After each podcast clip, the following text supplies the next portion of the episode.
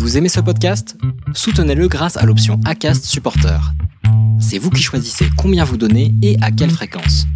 Cliquez simplement sur le lien dans la description du podcast pour le soutenir dès à présent.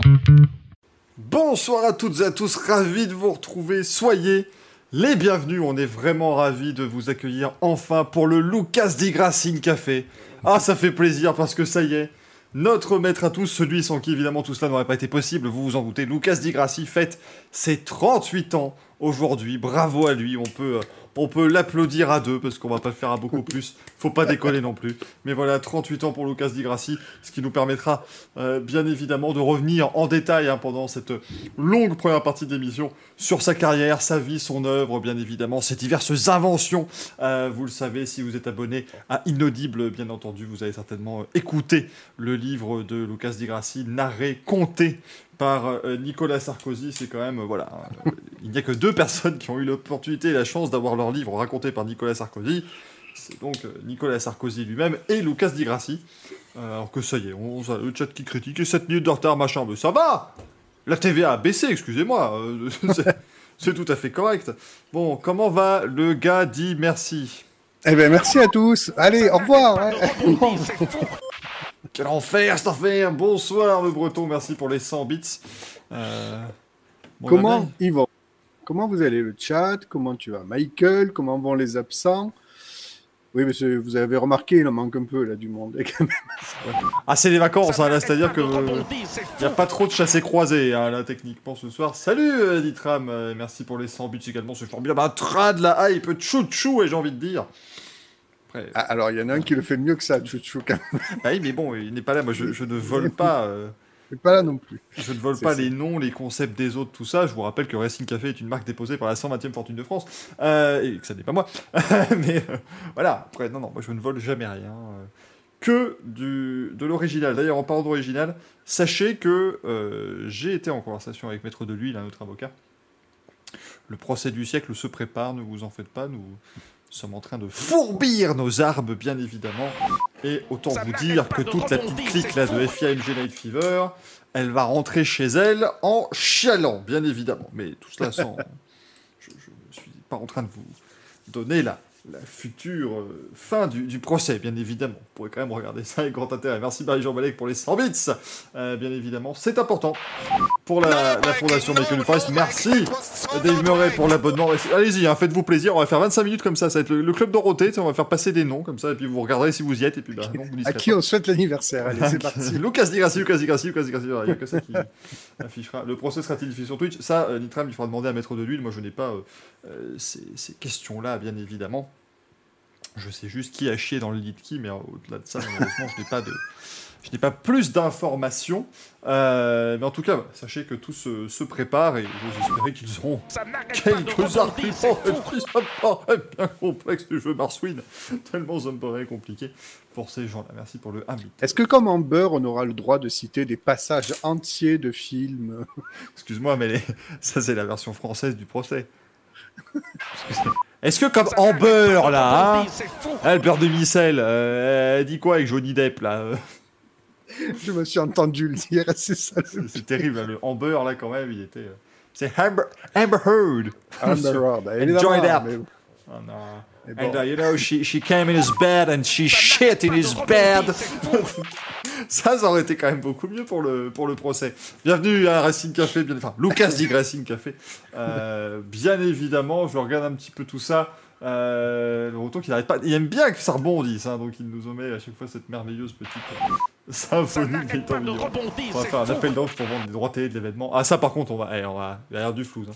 Il va y avoir du flou. Et merci Mylène, effectivement, abonnez-vous en masse, c'est important, ça nous aidera à payer les frais de mettre de l'huile parce que putain. Euh, Alors c'est huile de tournesol ou d'olive? Il, fait, il, fait, il fait ce qu'il peut avec ce qu'il a, bien évidemment, dans la crise actuelle, c'est bien normal. Euh, J'espère qu'il sera commenté par Ondelat. Mais on va le contacter évidemment, Christophe Ondelat. Ah, ça sera exceptionnel. mais mais le problème c'est que ça va être le Christophe Ondelat, mais pas celui de, de faisant entrer celui qui est coupable. il, va, il, va, être là. Nous sommes le 11 août. Et le procès entre la team Blabla et la team Racing Café. Mais c'est insupportable ce que vous faites, mais tu chies à la gueule des artistes, Dave Oui, alors oui, parce que écoutez, moi je vous sors des rêves incroyables, mais oui, il a hurlé sur Dave, Christophe Ondat, et le problème c'est qu'il va se barrer en plein milieu du, du procès, donc ça va devenir vraiment compliqué, si vous voulez, ça va devenir assez... Est-ce qu'il pourra quand même nous chanter un petit bout de Doctor House? Parce que...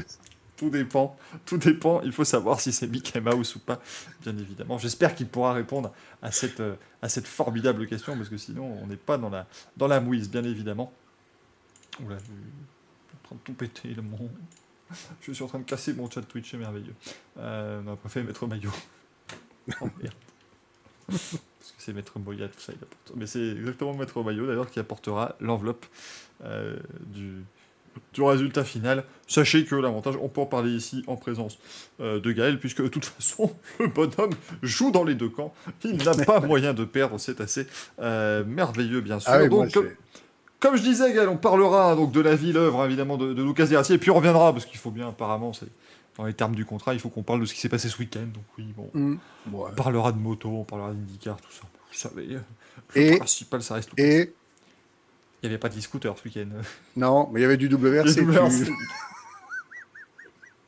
Il s'y fera jamais. Moi, je, je non, mais alors, à un moment donné, les, les- les- les compétitions qui durent trois jours, je ne peux pas. Voilà, je ne peux plus. je- Il faut que ce soit simple. Si je me pose une heure et demie devant la télé, et voilà, c'est pas aussi simple que ça. Ça devient vraiment compliqué. Allez, ça continue pour son anniversaire, on pourrait gagner une course d'e-scooter. Ah non, non, quand même, s'il vous plaît. S'il vous plaît. Déjà, a- j'attends. Il n'a pas d'écurie. Non, non, il est organisateur, il n'a pas d'écurie. L'organisateur, ça, attends. Non, non. Ouais, ouais. C'est en IndyCar que l'organisateur en- en- engage ses propres voitures. Pas, Ah, tu vois, il aurait pu être jaloux, il aurait pu faire son écurie. Là, tu vois, il a manqué de. Manqué d'ambition là-dessus. Discernement, ambition, tout ce que vous voulez, bien évidemment, euh, qui sera présentation procès. Rem, tout ça est en négociation, euh, bien évidemment, ne vous en faites pas. Ah oui, Breton, on va faire une, une énorme partie sur les tututes électriques, là, parce que putain, la, la présentation du World Rally Cross, là, euh, Ah, c'était euh, quelque électrique, chose. qui a l'air d'être absolument formidable. Je pense que Gaël est ravi, parce que du coup, il a trouvé sa nouvelle discipline de prédilection Ah oui, l'arrêt du LMP2 Pro-Am. Donc ça, c'est déjà une très très bonne nouvelle. Mais- Indy Grassi nous dit contexte. Ah, il serait capable de le créer, le championnat, donc moi, je... Ouais. Je serai toujours inquiet, bien évidemment. Euh, non, mais rassurez-vous, une émission placée sous le signe du, du blocage, très certainement, parce que c'est-à-dire que là, j'ai osé le citer dans le tweet annonçant l'émission, donc maintenant, si, si je ne suis pas bloqué Tu par crois le qu'il peut, tu crois qu'il peut appeler Twitch et bloquer la chaîne On souhaite mon anniversaire. Oui, j'imite le téléphone encore comme ça, laissez-moi tranquille. Euh, oui, c'est Lucas as-tu? Dirassi. Et quoi, comment tu imites le téléphone, toi? On on peut plus mimer n'imite téléphone. ça- le ça- téléphone, ça- ça n'a aucun, ça n'a aucun sens. On dirait Gilbert Bécaud. T'es au téléphone ou tu... Oh, on dirait Céline Dion. hein. L'autre, il va, il va se préparer à faire We Are the World, tu sais. We are the world, come on Oui, parce que c'est un peu Gilbert Montagnier aussi. Mais, Non, mais- non, mais Comment, comment on imite un téléphone en 2022 Pardon. Ben, comme en 83, hein, la même chose. Non, mais toi, le problème, c'est que t'étais à ça de faire. Attendez, je suis Lucas Di Grassi. Attendez. Là, t'as une Allô, speakerine. Twitch Oui. non, t'as la speakerine d'abord. Oui, hello. Oui, passez-moi le 185, s'il vous plaît, Twitch. Oui, tout à fait. J'ai- J'ai fait le 12, et puis euh, après, j'attends euh, j'attends de voir ce qu'il faut. Voilà, tout simplement. On peut imiter les fax, nous dit Nitram, c'est plus fun. Parce que je te vois comme ça, je, je- moi, je vois Bigard qui fait la valise RTL. Moi, c'est- Aussi, mais ça marche. J'ai Lucas Di Grassi qui a fait ah bah, Bonne journée, Madame Chambier Et alors là, voilà, c'est assez, euh, assez perturbant, on va pas se le cacher. Euh, bien évidemment. Jean Balek qui a des très très bonne ref, évidemment. Non, je n'imiterai pas Claude François tout de suite. Faut pas, s'il vous plaît. Il n'est que 20h46. Euh, alors, c'est-à-dire, Mylène nous dit Gilbert Bécaud, encore référence très actuelle, merci Gaël. C'est d'actualité, enfin, c'est de, de circonstance, puisque Gilbert Bécaud était monsieur 100 000 volts. 100 000 volts, tout à Donc fait. euh, ça fonctionne très bien avec la Formule 1. On aurait également pu parler de Claude François, bien évidemment. Euh, Tous mais- ces cas électriques, c'était des visionnaires. Tu vas avoir un Hall of Fame des gens qui ont œuvré pour l'électricité. Edison, Elon Musk, Eh ben, euh, euh, Claude François. Eh ben, c'est- eh ben, c'est ça, le slogan d'EDF, c'était pas des hommes qui relient des hommes, c'était pas ça? Le slogan de quoi? Le slogan d'EDF, c'était pas des compris hommes le slogan qui de. Dave. Et là, j'ai vraiment Non, Dave pourquoi est-ce que de Dave aurait un slogan? Mais Non, slo- Dave a d'autres choses encore plus farfelues, mais pas de slogan. Ah bon? Bah, il chie sur la gueule des artistes, Dave. C'est scandaleux. tu n'es qu'un connard du showbiz. Euh, Sushimaki, comment tu fais pour les 24 heures avec Peugeot, du coup? Bah, j'y vais. Enfin, je, je pense. J'espère. Je pense que c'est toi.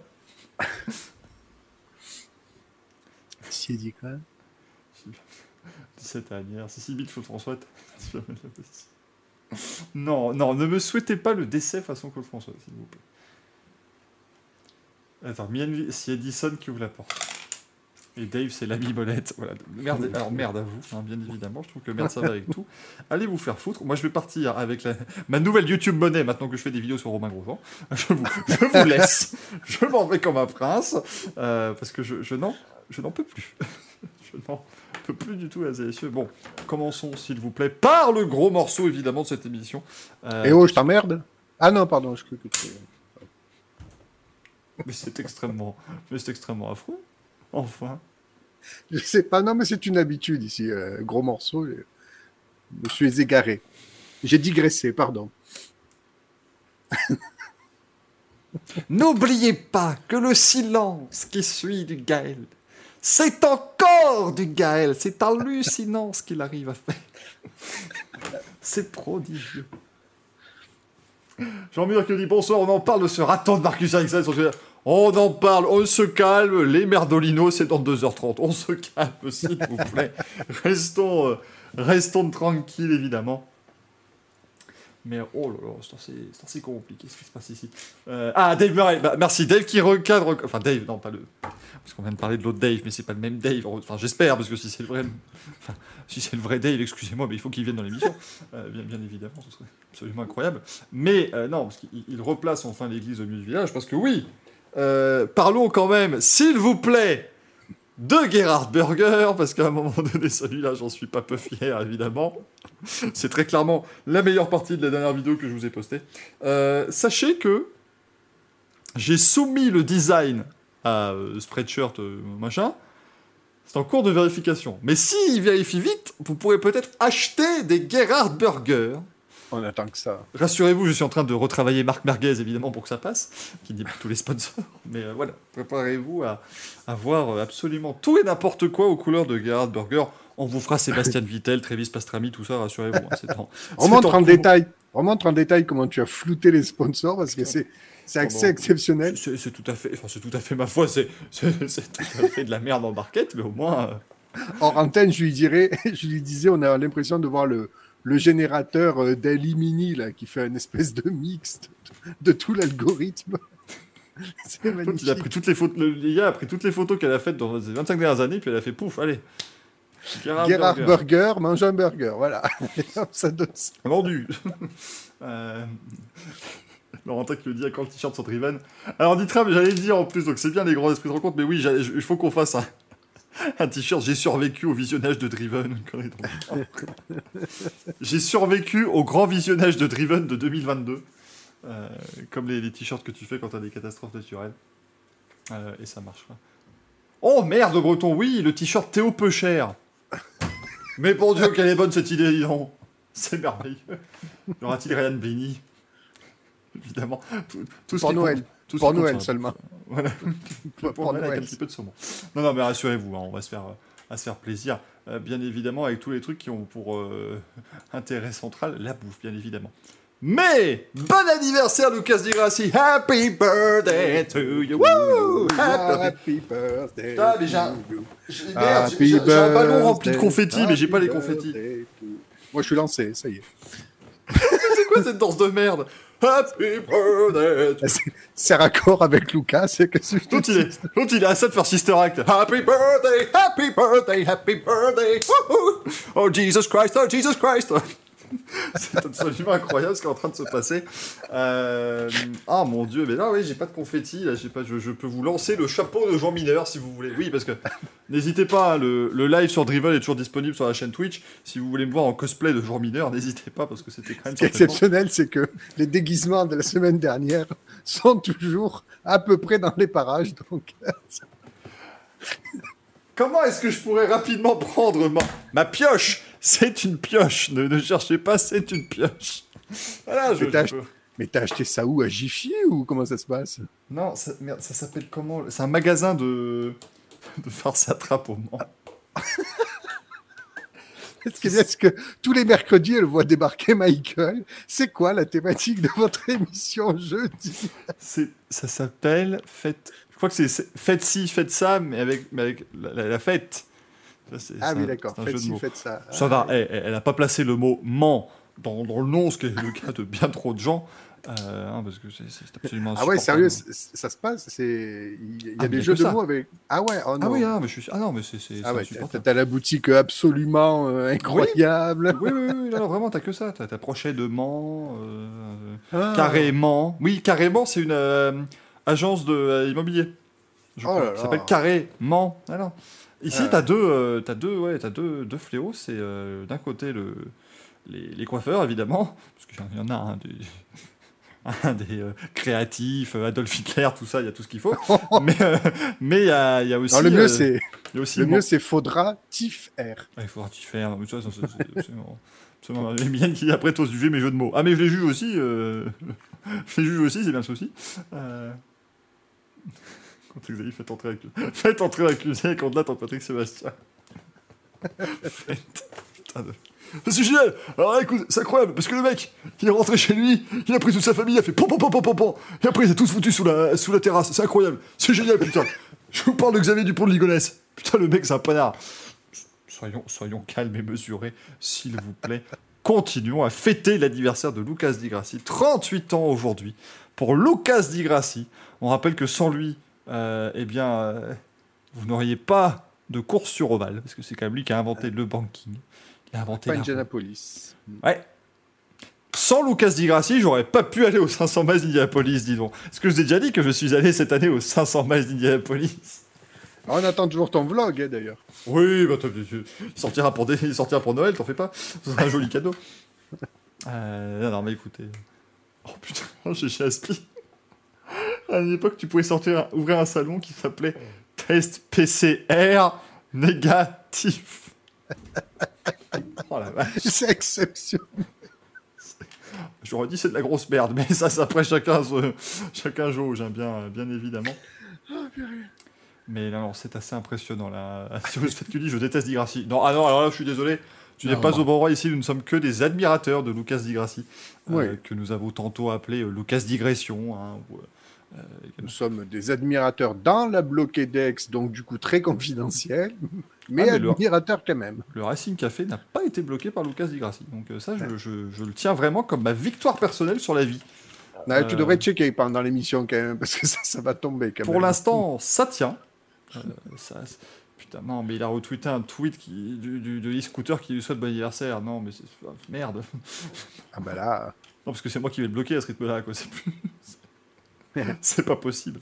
Euh, ça devient compliqué. Je dis que le vlog Indie 500, c'est comme le Vultec sur le différentiel. bah non, mais en fait, moi, le gros problème, c'est que j'ai l'impression de. Enfin. J'ai l'impression, que même moi, je, je- ça me ferait chier de regarder une vidéo d'un mec qui dit Ah, c'est super, donc là, j'étais une 500, c'est incroyable, waouh. Euh, après, si vous êtes tous pour, évidemment, voilà. Si, si on fait un, un sondage et qu'il y a 95% de oui, euh, ah bon, euh, pour- pour je crois que tu les as un chouïa influencés maintenant. et au moins et au moins 60 votes voilà bon. Je, je- je mets euh... il scoot air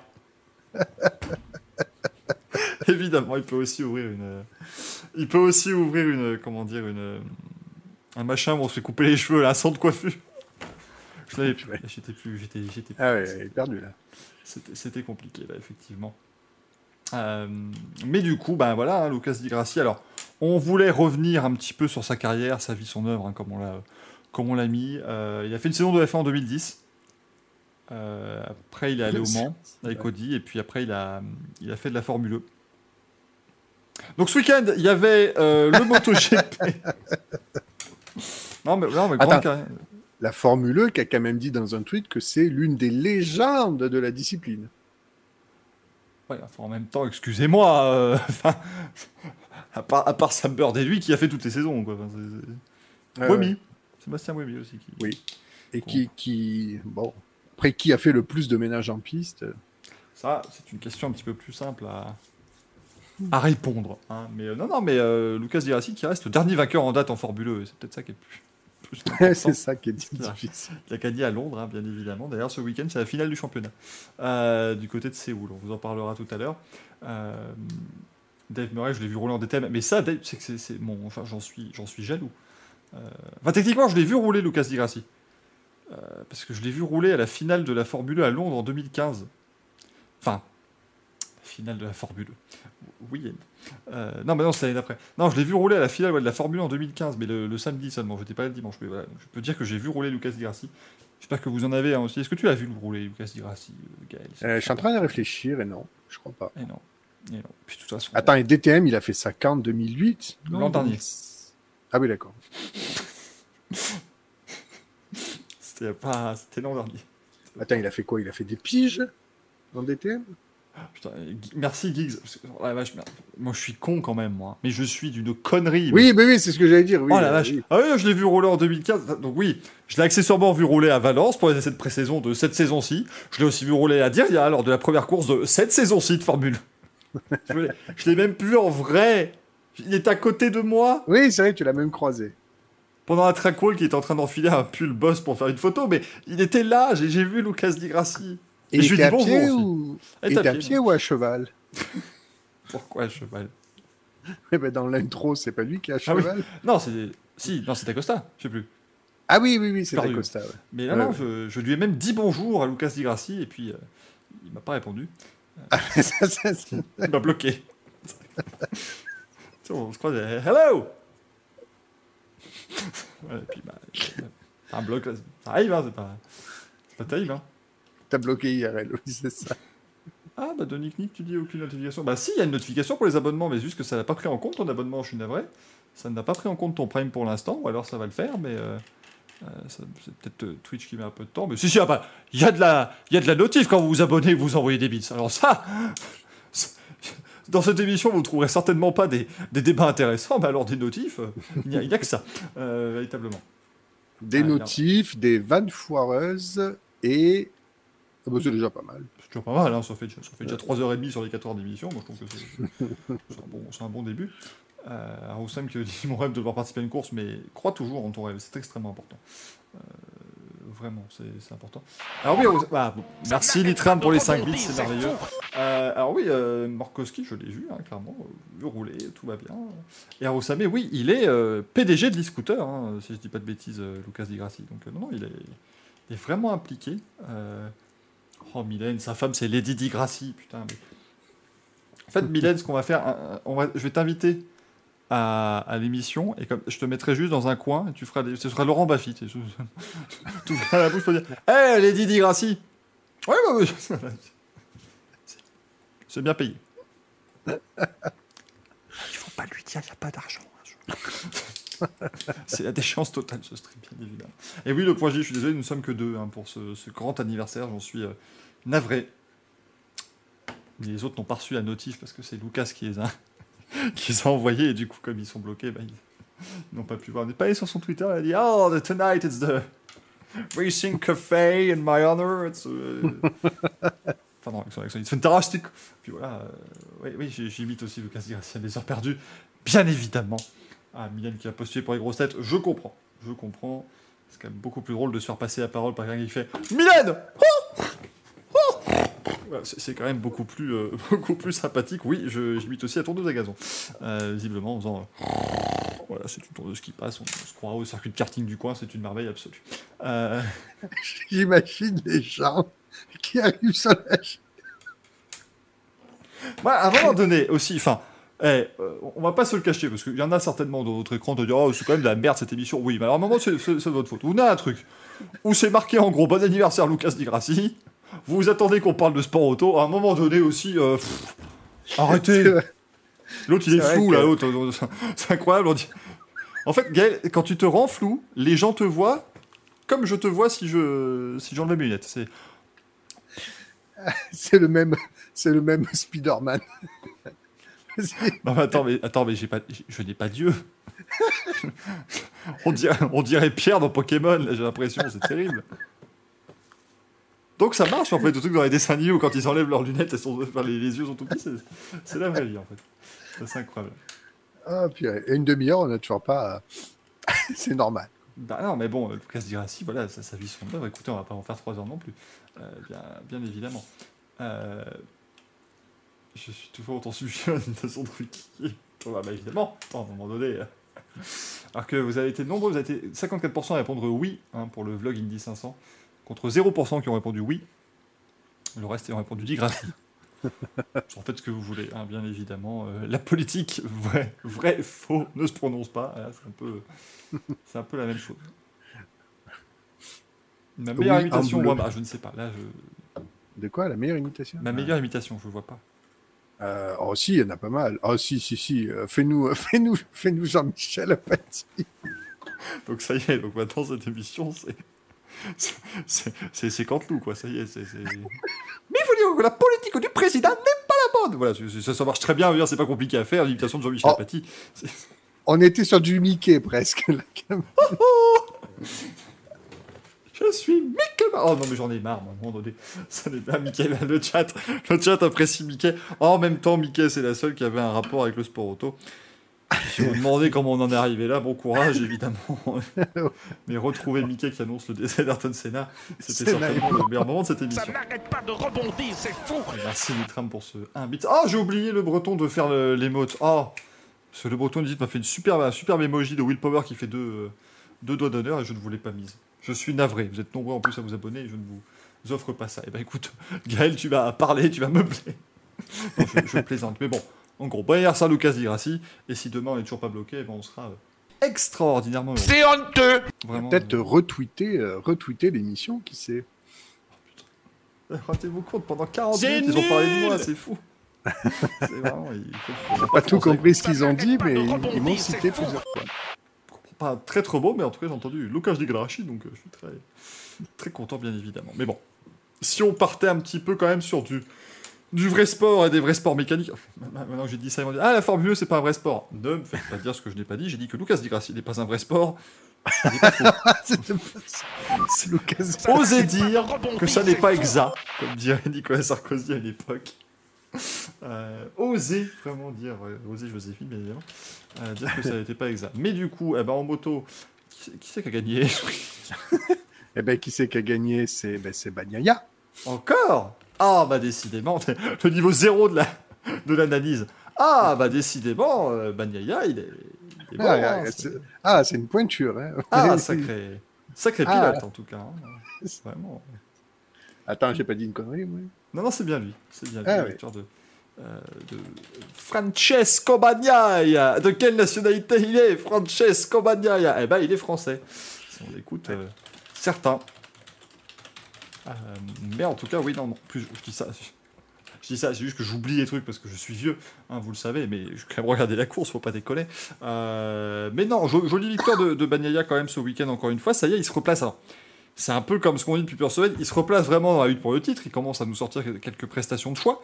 Euh, mais le souci, c'est que l'an dernier, il a réussi ça. Euh, il a réussi à se relancer en ayant quoi 65 points de retard à peu près sur Quartaro à un moment. Là, il fait pareil. Il se relance, mais il part de 80 points de derrière. Donc, euh, je sais pas si ça va être suffisant quand même pour le Piat Ducati pour aller chercher le titre cette saison. Euh, mais il faut dire qu'il se reprend quand même, Gaël, après cette mauvaise passe. Euh, qu'il avait après ça avec le chat. Parle-nous d'abord de Peko en course et puis on parlera de Peko en vacances parce que c'était, quelque chose. Ouais, ouais, il se reprend. Bah, disons que effectivement, euh, jusqu'à présent, la saison MotoGP, c'était un petit peu. euh, Ah non, pardon, j'ai vu euh, Rins.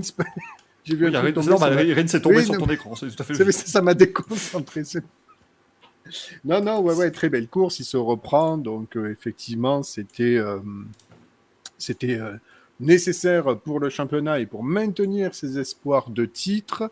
Mais c'est vrai qu'il est tellement loin qu'il va falloir qu'il compte plus que sur ses bonnes prestations à lui. Parce que même s'il continue à enchaîner des podiums ou des victoires, il va falloir un petit peu, entre guillemets, qu'il espère un petit coup de pouce du destin que devant. Il y ait des, euh, des, des, des, qui fassent un peu plus d'erreurs parce que jusqu'à présent, Quartararo n'a pas fait beaucoup d'erreurs, si ce n'est ce petit dépassement sur euh, la dernière course avant la pause euh, estivale qui, lui- qui l'a doublement pénalisé parce que non seulement il chute et puis il se prend un long lap euh, ici, et puis bon, malgré le long lap quand même, bon voilà, il est huitième, donc on va dire qu'il a, il a sauvé les meubles. C'est un petit peu Quartararo, c'est-à-dire que même quand on pense qu'il n'est pas là, même quand il est mal qualifié, même quand le circuit ne lui convient pas, il arrive quand même à assurer les points. Et c'est ce qui, entre guillemets, le, le- le place euh, en tête du championnat. Il a repris quelques points sur, euh, pas beaucoup, hein, un ou deux, je crois, sur Vignales, il me semble. Donc, euh, Sur non, Vignales pas sur, euh, non, pardon, sur, euh, Sur Oui, sur Espargaro. De- Euh, je sais pas bah pourquoi oui. dans ma tête, je, je voyais plus. euh, Il- non, non, c'est Il Espargaro a qui est un point puisqu'il finit euh, une place devant. Ouais. Donc, euh, entre guillemets, voilà. Bagnagna gagne et reprend des points sur, sur Quartararo, mais Donc ça y est, donc maintenant ça y est, on l'appelle Banania quoi. Il y a plus de, enfin, c'est c'est vraiment c'est- On est sponsorisé, je sais pas, il y a un truc, est-ce qu'il faut les citer cinq fois dans l'émission? Enfin, on va citer Benko et, et Nesquik, hein, bien évidemment, mais... Euh... Sans de qui dit, il a repris quelques points sur Christian Saron aussi. Et on me dit Gary McCoy, malheureusement, pour le titre, c'est pas bon cette année pour lui. Ah, purée. Non, mais donc voilà, effectivement, on est sur. euh, Il reste combien de manches? Euh, 8, 7, je sais plus. nous sommes des professionnels de la profession, mesdames et messieurs, vraiment. N'essayez pas de reproduire ces émissions chez vous. Euh, écoute, Gaël, c'est pas compliqué. On a fait 12 courses. Au total, il y en a 20. Il en reste Ah, donc ben. 8, 8. Ah, tu vois, c'est ce que je disais, 7 ou 8. J'étais dans, la... dans la fourchette. dont le Crypto. Data Grand Prix d'Autriche. Oh merde. Même- Voilà, on, est pour... on est là pour faire de la vulgarisation. Euh, Voilà, plus. Et avant, eh, quand même, quand, quand on était pas né, les courses de moto, les mecs faisaient ça à dos de 24 cheval pendant 24 heures. C'était fou Les mecs qui viennent avec leurs grosses couilles là. t'as vu, mais écoutez, c'était un peu- Jean-Marie Bigard fait une vidéo d'une broca là, quand même, excusez-nous. C'était excusez-nous pour cette interruption euh, momentanée des programmes. Ah, Surtis. Surtis, c'est un gamin, le gars. Il gagnait tout, mais c'est un gamin 5 ans d'âge mental. Incroyable. Insupportable. Si vous avez la ref, eh ben dites-vous que moi j'ai toujours pas regardé la vidéo. hein, donc, euh, Ah, ouais, faut pas mentir. Abstiens-toi. C'est-à-dire que le Vultec F1, si en plus je l'ai regardé. Non, je l'ai pas regardé. Non, non, je l'ai pas regardé en entier. J'ai regardé il, un dure trois quarts, début. il dure trois quarts d'heure. Oui, non, j'ai commencé à le regarder. En fait, pour moi, le Vultec F1, c'est comme tous les grands trucs. Tu sais, je peux te sortir des trucs de, euh, de Star Excusez-moi, il y a ma pioche explosée. Mais je peux te sortir des trucs de Star Wars, euh, enfin tous les trucs un peu comme ça cultes que je n'ai jamais vu, Harry Potter, tout ce que tu veux, que j'ai jamais vu. Et ben le Vultec F1, c'est pareil. Je peux te ressortir les moments forts, car je me suis renseigné. C'est extrêmement important, euh, bien évidemment. Il roule. Il roule en golf sur golf tease. sur tease. Oh là là là là, ça c'est compliqué. Non, puis sur tease, il euh, buvait beaucoup. Non, ça, ça marche plus, écoute. Oh. Bon, Hubert, je crois qu'on a fait le tour. Euh, parce, que, parce que Peko, on voulait donc vous en parler en piste, parce qu'il était incroyable. Par contre, à Ibiza, c'est moins bien, quand même. Ah ben, c'est... c'est- Il y a un fossé, et puis poum. hein. Donc il s'est craché vraiment comme une... Comme une merde, hein, quand même. Ouais. Dans un fossé. Un peu chargé. Bah, il était un peu, il était à 0,87 le garçon quand même, hein, donc euh, c'est un peu un moment beaucoup. donné, euh, le mec il avait quasiment 2 grammes dans le sang, je peux te dire que oui, il était un petit peu chargé effectivement. Le mec était rond comme une boule euh, et il a filé dans le fossé. Heureusement, on en plaisante, on en rigole ici, mais heureusement il n'a surtout impliqué personne et il s'est pas blessé lui-même. Mais bon, il a surtout blessé personne, ce qui restait, euh, ce qui restait Son ego, peut-être. Bon, ouais, bon, écoute, hein, voilà, hein, au moins il a gagné. Après, Ah, il, il- il était seul, je crois, en voiture, non ça Ah oui, je crois que Il oui, des- mec, il, le mec, il s'est mis- une murge, mais de. Il s'est mis une mine de l'espace. il est sorti de boîte. Non, parce que faut. Moi, je suis désolé, mais faut imaginer le truc. Merde, j'ai pas le. Si, attends. Parce que. Faut, faut, faut imaginer l'image, bien évidemment, de Peko Bagnaia, qui est comme ça, là, avec ça. Le mec, il a sa, sa cravate autour des cou en train de faire tourner les serviettes à Ibiza, et après, il se barre de. Il se barre de chez lui. D'ailleurs, évidemment, on fera euh, un t-shirt Peko pour Mania. hein. Mais, euh, mais euh, le mec, il, il sort de là, ça, hey, chenille qui redémarre. Puis il rentre dans sa, dans sa voiture et puis il sort. Je crois que Sa voiture, c'était une Seat Ibiza, mais je crois que oui, en plus. Il me semble. Non, c'est une Seat. Bah, c'est alors, possiblement une Seat parce que ça fait partie du groupe VAG, donc euh, Ducati, tout ça. Heureusement qu'il n'y a pas une Ducati de fonction parce que ça aurait été compliqué. Euh, non, c'était pas une Cupra sa voiture? Ah, peut-être, je sais pas. ouais. Je regarde, c'était. euh, Bah, c'était moche en tout cas comme voiture. Déjà, moi je pars du- de ce premier constat. Euh, Ah, je ah non, je sais pas. Enfin bref, est-ce que ça intéresse le chat hein? Euh, N'hésitez pas à nous dire. Bah, je sais Ah. pas, il demande. C'était le C4, nous dit-on. Ou le Ah SUV C4, ou peut-être autre chose. C'était- une Citroën dit- je sais pas, je connais pas les voitures. moi. C'était le gendarme à Saint-Tropez. Dans une merde. Il est sorti, il a fait bah, bah, bah, ah bah cochon Je je- je- je- je- ah bah, je- je- je fais dire, bah, j'ai cassé la non, ça c'est Bourville. C'était, c'est pas en train de me faire Bourville. Là, J'en ai marre, je n'en peux plus. Euh, mais bon, encore une fois, pensez ému pour tous ceux qui ont dit Oh là là, oh la carrière de Bagnaia qui s'arrête, oh c'est terrible, oh là là, mon Dieu, quelle erreur. Voilà, donc il a gagné le Grand Prix ce week-end, il remonte au championnat. Euh, fallait être un petit peu. on, on se doutait que ça n'allait pas mettre un coup d'arrêt définitif à sa carrière. Par contre, il n'est plus qu'à 49 points de Quartararo, hein, donc euh, il, a, il a bien remonté ce week-end parce qu'ils ont fait 8 et 9, hein, Quartararo et Espargaro.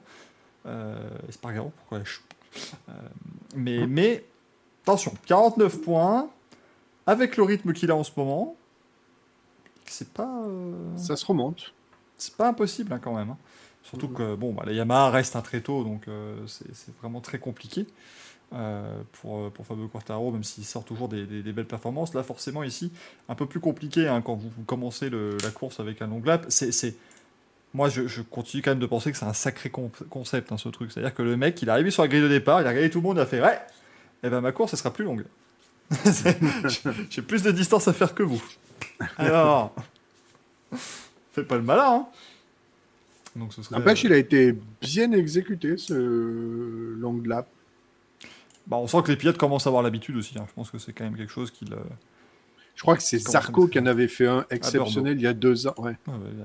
Ah ouais, là, là, il est... on pouvait pas mieux faire. Au millimètre près, c'était euh, absolument génial.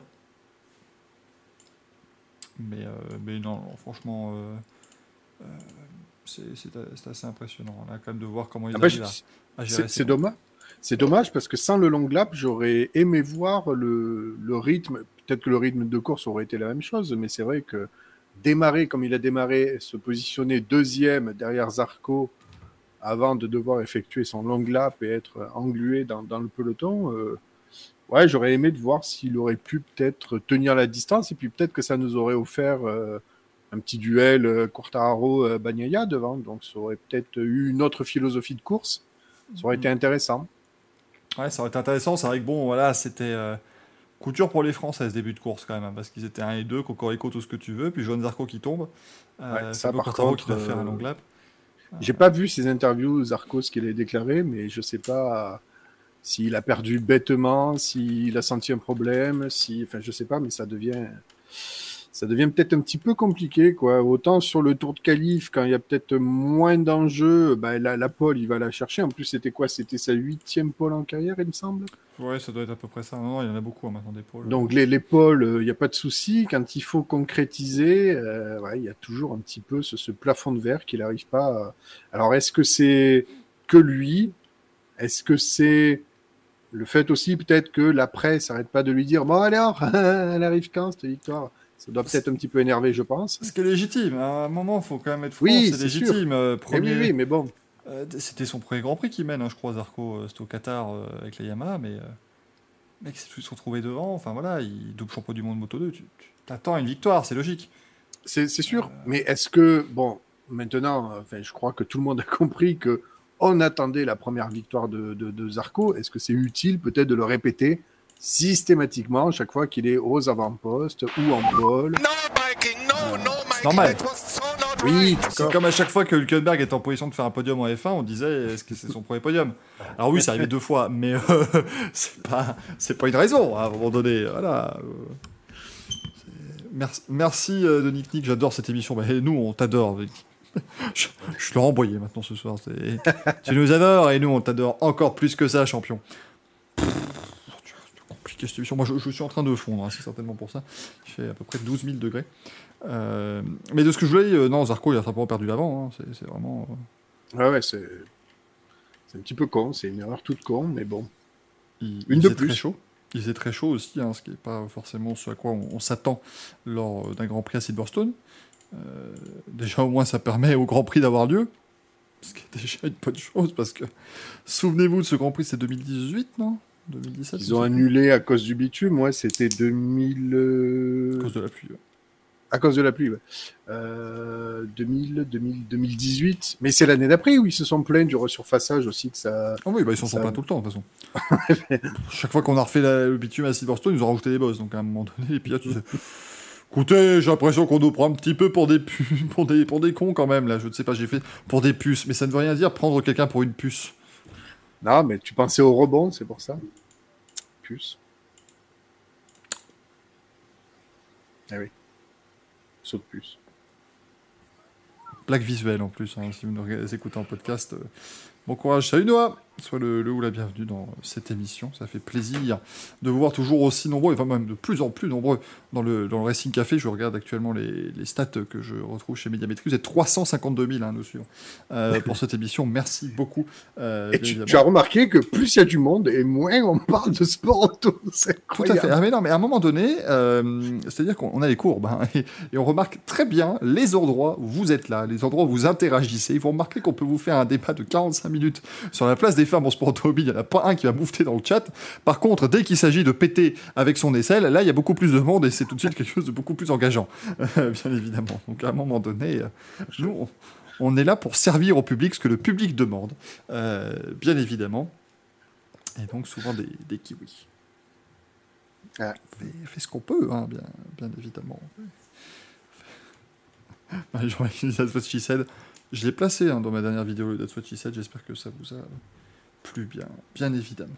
Euh, le déguisement de Jean Mineur a fait un carton. Ah, mais alors ça, quelle merveilleuse idée, sachant que j'ai dû télécharger le film au moment où on commençait la soirée. Mais heureusement, il y avait Jean Mineur et ça a permis de, bien s'amuser. Euh, sinon, bah écoutez, derrière, euh, derrière quoi, euh, Bagnaia, pardon, non, derrière Bagnaia, bon, Maverick Vignales. Alors là, Maverick Vignales qui est passé à une demi-seconde de gagner pour euh, Aprilia, je l'avais pas forcément vu venir non plus. Ouais, non, franchement, il nous en a sorti des belles là quand même. hein. Et puis euh, combatif jusqu'au bout, franchement, c'était plaisant à voir. Bon, il allonge un freinage qui, euh, bon, si ça passait, c'était beau, mais bon, c'est comme ça. Mais bon, c'est important quand même pour son, euh, Oui, euh, oui, oui. pour sa confiance. Euh, bien évidemment, pareil pour bon, Jack Miller, voilà, lui, il sait qu'il va chez KTM l'an prochain, donc au moins il a son avenir de, de sécuriser, il fait une belle troisième place ici. Et Nea Bastianini, je pense que c'était extrêmement important euh, aussi. Et on a senti pendant toute cette course cette bataille entre Bastianini et Martin. On sait de toute façon que le deuxième baquet, euh, deuxième guidon, pardon, Ducati se jouera entre ces deux-là. Ouais, ça sera décidé à la fin du mois, je crois, ou entre les deux prochaines courses, je crois. Ils se sont donné un petit peu le temps de, de la réflexion, je crois. Je pense que ouais, il faut attendre de voir, euh, voir ce que ça va donner les- pour, pour ces deux-là. Mais c'est vrai que Bas- Mm. Bastianini, ça fait quelques ça fait quelques courses qu'on ne le voyait plus trop. hein. C'est vrai que lui, il a quand même euh, remporté euh, la manche d'ouverture. Il avait mené le championnat dans sa première, euh, sa première portion. Et puis, on l'a un petit peu plus vu. Ça a permis à Jorge Martin de se replacer. Finalement, ici, il revient. Peut-être au meilleur moment. Peut-être que c'est ce- cet instant-là qui va faire dire au, au- au grand patron de Ducati que bah, il faudrait peut-être partir plutôt vers lui que vers Jorge Martin pour remplacer Jack Miller, c'est à voir. Euh, sachant que Bagnaia reste, hein, ça je crois que c'est acté. Euh, puis il n'aurait pas de raison de le remplacer de toute façon, euh, vu que c'est leur meilleure chance de titre chaque année. Après, écoutez, on a Oliveira. Bon, Alex Rins, ça c'est dommage, Alex Rins qui avait fait un super début de course. Et puis, complètement perdu le rythme en, deuxième, en deuxième moitié, c'est assez étonnant. Sans doute que c'était un peu compliqué niveau pneus. Là aussi, hein, pour Suzuki, course un peu galère, hein, parce que Ouais. euh, qui finit par terre, Rins qui finit septième. C'est bizarre parce que j'avais plutôt l'impression que les Suzuki faisaient des faisaient l'inverse en fait, galéraient un peu en début de course et terminaient mieux les courses en fait. Là, j'ai l'impression que ça s'est inversé. C'est compliqué, c'est-à-dire que les Suzuki galèrent en fait le samedi, réellement. Et du coup, ensuite, on les voyait remonter et tout ça. C'est vrai que ça prenait un peu de temps. C'est vrai que tu, quand tu regardes le début de course, qui sont 12e, 13e, tu te dis qu'ils sont pas en, fer, en verbe, alors qu'en fait, bah, il a juste remonté de leur mauvaise qualif. Mais là, pour une fois, ils partaient plutôt devant. Euh, Rins qui euh, mène le tout en bourbattant au début de course. Et là, ouais, ça, ça, ça a bloqué quand même sur cette fin de fin d'épreuve. C'est assez étonnant euh, de l'avoir vu autant en difficulté avec Rins. Mais bon, au moins, il est resté sur ses roues, ce qui n'est pas, ce qui est pas le cas toutes les semaines. Ouais. Pour le dire de manière assez, euh, assez sympathique.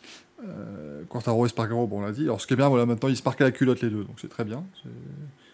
C'est- parfait pour Quartaro. Si maintenant, les week-ends où il a ou des mauvaises courses ou des euh, pénalités, comme c'est le cas ici, Espargaro finit quand même derrière lui, c'est- Ah, s'il sauve, euh, sauve les meubles, tant mieux. Il faut juste qu'il se méfie de Francesco. Ouais, moi je sens que là, Pecco, il va quand même, euh, à mon avis, pouvoir remonter, surtout qu'on va partir en Autriche hein, pour le prochain Grand Prix. Terre des Ducati jusque maintenant, on vous rappelle qu'ils ont rajouté une chicane très lente euh, qui pourrait venir un petit peu changer le tout. C'est la chicane Yamaha. Voilà, on rappelle, hein, bien évidemment, pour, par souci d'équité, euh, toutes les, tous les motos, euh, toutes les, tous les pilotes pardon, du MotoGP devront prendre la nouvelle chicane, sauf les pilotes Yamaha, qui pourront la court-circuiter. De toute façon, ils arriveront quand même plus lentement à la, à l'épingle tout en haut. Donc il n'y aura pas de. T'imagines, il est encore derrière un Ducati. Mais c'est pas possible que ça se passe. Non, mais attendez. Non, parce que moi, j'en ai marre. Je suis arrivé à la chicane. Il y avait 7 Ducati devant moi. J'en ressors, il y en a encore 3, puis il y en a 9 derrière. Moi, je, je ne comprends plus. Il y en a partout, tout le temps. Ça devient vraiment insupportable. Et c'est vrai que Zohans, talon cassé hein, pour aller chez Spargaro. Et pourtant, il est, euh, il est resté jusqu'au bout en 9 place. Et ça, c'est très fort euh, de sa part. Mais bon, ça reste, voilà, les pilotes de moto. hein. Les gens sont complètement, euh, ces gens sont complètement fous. Mais dans le bon sens du terme, il- ils ont une passion. Il s'est pris une mine, franchement, l'accident, euh, enfin, il s'est pris un high side, ça faisait peur. hein, c'est- Mm. C'était vraiment très très moche. Comme il a été euh, désarçonné, c'était impressionnant. Ouais, c'est c'est quelque chose alors que je vois des.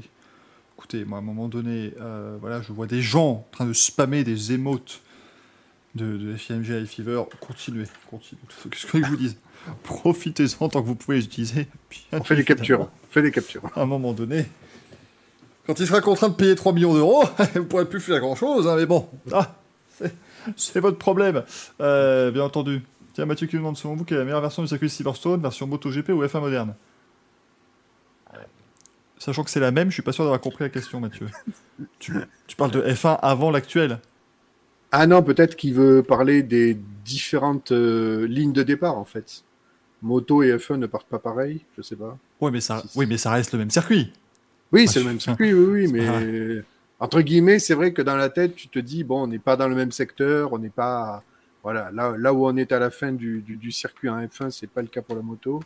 Je sais pas ce qu'il voulu dire. Oui, la ligne de départ, oui, d'accord, ok. Bah, on soit. Euh, en- entre guillemets, c'est bien que les deux soient différents parce que ça nous permet de voir euh, quelque chose de, ouais, de nous, de nous souvenir un peu nous que la F1 commençait de l'autre côté à l'époque, quoi. Mais euh, Pourquoi pas? qui euh, dit les motos vont partir comme les F1 l'an prochain. Donc finalement, ça- même cette petite tradition va être, va être stoppée. Oui, le Ah, virage de Chapel est un tout petit peu différent. Ils partent un tout petit peu plus à droite, mais c'est pas ça qui change euh, énormément, je pense, sur la perception.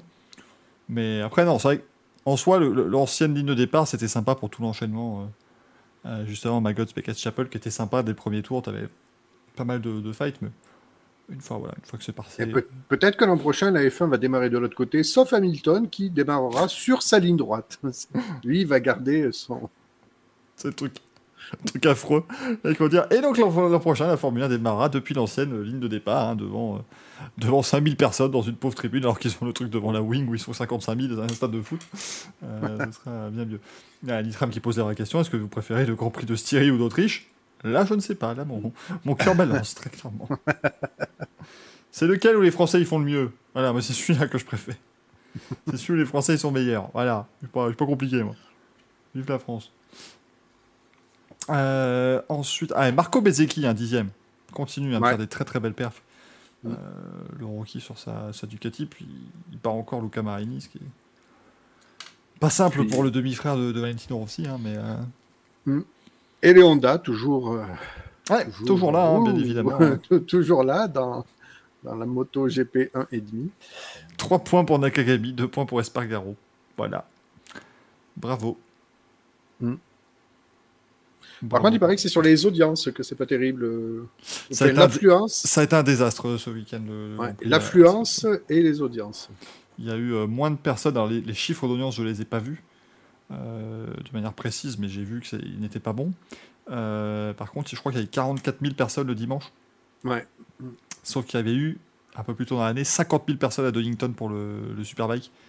Et il est là le vrai souci, en fait, c'est que tu, tu, tu te fais, tu te fais battre par le Superbike, mais euh, c'est Silverstone qui a très très très mal géré ça. Et en fait, il y a deux cas où ils sont incompétents.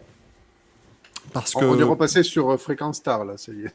Ouais, ouais, ouais, non, vraiment, ouais, c'est super, Lucas. Attends, euh, attends, Lucas, je, je me mets à l'aise.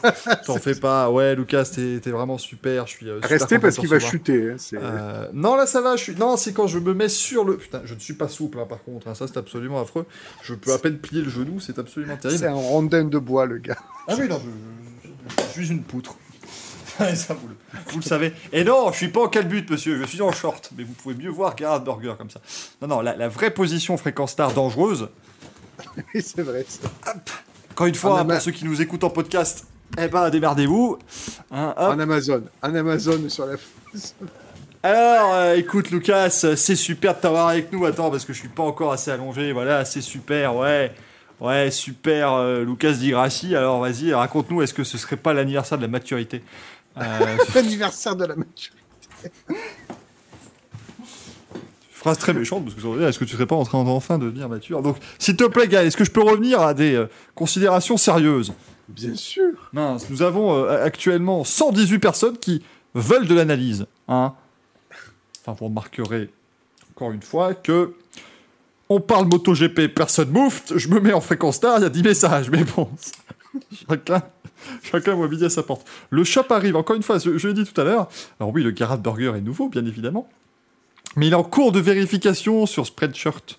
D'ailleurs, tout le monde me dit toujours, ah, quand le shop Le shop existe, hein il y, a, y a un shop en ligne, hein, vous, pouvez, vous pouvez y aller déjà. Vous pouvez acheter des t-shirts avec marqué Dovizioso, c'est pas un manche à couilles, tout ça. Tout existe, mais, mais tout le monde s'en fout. Je veux que je vous dise, moi. Mais non, non, ça, existe bien. Euh, mais du coup, donc, il y a 44 000 personnes ce, ce week-end et en fait au circuit. Donc, pour moi, il y a deux possibilités. Où ils sont extraordinairement euh, incompétents. C'est ce qui est quand même. Je mets même le lien, voilà. Ce qui est possible. Il y a, il y a peut-être hein, une partie incompétente là-dedans. Parce qu'en gros, les places les moins chères étaient à 90 livres, donc une centaine d'euros. Et tu devais rajouter 30 balles de parking. Les parkings étaient hors de prix. Et donc, ou ils sont incompétents parce qu'ils se sont dit ouais ça passe, ou alors, comme c'est le BRDC, le British Racing Drivers Club qui gère Silverstone, les mecs n'en ont strictement rien à foutre de la moto euh, et préfèrent de manière très claire la F1 et les voitures à 4 roues. Mais, euh, mais, mais c'est- c'est Possible. c'est aberrant. Possible, possible. Et J'ai surtout lu- que. Vas-y, Gaël. On peut mettre ça en, en rapport avec euh, cette affluence absolument sidérante que moi je ne je n'arrive toujours pas à comprendre. C'est les quoi On avait dit combien? 40 000 personnes pour l'e-prix de Londres? Oui, ah bah oui, oui, ils étaient 40 000 à Londres. euh.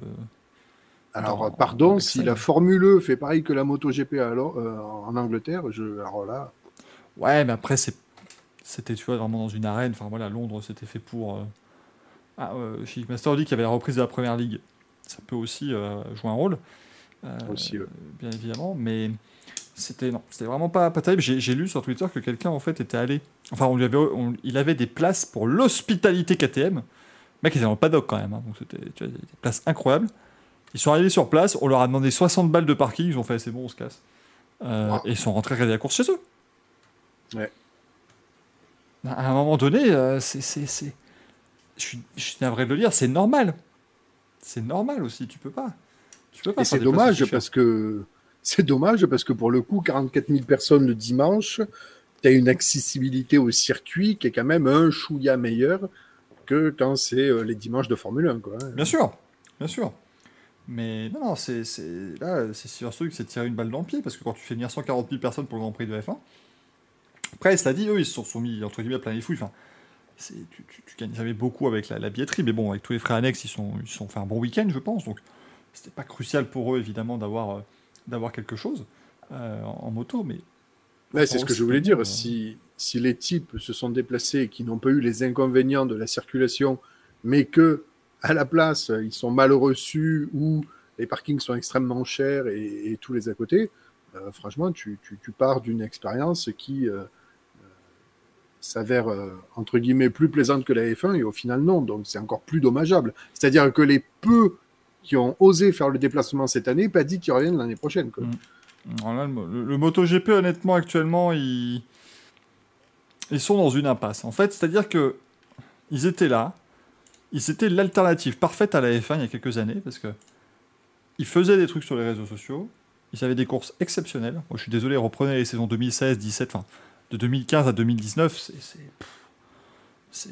Là, là, dites-vous que si vous aimez beaucoup les courses de moto actuelles, moi, je les trouve chiantes à mourir par rapport à ce qu'on avait avant. hein. Donc, c'est vous dire le niveau, en fait euh, de, ces, de ces saisons-là. Donc tu avais un produit en piste qui était exceptionnel, tu avais une présence sur les réseaux sociaux qui était, qui était folle, et eux, ils sont dans le digital depuis très longtemps. Le, le MotoGP, ça existe depuis 15 ans, enfin, c'est vraiment quelque chose d'ancré dans les mœurs, hein. c'est leur, leur F1 TV à eux. Euh, et donc ils étaient loin devant la F1, sauf que la F1, elle a refait son retard, elle a pris une avance considérable, et la moto, ils sont restés là avec les mêmes recettes, tout est pareil qu'avant. Euh, et du coup, bah, ça, t'as, l'impression que, euh, que, que, que la moto n'a, n'a pas bougé.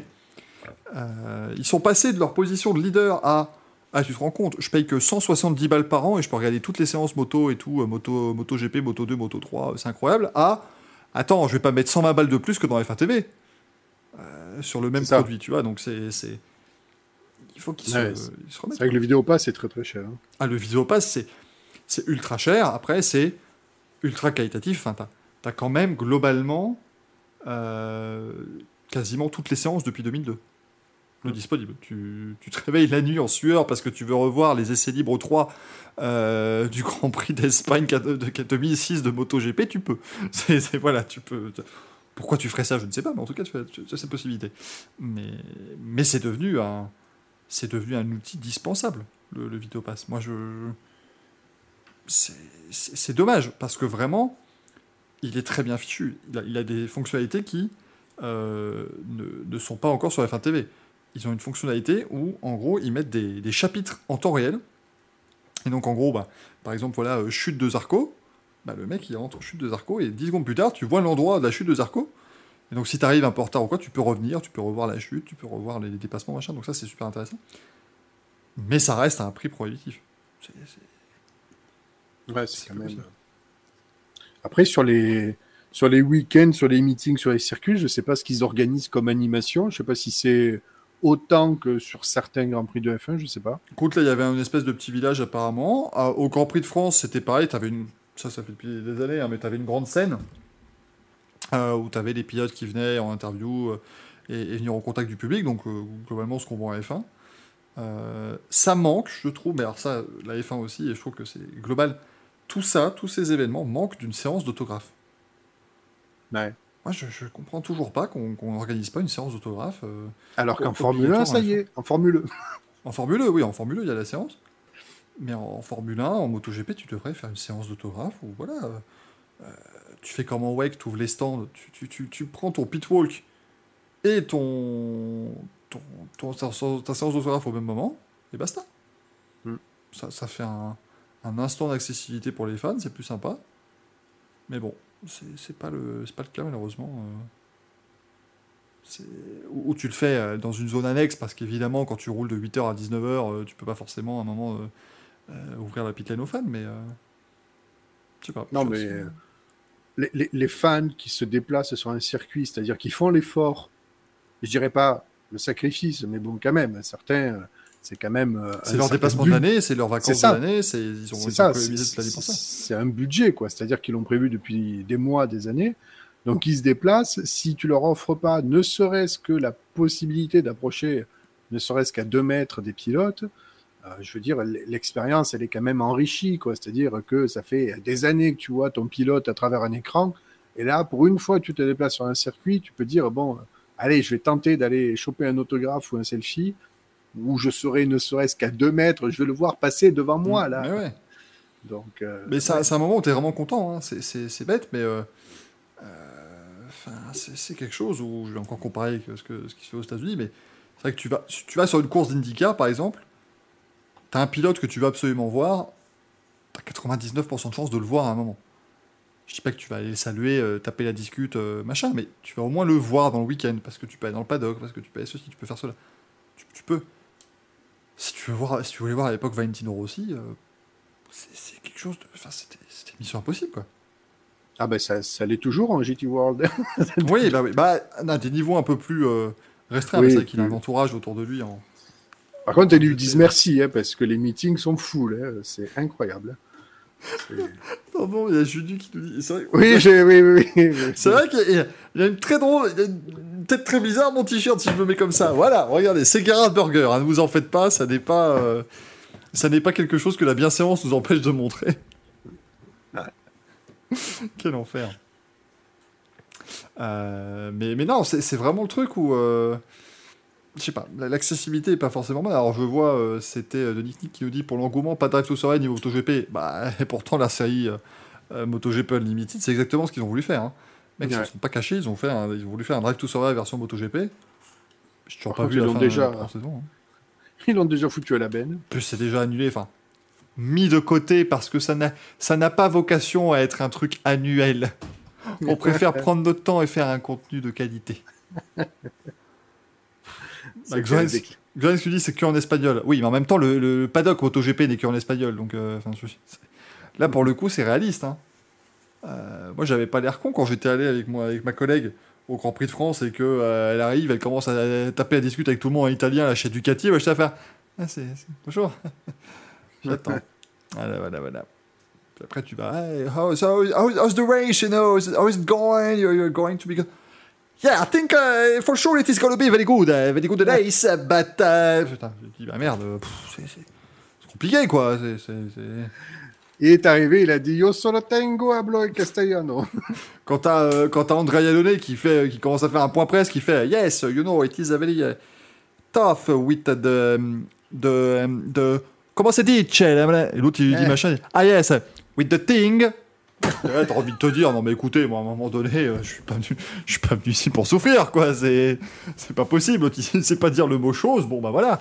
Euh, contrôle d'antidopage, il sait peut-être le dire, je sais pas. Mais euh, oh, Oh, oh, oh, oh, Oh, il est caustique. Oh, il est caustique, on dirait de la soude. Oh, oh là là là là là là.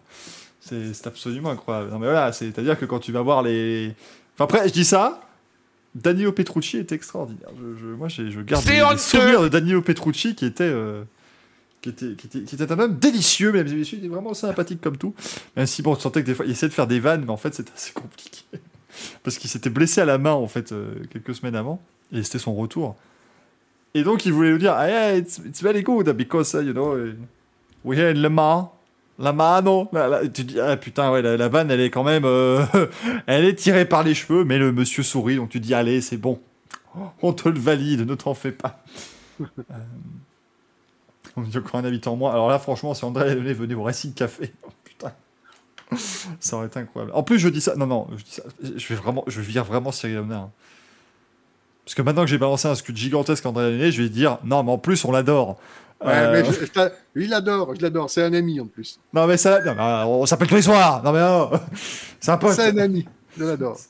Non, mais en plus, on, on a déjà dit plusieurs fois dans cette émission que c'est pas forcément lui qui est dans le, dans le faux. Enfin, comment dire? On va plutôt dire que sa, sa, sa sanction est, largement disproportionnée. On rappelle quand même qu'André Lenné, c'est le mec où il a été pris par le contrôle antidopage. Les gens du contrôle ont dit Ah bah attends, parce que comme ça tu es banni deux ans, vu que c'est la stand- euh, procédure standard. Il a fait appel. Ils ont fait Non, c'est vrai, monsieur Petrucci, vous avez raison. euh, vous avez euh, pris ces produits dopants à l'insu de votre plein gré. Effectivement, euh, ça n'est pas votre faute. En conséquence, nous changeons votre suspension qui n'est plus de 2 ans, mais de 4 ans. Tu, tu dis Bah alors, qu'est-ce que c'est que ça? Qu'est-ce que c'est que ce merdier? Ah, mais c'est exceptionnel. Tu sais, ils avaient un jeu de 1000 bornes devant eux. Tu oui. Ils ont tiré une carte. Ah, merde. L'autre, il est arrivé, le juge, il a fait Ouais, effectivement, il nous fait bien passer pour des cons. Bah tiens, allez, c'est l'occasion de doubler sa peine. Tiens, voilà, fera-moi le malin, ce connard. c'est vraiment comme ça qu'il était le juge ce jour-là. C'était pas. Enfin, avec un accent italien, bien évidemment. euh... Bien veut dire aussi, ça a toujours fait rire son accent et, et son anglais jusqu'à la fin. Non, mais oui, non, mais. Valentino Rossi, quand même, l'autre. 53 saisons en MotoGP, 45 ans qui parle anglais tous les week-ends. Yes, it is very difficult, but uh, allora, uh, la difficoltà, the difficulty, the- it is not MotoGP, it is Moto2. So it's not tu dis putain, mais c'est extraordinaire.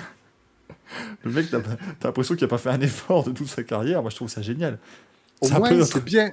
On, on le comprend. c'est un peu notre Gilles Panizzi à nous. Ouais. Là, T'imagines, t'imagines Valentino Rossi, Gilles Panizzi, Jean Alési, et tu rajoutes un peu de Raikkonen parce que bon, il faut bien quelqu'un qui articule pas. eh, Radio Todd, euh, je change de Chanel.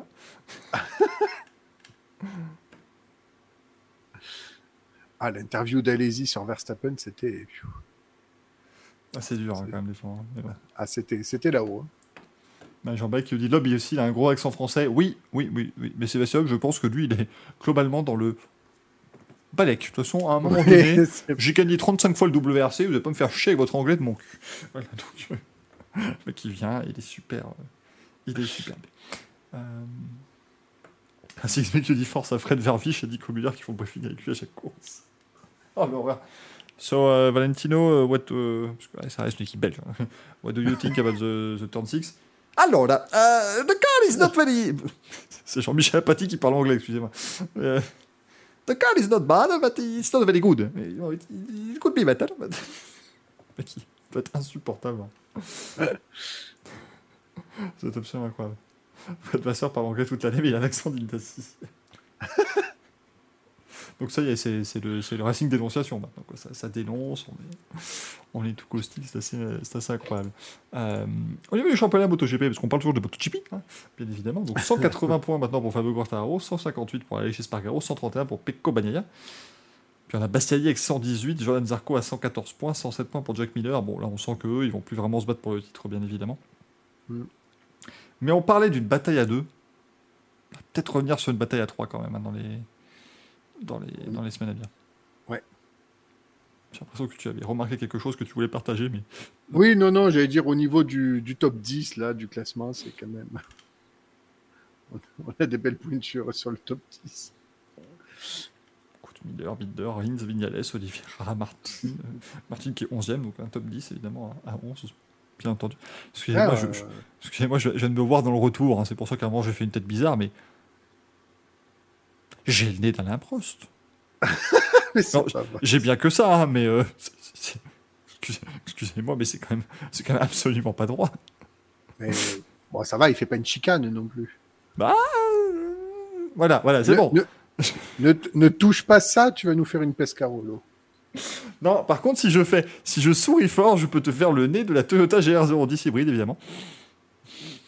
Tu il est- même forme, vous pouvez, vous pouvez regarder, c'est, pareil, hein, c'est, c'est la même. Mais à quel moment le gars s'est levé un matin et s'est dit Oh bordel, j'ai une gueule de Toyota Yaris.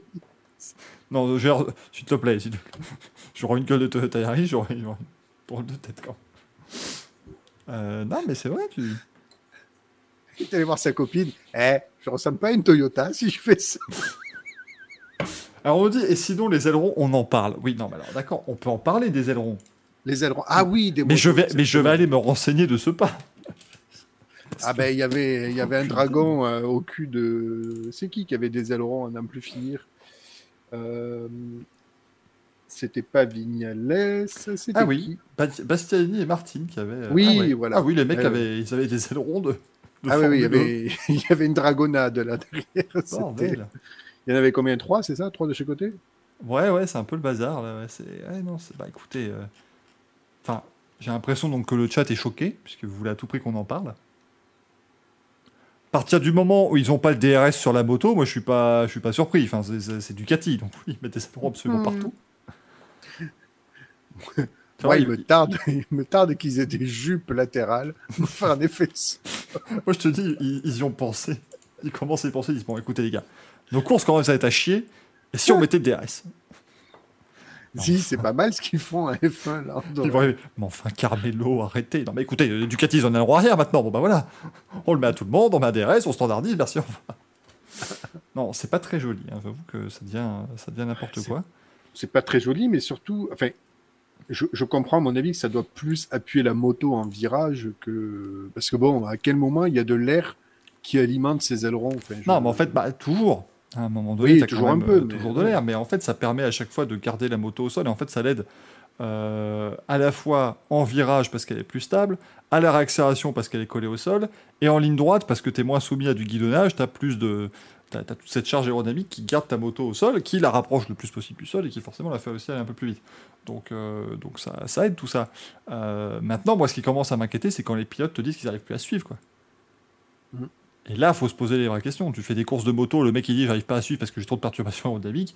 Alors que normalement, la perturbation aérodynamique, c'est le bonhomme qui est devant. C'est, le bonhomme sur la moto. C'est littéralement lui. Bah lui oui. est une perturbation, c'est pas la moto.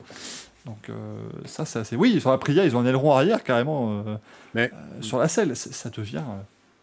Mais en fait, on a fait 20 ans de constatation en F1 où se dire que ah oui, l'air sale, bah, ça détruit un peu le, les, les pneus de celui qui suit, donc on va essayer de faire différemment. Ils, ils ont déjà partiellement euh, corrigé le problème, et en moto, ben, ils laissent faire, et on est en train d'accentuer le problème finalement, d'accentuer le. Ils sont en train d'accentuer le phénomène. Mm. Quelque chose qu'on n'avait pas il y a 10 ans, ben, maintenant là. comme le dit Marie Jean-Bec, les mecs disent mon pneu, mon- mes pneus surchauffent trop.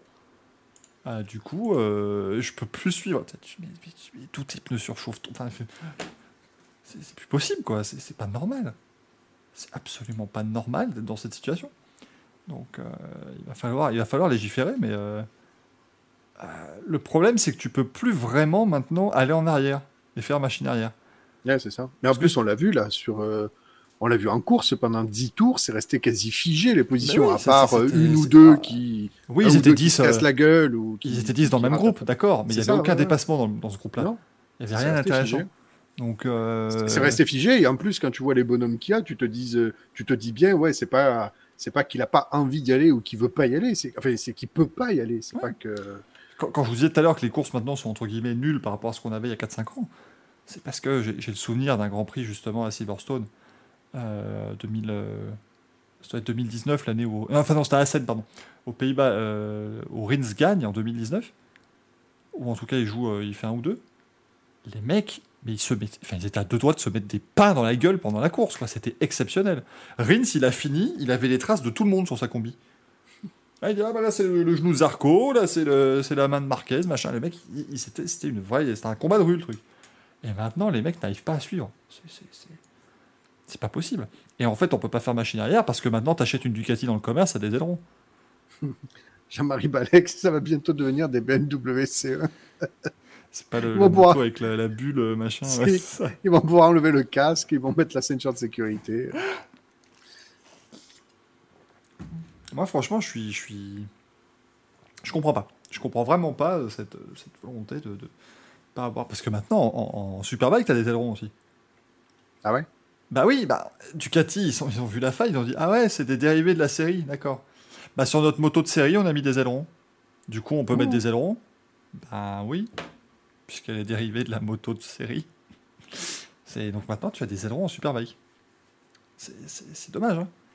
Ouais. Euh, c'est vraiment, euh, moi ça, ça dénature un peu le tout. Euh, là, la F1, ils ont enfin compris, ils ont dit bah ok, on va moins mettre d'importance sur les ailerons, les courses, on les trouve super sympas et on a des batailles dans le peloton tous les week-ends. Il faudrait que le, le MotoGP Et ça rejoint, ça rejoint les problèmes d'affluence sur les circuits aussi.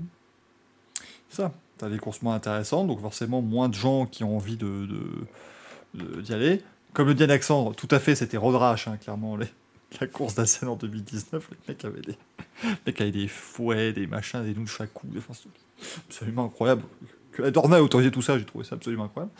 Euh, et Dave, c'est pour contourner les wheelings. Ouais, mais alors, oui, les motos sont très puissantes et tu peux euh, limiter le wheeling, mais tu as aussi l'électronique qui fait beaucoup maintenant. Tu as un anti-wheeling, tu as un anti-patinage, tu as le, t'as le truc là, le, le- le- le shotgun, euh, le shotgun qui. Enfin, euh, non, le. Si, c'est ça Le all shot? Oui, le shot, pardon, le shotgun. Je, T'as le- je voyais pas. Je... T'as la mitraillette là, le... Non, t'as le all shot device qui n'est plus là pour faire des all shots, puisque de toute façon maintenant tu peux baisser l'avant, l'arrière, le milieu, tu peux, tu, enfin, tu peux, tu peux tout faire tout le temps.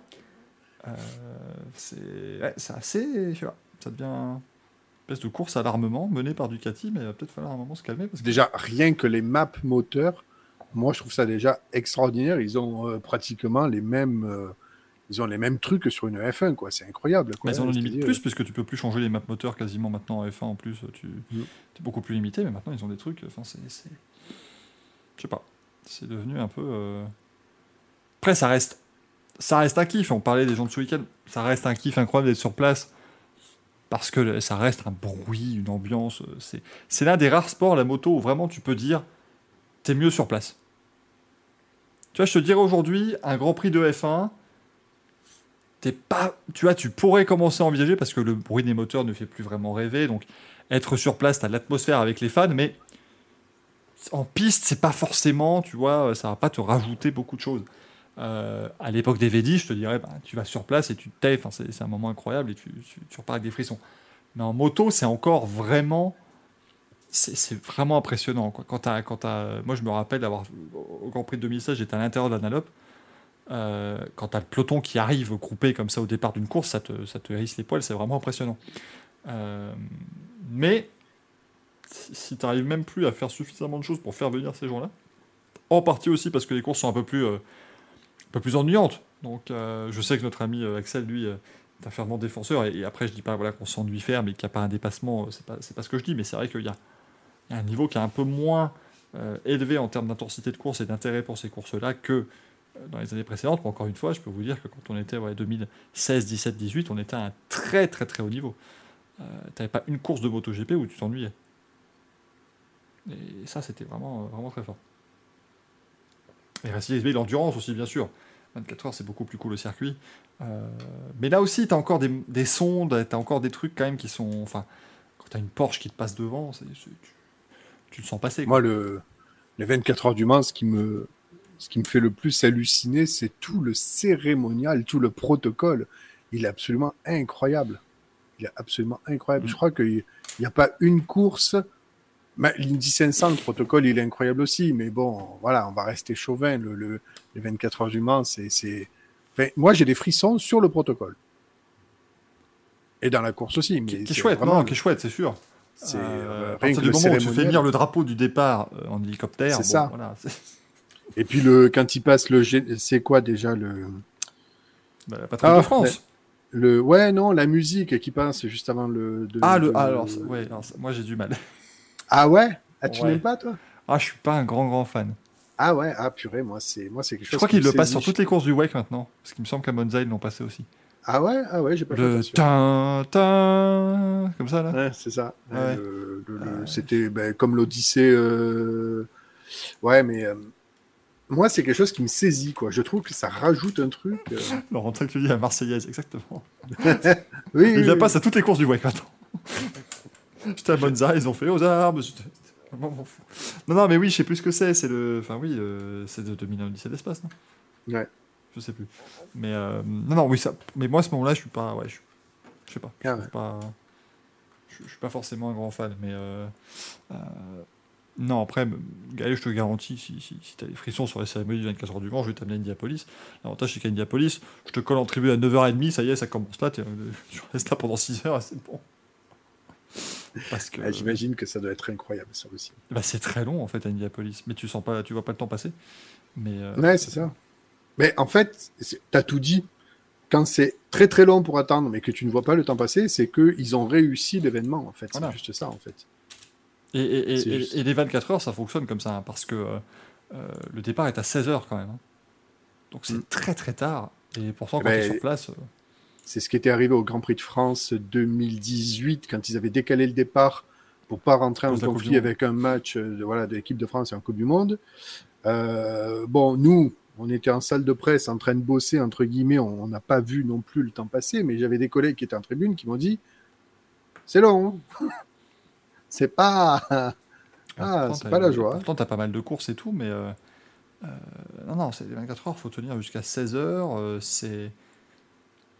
C'est- Alors après, je sais plus si cette année. Non, il y avait pas. Je pense que cette année c'était un petit peu plus long parce que, en fait, l'an dernier, tu avais les, les courses de voitures historiques. euh, et en fait, tu pouvais aller dans le circuit Bugatti voir le paddock des voitures Mm. historiques.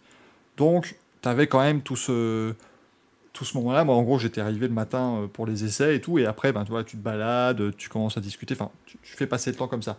Là, je crois que cette année, il n'y avait pas tout ça. Euh, mais c'est une vraie question hein, qu'on peut poser vis-à-vis justement de ce, constat MotoGP ici avec cette faible, affluence.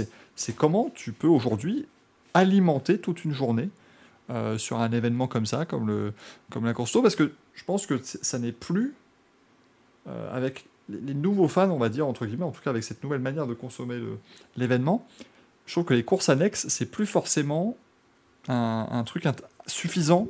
Oui. C'est-à-dire que le mec qui vient aujourd'hui parce que c'est Drive to Survive, c'est la F1 avant tout, machin, euh, voir, euh, voir les gamins de la F3 se battre, il s'en fout un peu. quoi. Lui, il est là pour les histoires, pour approcher. Donc il faut réussir à faire d'autres choses.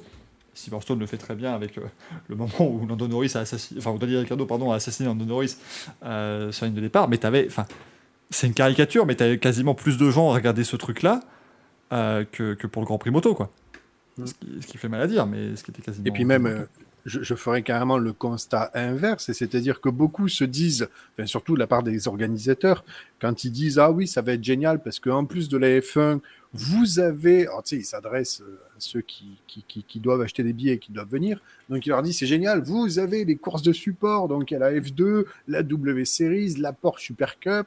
Ouais, mais de base, quand même, le bonhomme, il va acheter euh, un billet pour le Grand Prix de France et il va venir, euh, enfin pour le Grand Prix de, de, F1, et il va venir pour ça. Et, et, et je pense pas qu'en lui disant il y a quelques courses de support en plus, ça va le motiver mmh. plus. Et surtout, je pense que ça fausse en plus leur lecture aux organisateurs parce qu'ils pensent peut-être que certaines fois, euh, les affluences ont été peut-être boostées par les courses support, alors que finalement, il suffit juste de faire un tout petit peu plus d'animation. Et je pense que d'ailleurs, c'est ce que euh, la F1 fait euh, sur certains événements et qu'elle veut essayer d'imposer à, tout le monde quand il va s'agir de, de renégocier les contrats. C'est-à-dire qu'il y a d'un côté la course, la F1, qui peut avoir plusieurs courses support, mais c'est vraiment pas le propos. Donc il y a la F1, la course, et à côté, il y a tout ce qui est entertainment, c'est-à-dire le, le, côté animation, donc c'est-à-dire il y a les concerts et il y a de l'art aussi. Je pense qu'ils veulent essayer de faire un mix complet, c'est-à-dire de voilà de brasser un peu toute la culture globale que euh, n'importe quel kidam pourrait aimer, quoi. C'est-à-dire que effectivement, tu vas avoir un Grand Prix de F1, mais si en plus il y a ton DJ qui passe, et si tu as des sculptures ou des machins ou des trucs, et eh, ton week-end il est génial, quoi. Tu as fait vraiment le, le, le, complet, quoi. Et effectivement, c'est pas la course de F3 qui t'aura dit ah ouais, c'est génial, on a eu un faut pouvoir t'occuper en fait, et c'est ce qui est assez, c'est ça. Euh, assez complexe et euh, et je pense qu'effectivement, tout ce qui est musique, tout ça, c'est un peu mieux. Il y avait des concerts, il y en a beaucoup plus, hein, des concerts maintenant, goût de carte. Enfin, je pense qu'on est passé sur des week-ends de course à des week-ends de culture, en fait. Sur tous les grands prix, tu as des concerts maintenant. Enfin voilà, tu as vraiment. Il y a Magic System au Castellet, c'est con, mais. Enfin voilà, encore une fois, moi, 24 heures du Mans, l'un de mes meilleurs souvenirs, c'est Cool and the Gang. C'est pas c'est con, mais c'est pas un souvenir de course, mais c'est de te dire que j'étais là, aux 24 heures du Mans, donc il y avait, ah, il y avait toutes les. Euh, il y, avait tout, il y avait toute la course qui se déroulait, et puis soudainement, tu te fais ta petite coupure pendant une heure, une heure et demie, tu dis, allez, on pose Et tu vas juste voir les Cool and the Gang, euh, France Ferdinand, enfin, as, quand tu as des belles affiches, en plus, c'est pas mal. Et en plus, il y avait une affiche qui était pas si mauvaise. Hein. Euh, un stand où tu fais des imitations sur un week-end de Grand Prix. Moi, je suis. Moi, je. je... Ah, après, je parle pas Encore une fois, je pense que le Grand Prix de France aurait été encore mieux. Déjà que ça a été incroyable, apparemment, pour le public, parce que euh, toute l'équipe des pistonnets a fait apparemment du bon boulot, mais imaginez si en plus, soudainement, t'as Bruno Van qui fait Et voilà, pour la fin de cette séance de qualification Formule 2, on se retrouve dans 45 minutes pour la séance de Formule 1. Tu coupes et soudainement, tu me vois arriver sur l'écran euh, en train de faire des imitations de, de Nelson Montfort et Laurent Ruquier. Je pense sincèrement qu'il y aurait beaucoup plus de gens en tribune et que les gens n'iraient pas s'aventurer au point d'eau euh, et, au, point, de restauration. Donc à un moment, voilà euh, il faut savoir faire les bons choix, bien évidemment, il faut bien se placer. Il y en a Dave qui dit euh, c'est si rare que ça, les gens comme moi qui viennent sur un circuit pour voir des courses. Alors non, c'est pas rare, mais aujourd'hui, tu es quand même obligé de d'aller chercher un public. Il y, y, a beaucoup de gens encore qui viennent juste pour voir des voitures rouler, bien évidemment. C'est quand même la, majeure partie du truc. Mais tu es obligé de te réinventer. Et je pense qu'en fait, tu, valorises ce qui se passe en piste si tu as un très très beau line-up autour. Mais soyons francs, euh, au Grand Prix de France Moto, euh, tu avais euh, au drapeau à damier du MotoGP, tout le monde s'est barré. Il y avait une course de moto derrière, hein. Mais tout le monde s'est barré pendant le MotoGP. Enfin, à la fin du MotoGP, c'est normal. C'est en fait qu'on va dire, mais c'est logique. C'est vrai que peut-être que là, dans le chat, la plupart de, la plupart des, des, personnes dans le chat ou comme nous, peut-être que voilà, on est vraiment des, des fans euh, euh, aguerri, on connaît absolument tout le paddock, tous les pilotes euh, sur, sur, sur plusieurs années, etc. Mais il faut aussi comprendre que sur des week-ends de course, il y a des gens qui viennent découvrir la discipline, c'est leur première fois, ils connaissent absolument pas peut-être un ou deux pilotes. Il y a des fans qui, entre guillemets, euh, ne sont intéressés que pour voir la course et finalement euh, les débriefings, ça les ça les intéresse pas et, et voilà. Donc il faut aussi des animations à côté pour les occuper. C'est-à-dire que voilà, si si le mec il est venu pour voir une course, que la course lui a plu et qu'en plus il a vu un DJ, ah, génial quoi. Voilà, mais et puis, et puis soyons francs, tu as beaucoup de compagnes et de compagnons qui, qui accompagnent justement leur chérie et qui n'en ont rien à foutre du sport auto. C'est bête, mais moi j'avais fait cette, cette com- comparaison quand j'étais allé au, au 24 heures il y a quelques années, il y avait un concert d'Amir, bah, c'était absolument incroyable de vivre toute la journée, tu voyais en fait, alors je, caricature, mais encore une fois il y, en avait, il y avait tout, mais je veux dire, en, caricaturant, en gros centré, on va dire, bah, t'avais les mecs, pendant toute la journée, ils étaient à voir les bagnoles, tu vois, ils faisaient ça à leur copie en disant Ah, t'as vu, c'est cool elles, elles en avaient rien à foutre. Et puis le soir, t'avais les copies à faire Amir Et eux, ils étaient à dire Putain, mais c'est, c'est long. Est-ce qu'Elodie Gossuin est venue Même pas. J'étais, j'étais Mais je l'ai, je l'ai remplacé. Bien, bien évidemment. mais, mais le truc, voilà, c'était, t'es obligé d'en avoir un peu pour tout le monde. Et, et c'est pas, voilà, c'est pas, c'est, c'est pas facile. Euh, après, on, on est sur des week-ends ici en Europe qui sont assez faciles parce que justement, tu as 45 000 courses support, ça. Enfin, tu as quand même beaucoup de. de t'as, t'as énormément de, de, de temps en piste. Et ça, ça ne sera jamais retiré. Euh, quand on dit ça, imaginez Las Vegas, je suis pas sûr qu'il y aura beaucoup de, beaucoup de courses support, par exemple. Tu vois, ce sera un nouveau, un nouveau, un nouveau Ouais. format.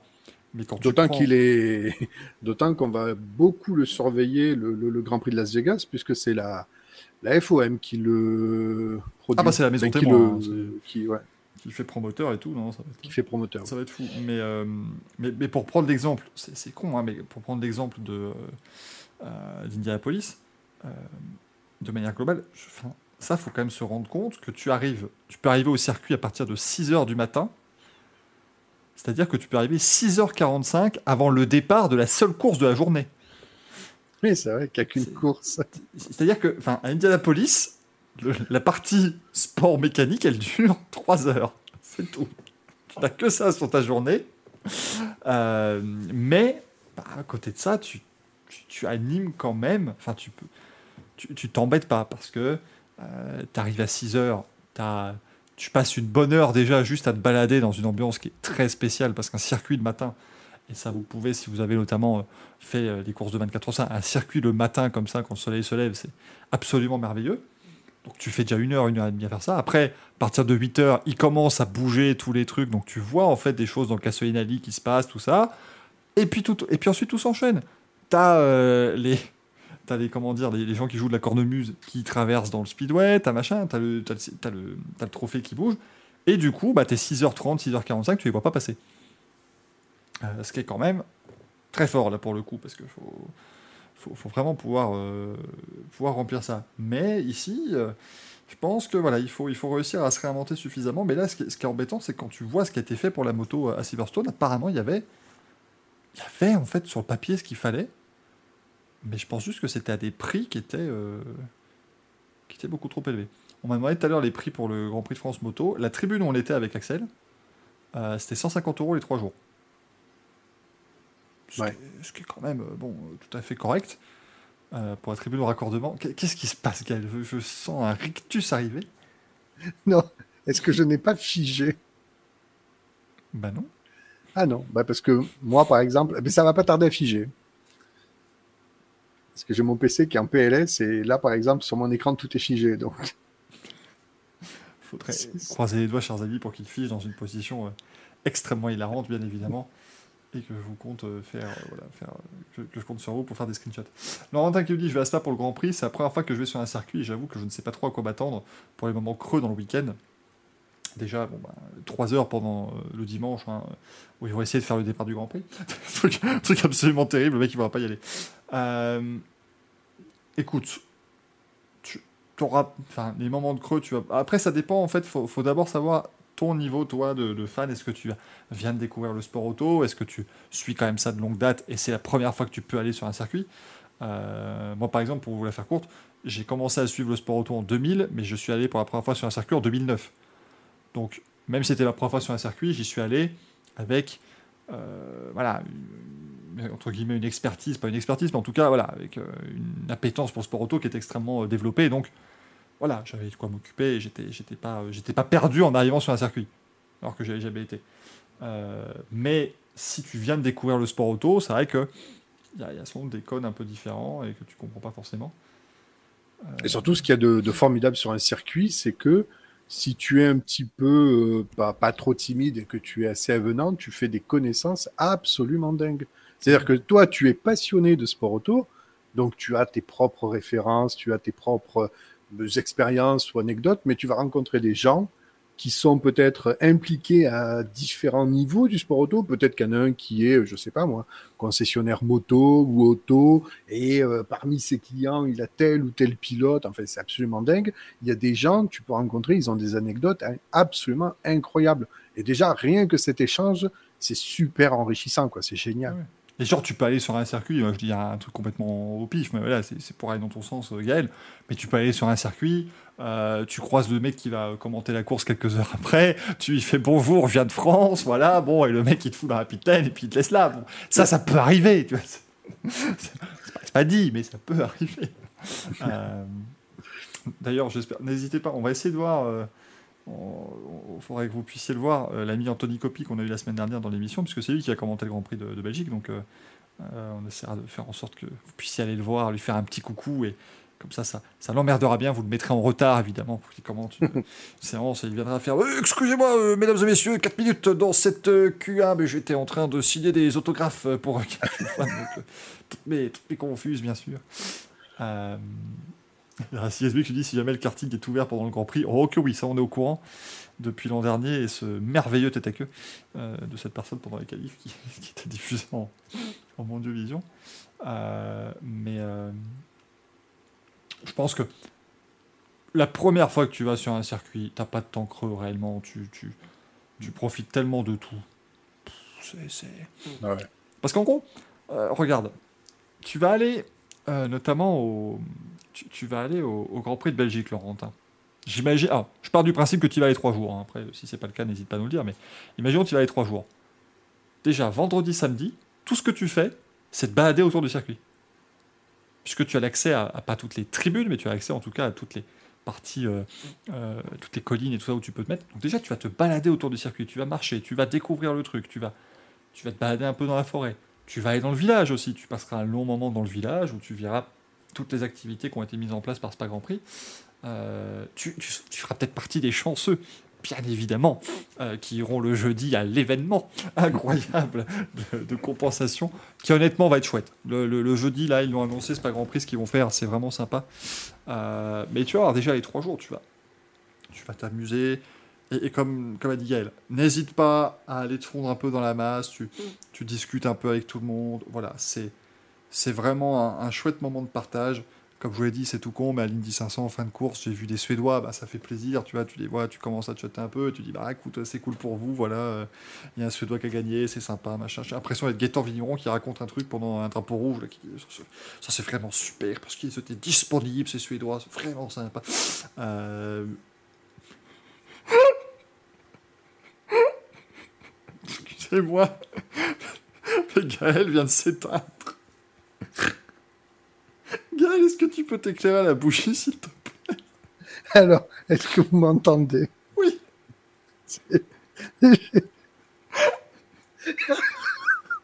Ah, ce PC est une catastrophe. Alors, il faut que je vous décrive ce que je... Excusez-moi, pour les gens qui nous écoutent en podcast, encore une fois, démerdez-vous. Alors, euh, Devant moi, j'ai trois écrans. alors attends, parce que du coup, ce qui est, ce qui est réel, c'est qu'en fait, Gaël, comment, expliquer? Ce sont tes écrans qui faisaient l'éclairage de ta pièce. Oui. Parce qu'il nous mais- reste un point lumineux. Mais attendez, alors attendez, je vais essayer d'allumer. Regardez, il y a un point lumineux. Ah, c'est bon. Ah, voilà. Donc là, je vous explique la situation. J'ai trois écrans noirs, j'ai juste la barre tâches de Windows et j'ai ma caméra avec le point allumé. Et voilà, c'est une catastrophe. Ça y est, il a grillé sa carte graphique. Alors, ouais, déconne pas, je sais pas. Je... Ah, honnêtement, je préférerais que ce soit la mémoire vive qui grille plutôt que la carte graphique, parce que vu les tarifs en ce moment, c'est encore plus cher que le litre d'essence. C'est compliqué. hein. Euh, alors, attendez, ce qu'on va faire, je vais devoir redémarrer, je suis obligé, parce que là, c'est une catastrophe. hein. Ah, enfin le meilleur moment d'émission, je vais être tout seul avec mon t-shirt. on a l'impression que j'ai une bite de dessiner dessus. Encore une fois, si vous voulez nous rejoindre, c'est Gerhard Burger. hein. On, va, on va essayer de vous le mettre en vente, ce t-shirt, ne vous en faites. Allez, bisous, je reviens. Allez, la bise, hein, bien évidemment. Voilà, je me mets en plein écran, c'est merveilleux. Salut les amis, j'espère que vous allez bien. Euh, on profiter pour lire un peu vos messages. Goodcar qui vous demande s'il n'y a pas des spas à Spa. Ça s'appelle Spa parce que c'est une ville thermale à la base. Mais le circuit n'est pas à Spa, donc ça n'a rien à voir. C'est à Francorchamps.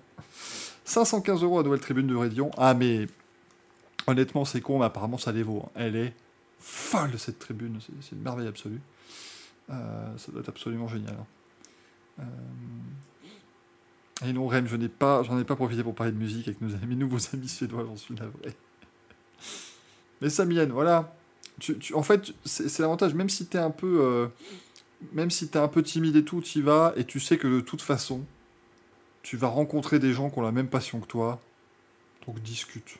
Tu vois, tu discutes, tu et puis tu, de fil en aiguille, tu rencontreras des gens super, Laurentin, tu, tu passeras un super moment et tu seras, voilà vraiment. euh, euh, vraiment amusé à la fin et, ce, sera, ce sera chouette. Et puis il y aura, il y aura vraiment beaucoup d'activités en piste, donc là il n'y aura pas tant de, tant de, moments creux que ça. Les, moments les plus creux en fait, c'est si tu vas au circuit en voiture.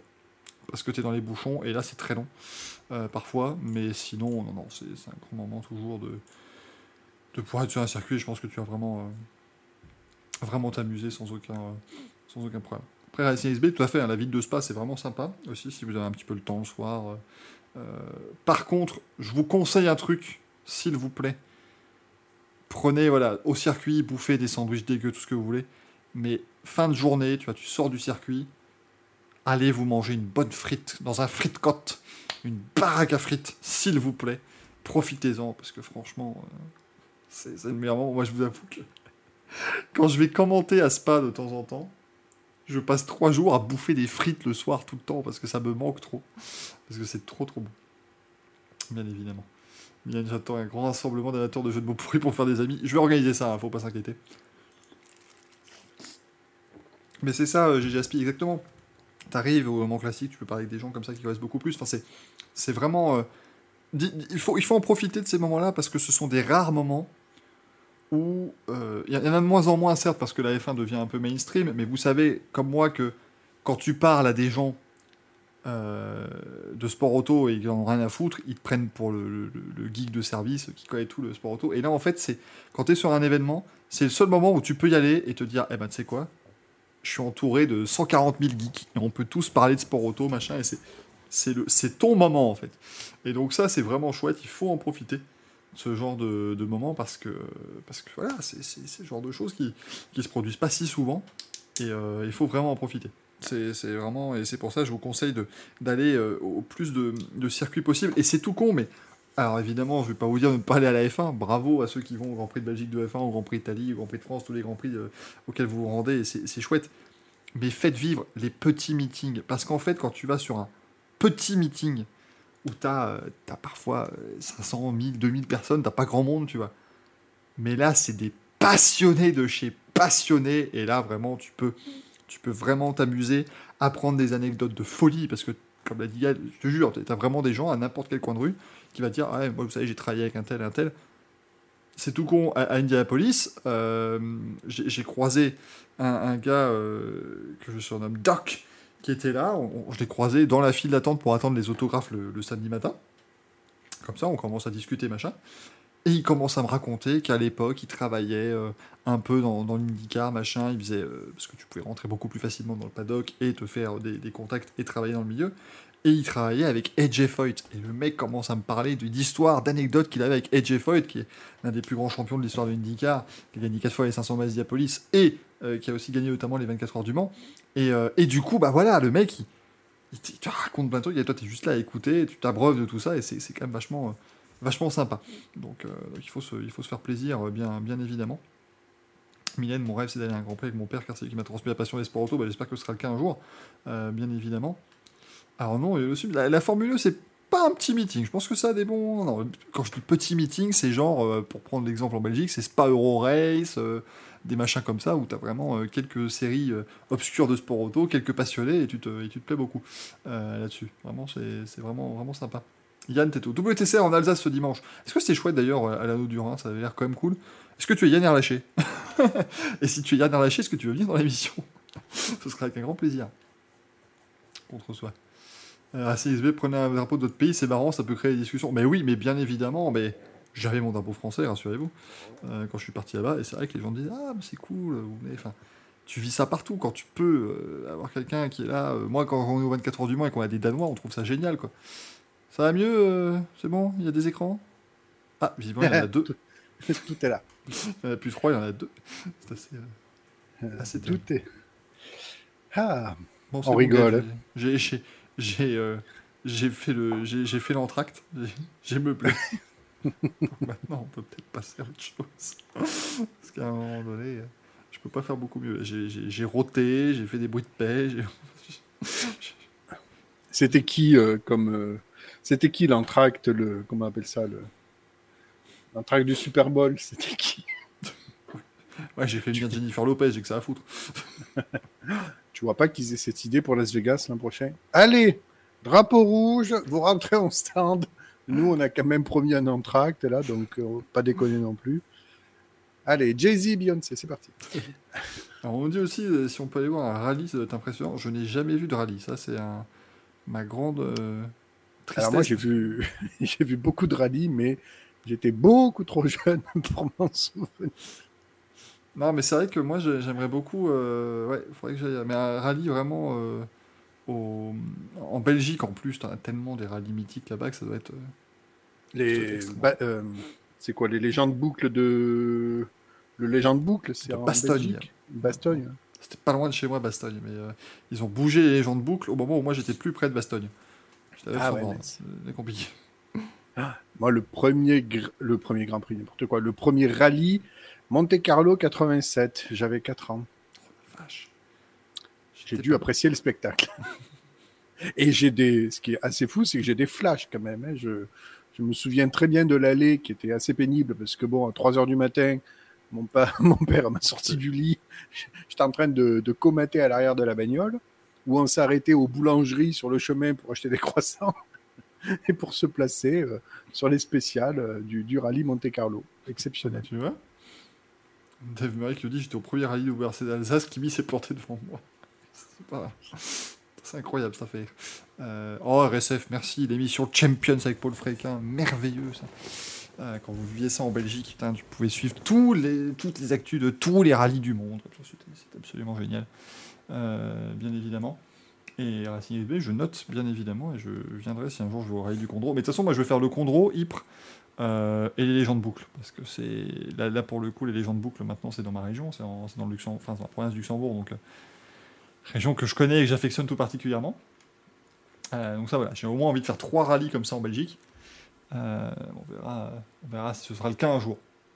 Mais il faut continuer, vous voyez les amis, continuez, c'est bien, continuez d'avoir des objectifs aussi, c'est c'est tout con, mais gardez cette petite fibre, ces petits objectifs comme ça, un jour je veux faire un tel événement, machin, et ça vous donnera aussi envie d'a- d'avancer euh, et, et de continuer à, à partager cette passion et à vous dire, bah voilà, peut-être qu'un jour j'irai voir ça, j'irai voir ci, ce serait...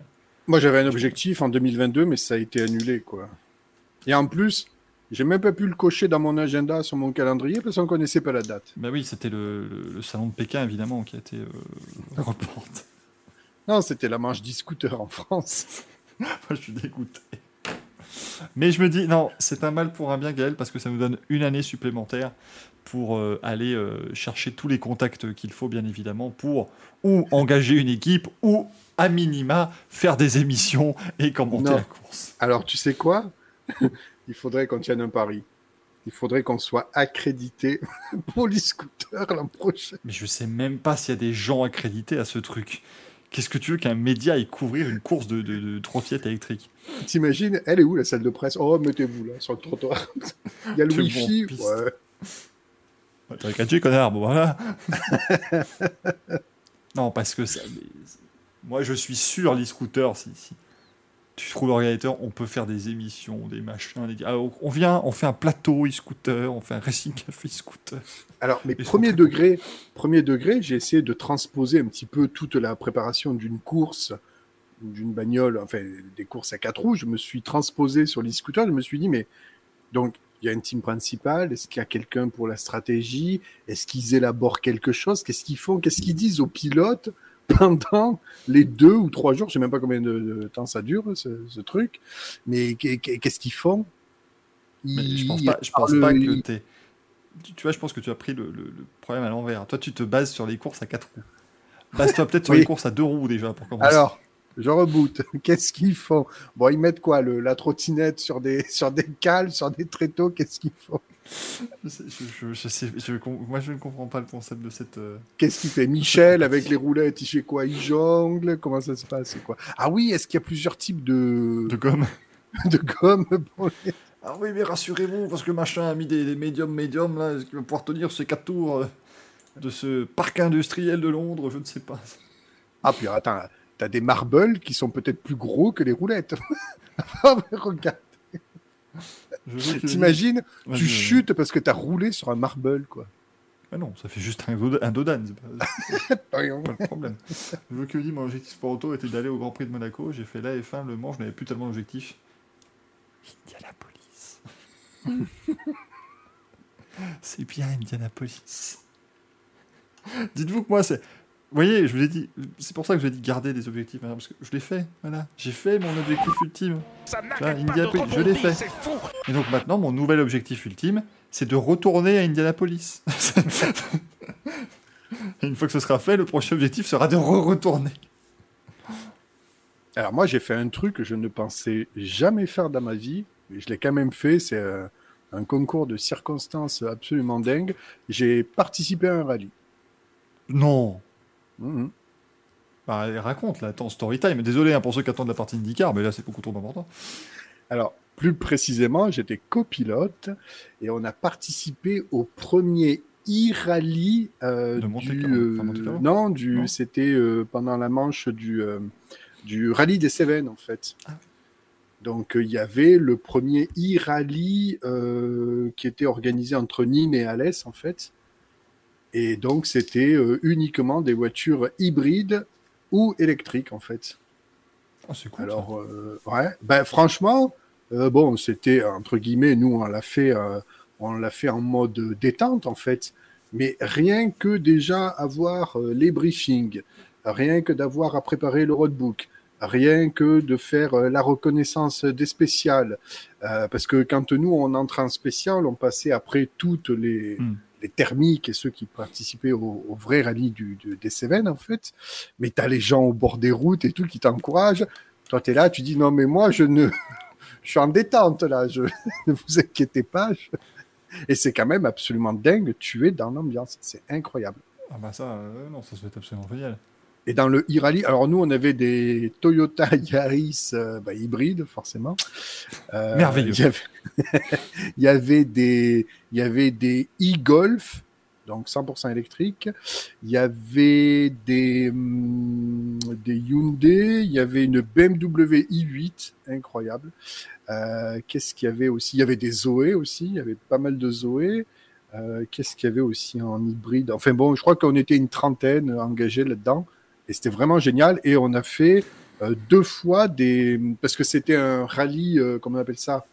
Un rallye euh, De régularité. de régularité, merci. Et donc, du coup, on avait deux passages sur le circuit pôle mécanique, en fait, où il fallait, on avait 10 minutes et il fallait qu'on fasse, voilà, une régularité sur 10 minutes. Ben, c'est c'est quand même assez complexe. hein. C'est, on le faisait en détente, mais il y avait quand même une pression qui était là. Quoi. Bon, ça doit être incroyable. Est-ce que tu as gardé la voiture dans ton musée perso, évidemment Et devenir conservé, bien entendu. Non, mais donc, donc ça y est, donc je me dis que sur le rallye, tu as, tu as vécu l'expérience que j'ai pu vivre au Tour de France. Donc je suis, je suis ravi pour toi. Parce que ça- je, je voulais déjà raconter l'anecdote du Tour de France quand même, non? Tour de France, tu as fait quoi au Tour de France? Mais En fait, il y a- il y, a un jour, le Tour de France est passé dans mon, dans mon village, dans ma rue. Ah, Et du coup, le. Tour de France est passé. Et juste après le passage des voitures de directeur sportif, moi j'ai pris mon vélo avec ma tenue FDJ. Je suis parti. Et j'ai commencé à grimper. J'entends ouais, vas-y, allez.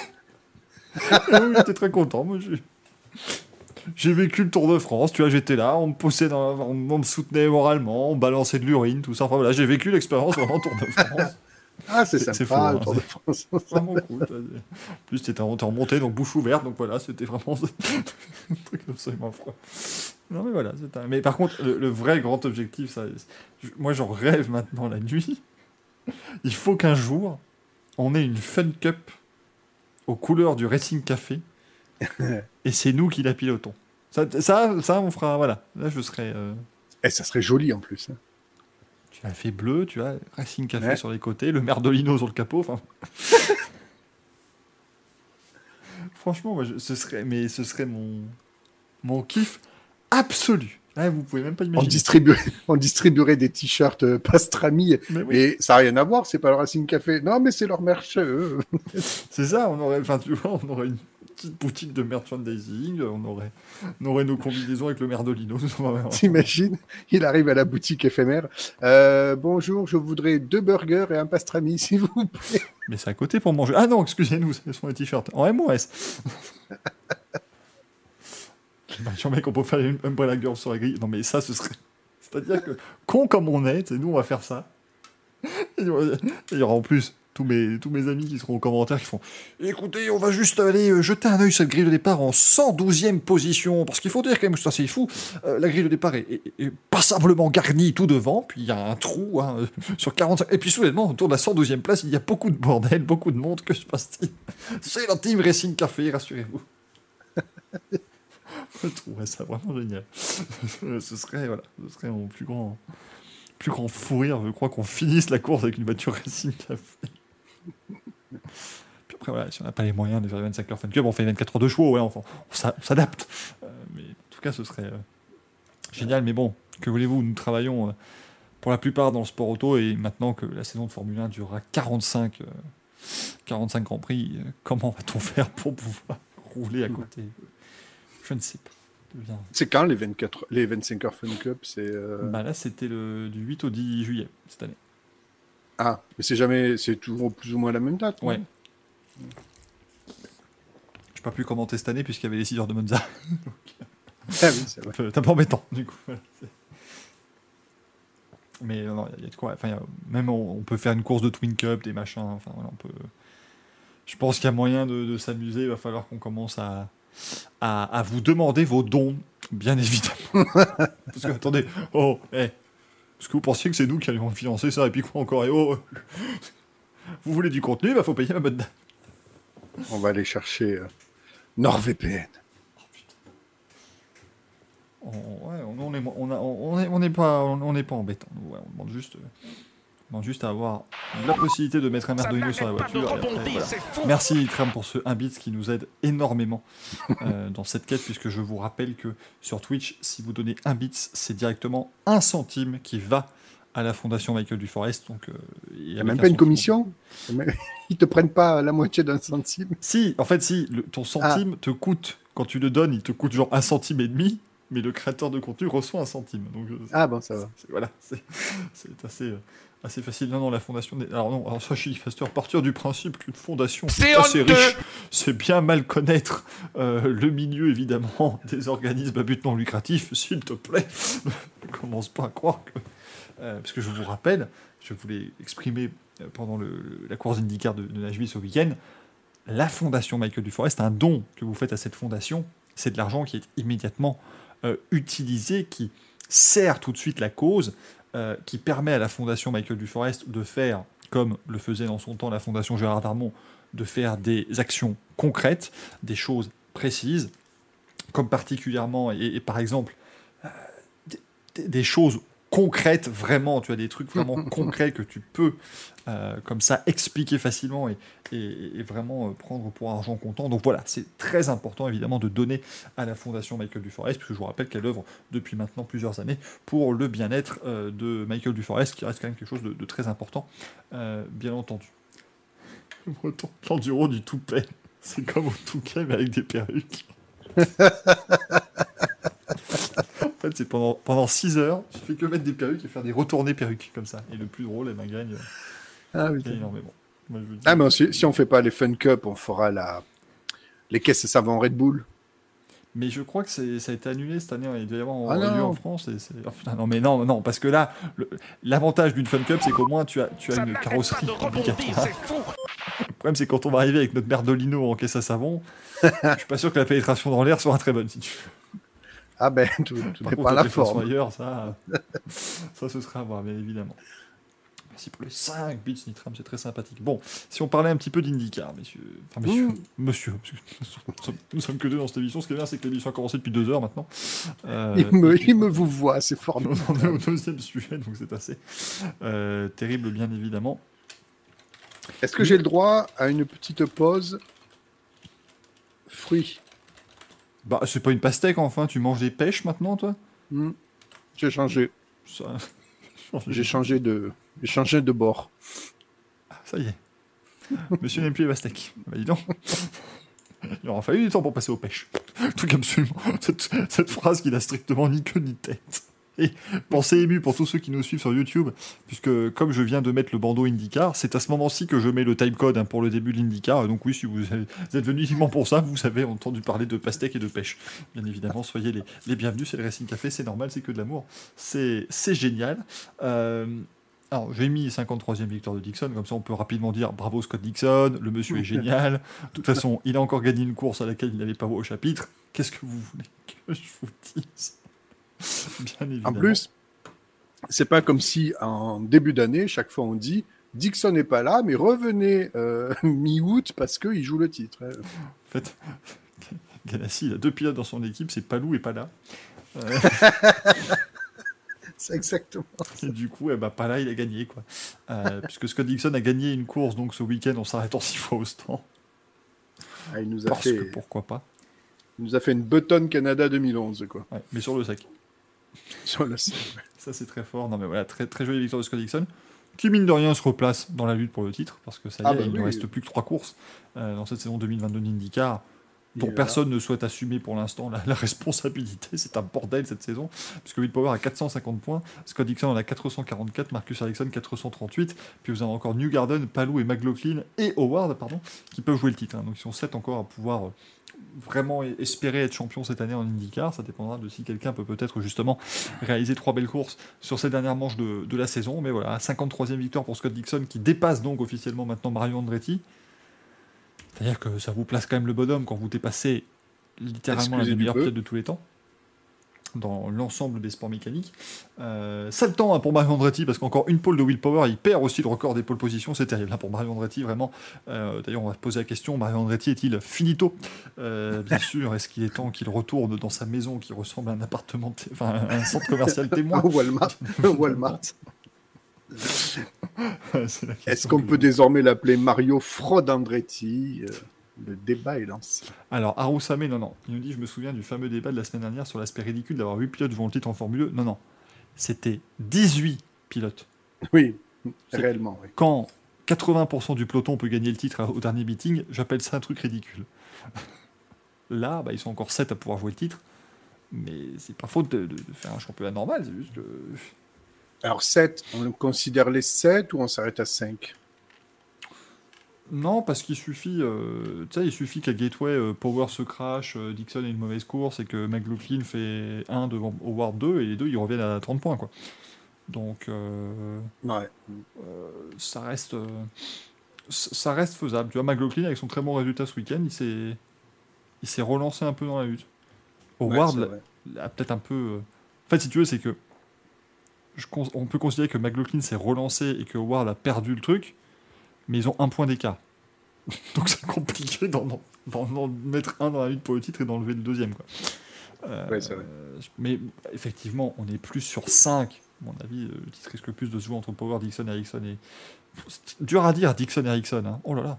Euh, New Garden et Palou. Mais la petite surprise McLaughlin ou, ou Palou, on est, ou euh, Howard, pardon, on n'est pas forcément à, à l'abri.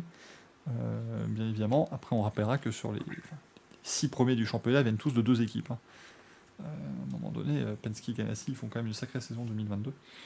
Et ce serait, ce serait dommage que l'un des deux euh, n'ait Et pas là, le, c'est le titre. Palou qui gagne le titre. Bah écoute, maintenant il se reparle avec Chip Ganassi, donc c'est déjà positif. Euh, puisque Chip Ganassi est venu personnellement le féliciter de son podium. Donc euh, c'est déjà pas mal. Ce serait génial, fin de course. Hey, bravo Alex, euh, super, je suis vraiment super content que tu aies le titre. Allez, Euh, à lundi maintenant- avec mon voilà. avocat. Maintenant, t'es bien gentil, t'enfiles un costume, parce que nous, on va, on va au tribunal. nous fait, nous fait pas chier. Thomas qui dit j'aimerais bien un septième titre de Dixon. C'est vrai que c'est là, il égalerait le, le record d'AJ Foyt. hein. Euh, S'il euh, venait à remporter son septième titre cette année. Moi, moi, j'ai- j'aimerais un jour comprendre cette, entre guillemets, fascination ou ce, ce blocage autour du chiffre 7 en sport. Parce que C'est vrai que c'est. T'as Foyt qui a 7 titres en IndyCar, euh, les trois, euh, Earnhardt, Petty et Johnson qui ont 7 titres en NASCAR. Ça y est, maintenant, ils se cachent pour manger sa, sa pêche, alors qu'on sait tous qu'ils mangent de la pêche, euh, Gaël. Mais t'as euh, t'as, euh, comment, euh, enfin, t'as tous ces trucs à 7 titres à chaque fois, et Jeff Foyt. Euh, t'as Lance Armstrong. Hmm. Ah, pardon, je crois que j'ai, je crois que j'ai fauté. je crois que j'ai fait une petite gaffe. Mais bon, Hamilton aussi. ça- ça- T'as Schumacher, 7 titres. Bah, Hamilton aussi, accessoirement. C'est pas 8 Hamilton? Non, et non, et non, Jamy. Il a 7 Moi, j'ai une couverture de magazine qui prouve le contraire. Oui, c'est vrai, mais oui. Euh, Thomas qui demande aussi 7 titres en MotoGP aussi. Oui, tout à fait. Puisqu'il y a 9 titres au total. 7 en MotoGP et 1 en 125 et en 250. Lob. Il y a que Ah. Lob qui a fait plus, hein. il a fait 9. Moi, premier degré. Ah oui, Lob aussi, 7 titres. Et qui réinvente tout. Ocon 7 titres, Alonso 7 titres aussi, bien sûr, on, s'en rappelle. Mais il y a, que Lob et OG qui arrivent à faire mieux. Mais sinon, on fait pas tout le monde reste bloqué à ce chiffre 7. Et en même temps, c'est pas non plus surprenant parce que ça veut dire quand tu es sportif que c'est au moins 7 années où tu es au top du top. Euh, et ta carrière, elle en fait pas 50 quoi. Donc euh, c'est. C'est un trip. Alonso 7 titres perdu à 3 points. En fait Si Fernando Alonso avait marqué 5 points de plus dans toute sa carrière, il serait 12 fois champion du monde quand même. hein, C'est dommage. ça se joue à pas grand chose la F1. Alors si Thomas, effectivement, tu es tout à fait euh, correct, oui, c'est 6 titres en MotoGP, Rossi, et 1 en 500 cm3. Et donc 7 titres en catégorie Rennes, si on veut être euh, tout à fait précis. Et Jojo, oui, Tom Christensen, 9 fois Le Mans, effectivement, euh, pour Monsieur Le Mans. Enfin, c'est débat, débat sur le surnom, très clairement. Mais euh, pour moi, il y a Monsieur Le Mans, Jacques X, Monsieur Le Mans, Tom Christensen, Monsieur tout le monde. tout, le monde est Monsieur Le Mans, c'est formidable. Et ça fait, ça fait plaisir. Et Marius, c'est vrai que Peter Hansel, il a fait deux fois sept titres, lui, parce que, parce que le Dakar, il l'a pris, il l'a roulé dessus, sans aucun problème. Mais bon, ce week-end, euh, autant vous dire que Nashville, ce fut long. Merci à Ah tous ceux bah. qui étaient là, hein, parce que vous étiez plus de 100 pendant quasiment l'entièreté du live dimanche. Euh, pour ceux qui ne nous ont pas suivis, on a pris l'antenne vers 21h05, puisque la course devait démarrer vers 21h30. Elle a donc démarré à 23h10. Et elle s'est finie à 1h30 du matin. Euh, je, suis très long. euh, parce que, parce que ceci. T'as meublé jusque-là ou t'as coupé le, le Ah, j'ai tout meublé. Ah non, oh là. Ah, j'ai, je venais- je- j'ai fait 4 heures de, et quart de live. Je, je- à fond. C'était Ah ouais. vraiment, vraiment- Donc t'auras commenté dans ta vie euh, le Grand Prix de Belgique 2021. C'est ça. tu sais ce que c'est. Non, mais j'avais sorti l'an dernier, pour, pour la, la course de l'an dernier, euh, Gaël, cette stat qui était absolument folle, c'est que l'an dernier, euh, la course de Nashville a duré plus longtemps que les 500 mètres d'Indianapolis. Ah ouais, ah oui. Ah oui, oui, oui, Parce qu'il y a d'accord. eu Tours drapeau rouge, il y avait eu euh, Ah ouais, beaucoup, de, ouais. beaucoup de tours au drapeau jaune aussi. Et en fait, cette année, il y a eu plus de tours au drapeau jaune, mais il y a eu un drapeau rouge de moins. Ce qui a aidé à ce que la course soit un petit peu plus, plus courte. Mais euh, c'était Ah, c'est c'était un circuit la, particulier. hein. c'était la fête au carbone. hein. Après, j'aime beaucoup le circuit. Oui, Ouais. tu vois, c'est un, c'est un- un beau défi, mais en ouais, course, c'est complexe. C'est ouais, c'est compliqué. Ben, c'était c'était la faute, c'était la fête au carbone et puis la fête à certains pilotes qui de temps en temps mettaient le cerveau sur off. Donc c'était Moi, je suis très Ah, content. Devin De Francesco a fait une connerie, donc je suis. Ça fait un week-end de plus. Là, il a sorti Takuma Sato. Mais bon, ah ouais. pa- parlons de ce qui, ce qui brûle les lèvres de tout le monde dans le chat. parlons de Joseph Dugardon et Romain Grosjean. Euh, parce que, ah oui, Mathieu, Mathieu aussi, la, la vidéo, enfin l'image des ailerons cassés sur le camion plateau, moi, j'ai trouvé ça Ah oui. Ouais, absolument incroyable. Euh, mais, mais du coup, New Garden, Grosjean, euh, c'est c'est très compliqué de justifier, je trouve. Ben ouais, parce qu'il New arrive de Garden. tellement loin New Garden que c'est- incroyable quoi. Et en, en plus, euh, ouais, et, et je comprends la, la colère de, de Grosjean parce que entre guillemets, je sais même pas, il, il, met pas le push to pass sur le restart parce qu'en plus c'était celui qui en disposait le plus euh, en fin de course, donc il devait certainement vouloir se le garder pour des pour d'autres portions du circuit pour euh, placer des attaques. Et je pense pas qu'il ait utilisé pour se défendre, mais pour le coup, je pense que New Garden, lui, il est arrivé euh, pied dedans, il a freiné. En fait, euh, New- Garden, c'est pas. Comme, comme je l'ai dit dans la vidéo que j'ai faite, euh, il arrive de loin, mais, mais son freinage est maîtrisé à tout. Enfin, tu vois, le, le freinage est quand même maîtrisé. Mais il Oui, ressort ça- complètement il- en vrac du virage. c'est ça. Donc, il s'appuie quand même sur Grosjean. voilà, c'est. On va- On va dire qu'il s'appuie sur la trajectoire de Grosjean. En fait, c'est ça. En fait, c'est qu'il est obligé de, de le sortir. Et quand tu sors un pilote de la trage, euh, euh, surtout à cet endroit, ça veut dire que tu embrasses le mur. quoi. Après, après, je comprends tout à fait qu'il ait fait ça. Encore une fois, il joue le titre. Il voit des points, euh, des, des points faciles euh, à aller chercher devant lui. Enfin voilà, il a, il a pas eu de chance non plus avec cette stratégie où ils l'ont tenté, donc c'est pas facile. Qu'est-ce qu'il y a Attention, ceci dit, de ne pas se faire des faux ennemis. Parce que maintenant, si Grosjean il est un peu tête brûlée et qu'il veut tenter un dive du futur euh, et ruiner la course de New Garden, euh, soit à Portland ou soit à Laguna Seca, à Seca, euh, Ouais, mais je crois que s'il le fait, il se fait, il se fait, il se fait, il se fait péter la gueule par le paddock IndyCar. Que- aussi. Mais bon, Parce qu'il s'est fait- il s'est pas fait un ami en, en Marcus Ericsson non plus ce week-end. Euh, Ouais. Alors tout le monde s'est demandé pourquoi. euh, ils se sont percutés hein, pendant la course, hein, Ericsson Mm. et, et Grosjean. hein. On l'a pas euh, forcément signalé, mais il y a eu contact entre les deux. Euh, ce qui fait quoi là Alors, pour le tweet de Tony Callan que j'ai cité dans ma vidéo, en fait après il a dit non mais c'est bon, c'est une blague.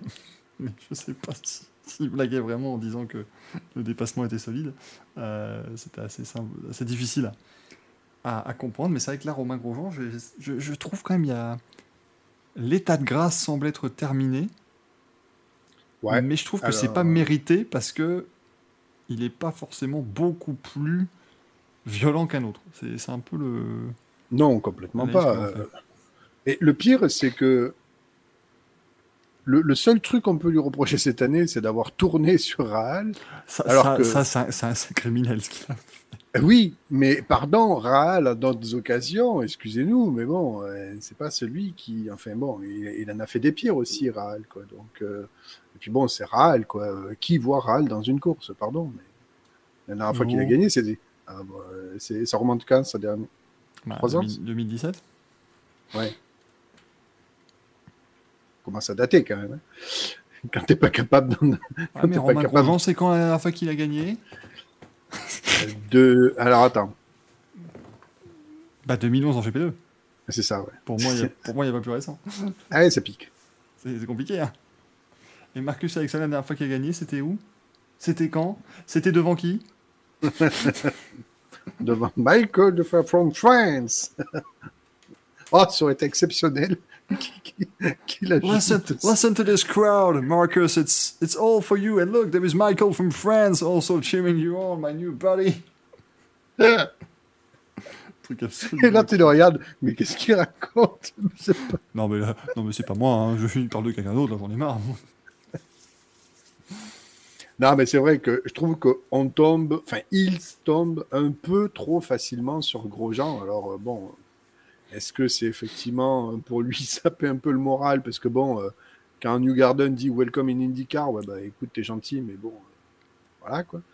Euh, Mais tu vois, ça c'est. C'est vraiment le côté. euh, c'est- on, on le prend de haut. on- Enfin voilà. je Oui, c'est ça, là- c'était pour lui dire bon, écoute, t'es bien gentil, toi, avec ta carrière en F1, mais là, voilà, ça y est, là, t'es en IndyCar, tu découvres l'Amérique. euh, je trouve que c'est un peu facile de, de lui tomber dessus comme ça, quoi. À partir du moment où, où New Garden n'est pas pénalisé pour ce qu'il fait et où Grosjean n'est pas pénalisé pour ce qu'il fait à Rahal et tout ça, C'est ça. ah, les commissaires, faudrait peut-être qu'ils saisissent un petit peu le truc parce que.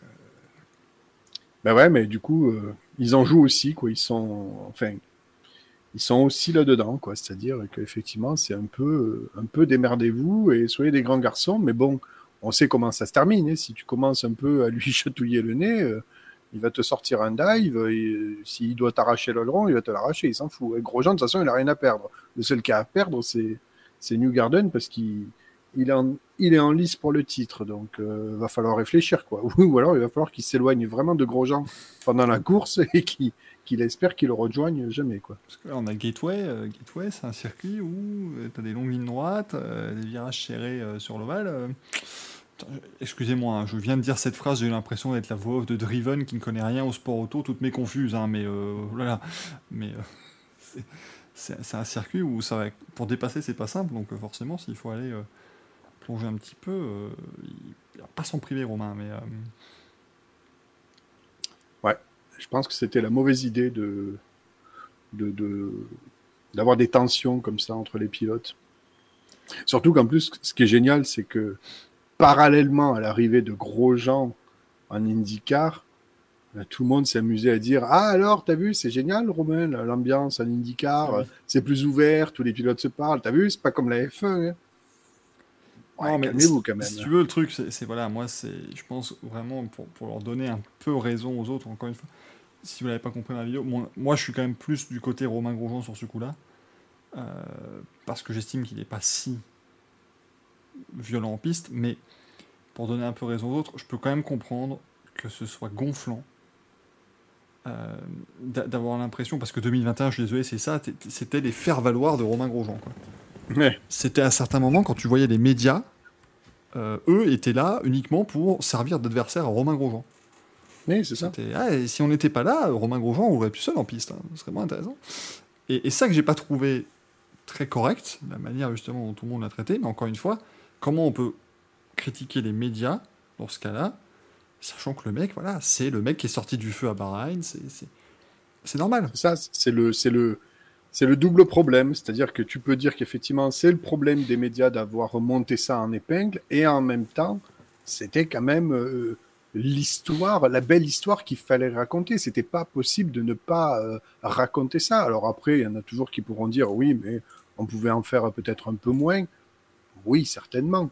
Mais bon, ça, après, c'est toujours un petit peu l'engrenage des, des, des, des, audiences et tant qu'on peut faire un papier sur Grosjean, euh, voilà, pourquoi ne, pourquoi ne pas le faire? Mais euh, c'est pas le truc, c'est au pilote. Enfin, je, comprends que euh, d'un côté, tu peux te dire, ouais, ok, euh, l'IndyCar, c'est notre championnat quand même, c'est le championnat américain. Et quand les pilotes européens viennent avec leur plus grosse notoriété parce qu'ils ont fait de la Formule 1 ou autre, et on vient encore leur servir la soupe en IndyCar, oui, forcément, ça peut faire chier certains. Maintenant, aux pilotes à être intelligents et au contraire à soigner leur com, parce que c'est juste une question de communication, là, c'est juste une, question d'ego entre les pilotes. Et, et- et le tribunal populaire décidera qui a gagné. Donc, euh, il faut faire attention. C'est comme les pilotes en ce moment, on l'a vu, hein, depuis les histoires de, des problèmes de contrat, Piastri, machin, tout le monde, tout le monde a son Twitter, là, maintenant, tout le monde donne- son avis. Attention les mollo parce que ça va vous retomber dessus, je vous le dis. C'est ça, c'est toujours compliqué. Et... Mais voilà, c'est ce genre de choses. Je pense que c'est signe quand même d'un ras-le-bol général vis-à-vis de la direction de course, vis-à-vis des commissaires qui n'en vendent pas une. Voilà, il faut, il faut réussir à, calmer un peu tous ces, tous ces gens parce que sinon, en fait, le truc, c'est pas.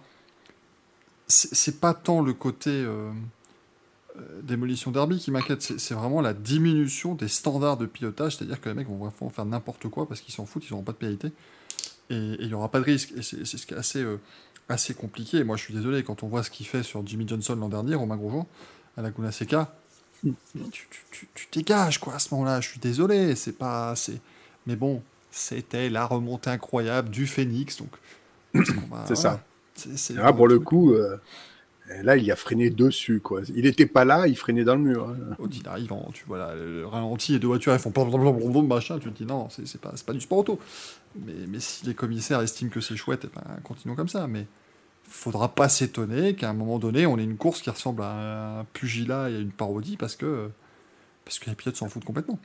Moi, je dis, si Laguna Seca, on se retrouve avec Power, Dixon, Ericsson, Newgarden en, en 13 points d'écart, bah, je souhaite à Newgarden de ne pas croiser la route à Grosjean, hein, parce que C'est ça, ça, me paraît, voilà. Mais il faut, je pense que pour Romain, il faut quand même maintenant euh, faire un peu profil bas. Euh, même si, enfin voilà, on sait que c'est pas le, genre du bonhomme et qui va, évidemment défendre sa place euh, et défendre sa peau chèrement, mais je pense que voilà, faut, se concentrer sur trois courses plutôt clean, parce qu'il est aussi impliqué dans le marasme que fut Andretti à Mid-Ohio, où tous les pilotes de l'équipe sont percutés au moins une fois. Euh, donc euh, c'était compliqué. Je pense que là, il faut réussir à faire profil bas, juste faire des courses solides, terminer, et puis euh, voir un peu où ça va nous, mener cette affaire. Mais en tout cas, la prochaine course sera dans la nuit du 20 au 21 août.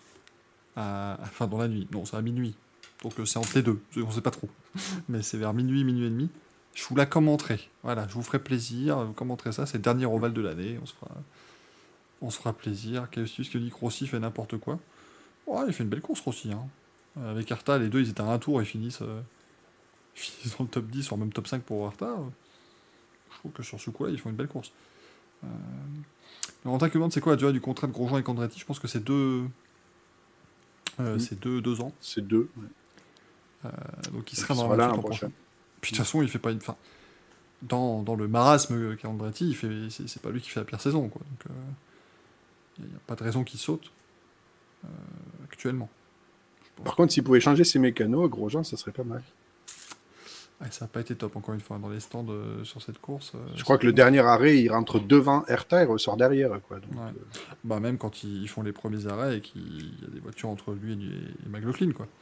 Mm. C'est là aussi où il perd beaucoup parce qu'il était, il était deuxième toute la course et, et il se retrouve un peu anglais dans le trafic. Après, voilà, il n'a pas eu beaucoup de chance avec les. Entre les stratégies douteuses et les arrêts foirés, euh, compliqué. Euh, en tout cas, cette belle saison d'IndyCar qui va se poursuivre. Moi, je continue à prendre mon pied devant les courses, donc ça fait, ça fait plaisir. Et on nous a demandé qu'avaient fait les, les- les Français. Alors, euh, Simon Pajot termine 9ème, mais il a eu des problèmes de différentiel, en fait, euh, malheureusement. C'est dommage parce qu'il avait, euh, ah, il avait une voiture pour le podium. hein. Assez Mm. facilement, euh, Simon, il était. euh, tout, tout se passait bien. C'est bon, il était parti un peu. Il était parti 13ème parce qu'il avait été. Il n'avait pas pu faire un tour euh, vraiment à fond en, en qualif. Euh, Il était Il- bloqué par le. Enfin, pénalisé par le drapeau rouge. pas un drapeau rouge, c'est ça. Et ensuite, il, il- il a ce petit brin de chance en course où il remonte et en plus le drapeau jaune tombe au bon moment, ce qui lui permet de se, re- se retrouver deuxième derrière Palou. Il se fait passer par McLaughlin qui honnêtement avait pour moi la meilleure voiture, donc t'avais pas grand monde qui pouvait contester la victoire à McLaughlin dans une course normale. Mais il jouait largement le podium et là, problème de différentiel. Et en fait, quand vous avez un problème de différentiel, ça veut dire que euh, le différentiel est là pour ajuster la vitesse de rotation de la roue arrière gauche et de la roue arrière droite, histoire que quand tu sors d'un virage, forcément tu as une roue qui est plus à l'intérieur, donc qui fait moins de distance, donc il faut ajuster tout ça pour que l'accélération soit la plus linéaire possible et que tu patines le moins possible. Donc quand le différentiel est cassé, les deux, vitesses, les deux, les deux roues elles tournent comme elles veulent, et donc lui il pouvait, euh, il pouvait vraiment plus extraire des virages et c'était vraiment très compliqué. Pareil pour Will Power qui euh, avait des problèmes de, de, de rapport de boîte après s'être fait rentrer, euh, rentrer dedans par, euh, par Howard, hein, si je dis pas de bêtises. Enfin, c'est, oui, c'est Rahal qui envoie Howard sur Power. Mm. Et, euh, et il a eu de la chance, Power, il a dit la, la boîte de vitesse a cassé quand il a passé la ligne d'arrivée. Ah. il avait plus rien, plus une seule vitesse. Bon, en même temps, il finit 11e et dernier dans le tour, donc il n'avait pas trop de risques avec les gens derrière lui. Salut euh, fraternel évidemment à Marcus Ericsson qui termine 14e sans terminer la course. Romain Grosjean fait 16e avec son abandon aussi. donc autant vous dire que c'est. euh, ouais, il y avait 11 voitures, je crois, euh, enfin 11 pilotes qui ont abandonné sur accident. Ah ouais, non mais c'était incroyable. Enfin, sur accident ou conséquence d'un accident en tout cas. Donc c'est. On a aussi les rookies qui se sont d'abord illustrés, puis moins bien illustrés. Euh, Maloukas, et qui c'est qui rentre dans Maloukas Bah, Kirkwood. euh, c'est- Euh, Kirkwood. Moi, je suis, je suis navré, mais Kirkwood, à un moment donné. euh, Bon, là. Là, c'était un, un attentat. là. là, c'est- non, là, c'est moins de sa faute. Parce que. En fait, comment. Il perd les vois- freins. Comment? Il perd les freins parce que. non, je- non, non, il fait, le, il fait le freinage à Maloukas. Mais en fait, tu vois que Maloukas le, le serre dans le mur parce que Kirkwood tape le mur intérieur, en fait.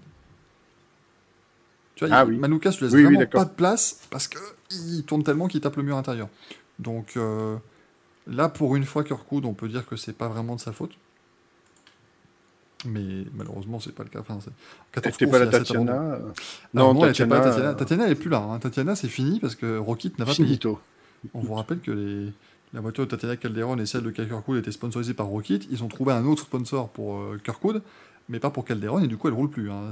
Pour moi, c'est fini. hein, cette, euh, cette saison.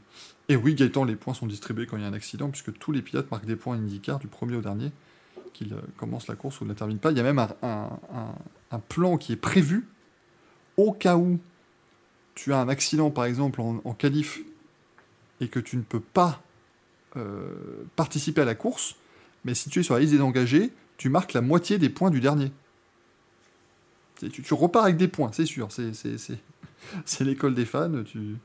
C'est ce qui donne des, des situations drôles. Par exemple, en 2005, Dan Weldon devient champion quand il prend le départ à Watkins Glen. Parce qu'en prenant le départ, il marque assez de points pour être inatteignable. Par contre, s'il n'avait pas pris le départ, il aurait marqué que la moitié et donc euh, le deuxième du championnat aurait pu le, le, le rattraper suffisamment s'il avait gagné la course. C'était euh, c'était un, peu le, un peu le bazar. Mais oui, même si, tu, même si tu abandonnes, tu marques des points, et c'est pour ça que les pilotes repartent en piste pour essayer de remonter des positions, euh, en profitant des gens euh, qui ont abandonné devant, même si tu as cassé ta voiture. C'est ce qui arrivait Graham Rahal. Ça, c'était pas très malin, puisque Rahal euh, a, a explosé sa voiture, ils l'ont réparé, ils l'ont relancé en piste. Problème mécanique, il a tapé le mur et il s'est fait rentrer dedans par Rinus Viquet, qui devait être absolument ravi de, de cette situation. Il est reparti, il avait 22 tours de retard. Je. Ouais. Ah, mais quand il reste plus de 22 tours, bah, tu te dis, bah, si le mec il abandonne, euh, Mm. des places. C'est con, mais c'est comme ça que ça, ça fonctionne. Alors, en que dit, donc, s'il y avait ce système en F1, Schumacher aurait pris des points à Jeddah. Oui, tout à fait. Puisque Schumacher n'a pas pris le départ du Grand Prix. Mais comme il était engagé, il aurait marqué la moitié des points qu'on aurait donné au dernier euh, à l'arrivée. Ouais, c'est ça. C'est comme ça que ça fonctionne IndyCar.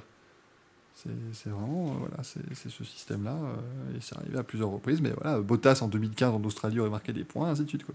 Euh, pour vous donner un petit peu, un peu l'idée. Mais c'est parce que souvent en IndyCar, à une époque, en fait, tu, tu avais des accidents en warm-up, en qualif et tout, et tu pouvais pas réparer la voiture à temps. Mais du coup, c'est arrivé en 2020, attends, faut regarder, 2020 à- au Texas, parce que Sato se crache en, euh, Takuma Sato se crache au warm-up. Non, en qualif, pardon. Il se crache en qualif. Ah non, ils ont pas mis de points à Sato, tiens. Ah, mais en même temps, oui. En même temps, le dernier a marqué un point. Comment on fait la moitié d'un point? Ah, ils ont peut-être aboli cette règle. Ah, Ouais, mais écoute pas. Faut que je me. Faut que je me replonge dans le rulebook de IndyCar. Euh, rulebook qui avait la meilleure règle du- de tous les temps, puisque vraiment la première règle à l'époque c'était l'IndyCar peut faire ce qu'elle veut, démerdez-vous avec ça. Euh, maintenant, on va vous détailler toutes les règles qui de toute façon ne comptent pas. Bien évidemment. Euh, Trip de aurait sûrement un titre de plus avec ce système, enfin bref. Truc affreux. Non, mais de toute façon, voilà. hein. À un moment donné, je pense que tout cela n'est qu'une conspiration contre euh, Fernando Alonso, bien évidemment. Ça, ça me semble, enfin, ça me semble une- c'est clair comme de broche. je veux dire. Et c'est pas euh, être complotiste. Ça n'est pas. Euh, bon, en tout cas, voilà ce qu'on peut dire sur IndyCar. Alors, attention, Gaël, c'est ton moment, c'est ton instant. Ne, ne, ne, ne, ne mange pas de pêche, quoi que ce soit. Vraiment, Je- il faut que tu sois va. prêt. Puisqu'on parlait de rallye. Avec Ah. une victoire. Mais alors, je suis tombé de ma chaise quand je l'ai appris. J'ai cru qu'on allait parler de WRX. euh, et- Tu nous emmerdes avec, ton... IWRX ou je sais pas quoi là. Euh, non, mais eh, victoire d'Ot Tanak, mesdames et messieurs. Euh, Ot Tanak s'impose avec une Hyundai. Mais, troisième fois de la saison quand même. Ça va, c'est pas non plus euh, Ouais, de- mais si, Mais, ne, mais une Hyundai quand même, t'as raison. c'est en Finlande. Hein. C'était en Finlande, ouais. tout à fait. Donc, euh, très belle victoire de Hot Tanak parce que il a pris le lead dès le vendredi. On compte, bon, il y a quand même une super spéciale le jeudi soir et c'était Neuville qui était en tête. Mais rapidement, c'était c'est Tanak qui a pris les commandes de, du rallye dès le vendredi et il était poursuivi tout le vendredi par Esa-Pekka Lapi. Et Lapi lui mettait la pression. Euh, et dès le samedi, euh, eh bien, les forces se sont inversées et Monsieur Rovanpera est revenu par poignée de secondes. Direct, tu l'aimes pas. Et Monsieur Rovan Pera, Ah non, si, non. son. Non, non, au contraire, je l'adore.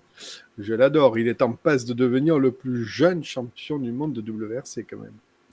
Enfin, la saison n'est pas finie, mais bon, Oui, ils sont quand même bien partis. Hein. il y a quand même euh, voilà, très, très peu de, chances que ça lui échappe. Très peu de risques, plutôt. Euh, et euh, très, belle, très belle remontée de Rowan Perra parce que il termine le samedi. samedi soir, il y avait plus que 8 secondes. Il restait 4 spéciales le dimanche. Autant dire que tout était encore jouable.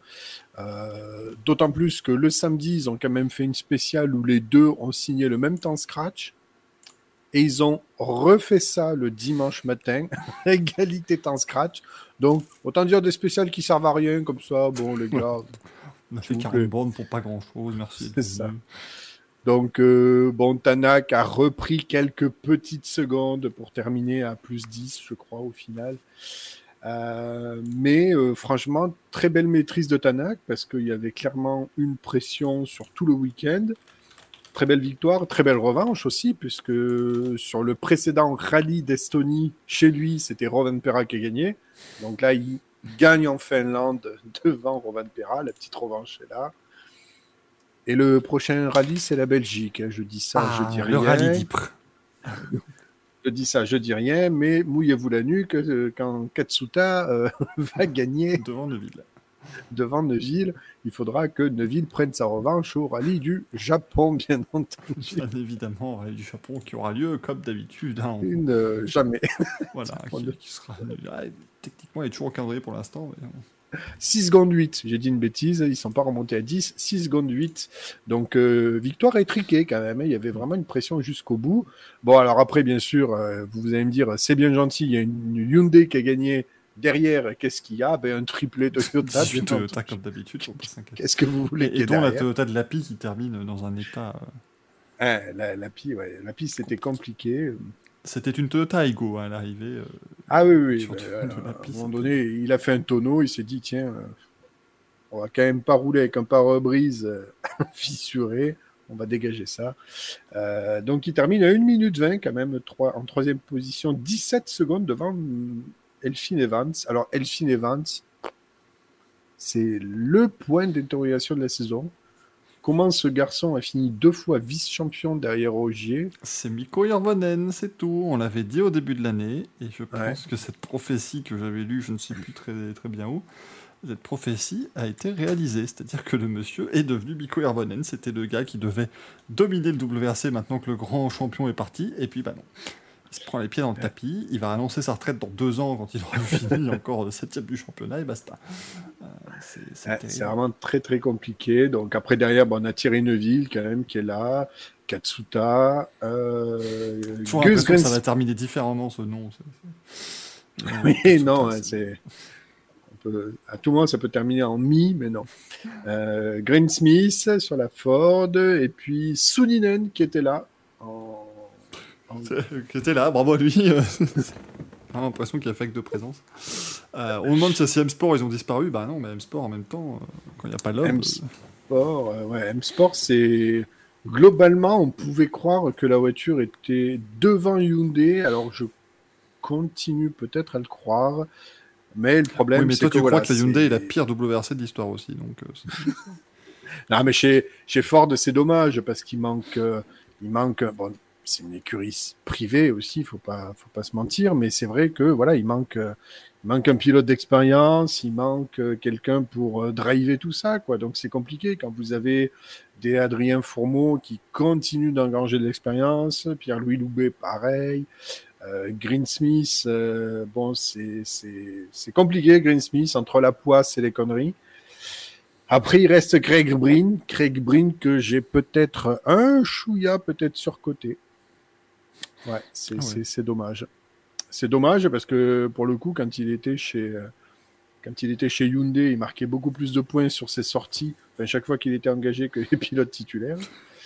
Euh, ouais, donc c'est compliqué. Et sur ce rallye, quand même, notons, c'est pas banal, euh, que Timo Suninen, qui avait remporté donc euh, la victoire en WRC2, a été disqualifié. Ah ouais, Oui, parce que son pare-choc avant était 500 grammes trop léger. c'est con ça quand même. Ah oui, c'est très Ça lui a certainement donné un avantage de 10 secondes au kilomètre. Alors pour la petite histoire, c'est qu'en fait le c'est le pare-choc Euh, ils ont cassé le pare-choc, ils ont recommandé une pièce, mais ça a été fait par le sous-traitant qui ne l'a pas mis à la tare en fait. Et donc ils ont laissé le sous-traitant monter la pièce sur la bagnole sans vérification. Ça- ça- c'est vraiment con. Là, pour le coup, Erreur là, à la con, voilà. ouais, Vraiment, c'est erreur, vraiment euh, con, et- Erreur très con. quoi. Et du coup, ouais, c'est Lindholm qui a gagné au Barcedo. Du coup, c'est ouais, ouais. Du coup, c'est le deuxième, c'était Lindholm qui, qui a gagné. Lindholm où je me suis mais fait des barres de rire avec sa copilote qui, qui chantait dans son micro, c'était exceptionnel. Les, les on-board, ils sont, ils sont magiques. euh. Re- euh, Refaites-les vous, mais c'est- c'était exceptionnel. Et, euh, et d'ailleurs, il a, il a un lien de parenté, euh, je l'ai lu, avec, avec Johnny Hallyday. Puisque c'est. Non. Si, c'est Lindholm des jeunes, évidemment. Oh putain de merde. Je suis content. J'ai réussi à rendre Gaël consterné. Donc je suis ravi. Je suis à deux doigts de manger un bout de pêche. Non, mais moi, j'imagine, il y a vraiment des gens qui sont arrivés au feu rouge et qui ont fait Oh putain. mais sérieusement, il est insupportable. Euh. Sinon, pour la petite histoire, euh, restez là pour le rallye de Belgique, parce qu'il y a Jos Verstappen qui roulera. Oh, putain, oui, avec la, la Citroën de chez DG Sport. Hmm. Effectivement, il a fait plusieurs rallyes du championnat de Belgique et là, il va faire ses débuts en mondial. hein. Si je dis pas de bêtises. euh. Ouais. Euh, Ouais. Espérons qu'il ne vendange pas tout ce qu'il trouve sur son passage. Voilà, comme dit Marie-Jean Balek, ça va taper fort. voilà un rallye qui s'annonce percutant et qu'on suivra, comme d'habitude, de très près, puisque je vous dirai dans le Racing Café précédent le rallye qu'il n'y a rien ce week-end, et dans le Racing Café le suivant, je dirais qu'il n'y a rien eu ce week-end. Bien évidemment, heureusement, on pourra compter sur Gaël pour euh, remettre un petit peu d'ordre dans tout ça, bien entendu. Euh, bon, serait-il temps que tu ailles nous chercher ton balai Ah oui. à boule, mon cher, Alors, mon cher Gaël, parce qu'il nous reste. Il est là, il est encore là, il, Bah, il est sage. J'espère. Parce qu'il est temps de décerner, vous pouvez le mettre évidemment dans le chat, les manches à couilles d'or de la semaine. Donc euh, mon cher... euh, Est-ce que tu mets un jingle? Ben non, non, je ne l'ai toujours pas euh, Ah. recouvré. Mais par contre, je- même ton micro est en or, c'est merveilleux. Oui. Je viens de, de m'en rendre compte. Oula, il tient pas. Ce fut très déplaisant. Ah, alors que ça, ça c'est très ça, on aime hein, de suite. hein. couillasse. un petit peu de. Ah, voilà, les emojis merdolino. Dans. Merci le chat. C'est merveilleux. Eh bien, bonsoir à tous. Bienvenue. Oh, ça fait pas un peu. euh, Ce, ce bienvenue était pas un peu commencé le. C'était vraiment Nagui, hein. moi je suis désolé, mais c'était vraiment. Non, Et c'était- bonsoir à tous, bienvenue dans la cérémonie des Merdolino. C'est génial, c'est parti. C'était vraiment ça. Non, c'était le c'était pareil. c'était le bienvenu du film là où ils doivent tous s'entretuer là. Comment ça s'appelle? Hunger Games. Le film Non. où ils devaient tous s'entretuer là. Alors oui, il faut savoir une chose. C'est que je regarde très peu de films, donc du coup les titres je les retiens pas. C'est une catastrophe. Le truc là où ils devaient tous s'entretuer, je sais plus, la merde, comment ça s'appelle cette connerie là? Oh merde Attendez, oula, Oulala, oulala, que se, que se passe-t-il? Tu, je as sais des- pas, je fais, je fais un réglage. tu as des boules qui euh, s'agitent un petit peu. Voilà, Après. donc on reprend. Bienvenue pour ce Attends, il, nous le fait en, il nous merdolino. le fait en mode euh, curé maintenant. On aurait dit le révérend Lovejoy. Et bienvenue dans les merdolinos. Ah, un Squid Game, ah ouais, ça peut être pas mal ça. So PUBG, mais arrêtez. Cessez, s'il vous plaît. Bon, ben l'air de on a eu encore des, belles couillasses, hein, que ce soit en piste ou surtout beaucoup hors piste, hein, beaucoup dans les beaucoup dans les coulisses, les coulisses même, je dirais. Hein, on, a eu on a eu du beau, on a eu du chargé, on a eu du- voilà, on a eu du, qu'est-ce qu'on a eu on a, eu un peu de la F1, on a eu un peu de l'IndyCar, on a eu on a eu la NASCAR, on a tout eu. hein. On a tout eu. Qu'est-ce qu'il y a Ah, c'est non, c'est merveilleux, moi, je, je suis au spectacle. Ah oui, tu, tu es au spectacle, oui. Ah bah tiens, puisque tu es au spectacle, tu vas y participer. Et parce que j'avais donné la main à quelqu'un d'autre encore. Bah je, oui, je tu, dit, tu demandes pas à l'autre personne qui est avec nous, peut-être. Je- je me suis dit surtout, Michael, c'est le dernier à qui on demande. Bah non, pas cette fois. Alors, Michael, dis-nous, quels sont tes merdolinos de la semaine? Euh, ah, c'était, il y avait de la bonne couillasse, hein. il y avait du, du, du pont, il y avait du grand, il y avait déjà du. Je vais demander au chat hein, ce qu'il en pense déjà, mon cher euh, Gaël. Parce que, Eh, ça serait pas mal. Ouais, ça Ouais, serait pas techniquement, il y avait quelqu'un avant moi, hein, c'est, merveilleux. Ah, ouais. Allez-y, parce que moi aussi j'aurais fait. Bah attends, non, parce que je vais dire donc, ce qu'ils nous ont proposé euh, nos chers amis du, du chat. Euh, bien évidemment, Qu'est-ce ici, que- qu'est-ce qu'il y a là-dedans? Ta, ta, ta, ta, ta. J'aime beaucoup Geeks qui me dit Bah, Di Grassi, c'est son anniversaire. C'est vrai qu'il pourrait, ça il en un avoir un donneux. Ça lui fera un cadeau. On a Otmar Zafnauer parce que. Oui, pourquoi pas. Euh, Nolak veut mettre un, un Merdolino à- avec sursis euh, à Oscar Piastri et son management pour s'être assis sur les baquets Alpine et Williams. Soit il est sûr de lui et c'est beau, soit il a fait une connerie magistrale et a passé de 3 à 0 baquet. et là, effectivement, ce serait assez incroyable. Euh, bien entendu, euh, Jean-Balek nous a remis pour Anthony Copy qui ne savait pas que Jamie Chadwick était une femme. Le pauvre Anthony, enfin. Euh, mais il y a eu du New Garden. Donc je vais vous mettre dans le sondage des poches à douille de la semaine, chers amis. Quand même, hein. c'est quand même pas rien, euh, bien évidemment. Euh, nouveau sondage, votre poche à douille. Donc on a Otmar Zafnauer. Je sais même l'écrire, je crois. Oscar Piastri, Lucas Di Grassi et Joseph Newgarden. Voilà, comme ça, tout le monde est content. Vous avez deux minutes pour voter dans le chat à partir de maintenant. Ou comme dirait Barry- White, c'est quand vous voulez. Enfin, là, c'est pas vraiment quand vous voulez parce que on a que deux minutes. Euh... J'ai pas, pas trop réfléchi à la question. Mais Devlin De Francesco, parce que c'est très facile de lui donner. Et puis, je, voilà, je trouve que il le mérite. toujours rien à foutre en. Donc, plaisir. Oh oui, Nitram, c'est vrai, Nitram nous a dit merde, j'avais oublié. Oh non. Mais Mais oui, j'avais pas vu Nitram qui me l'a. J'étais, euh, j'ai remonté pas assez haut, mais c'est vrai que Nitram nous a donné, et c'est vrai qu'on peut lui donner un, on peut en donner un, un merdolino d'honneur parce que la Formule E et l'Hybride de Londres, sponsorisée par Aramco, j'aime beaucoup. Enfin, par une filiale d'Aramco, j'aime beaucoup l'idée. Regardez, on pollue pas, on fait des courses de voitures électriques. Ah, bah oui. Et toi, Euh, Frédéric Merdolin, à qui donnes-tu euh, Euh, ouais. Alors, t'as dit quoi, toi De Francesco? Ouais, ouais, ouais, ouais. Alors, j'ai une anecdote sur Devlin De Francesco. Je m'en suis souvenu bah, ce week-end, en fait, quand j'ai vu qu'il faisait de la merde.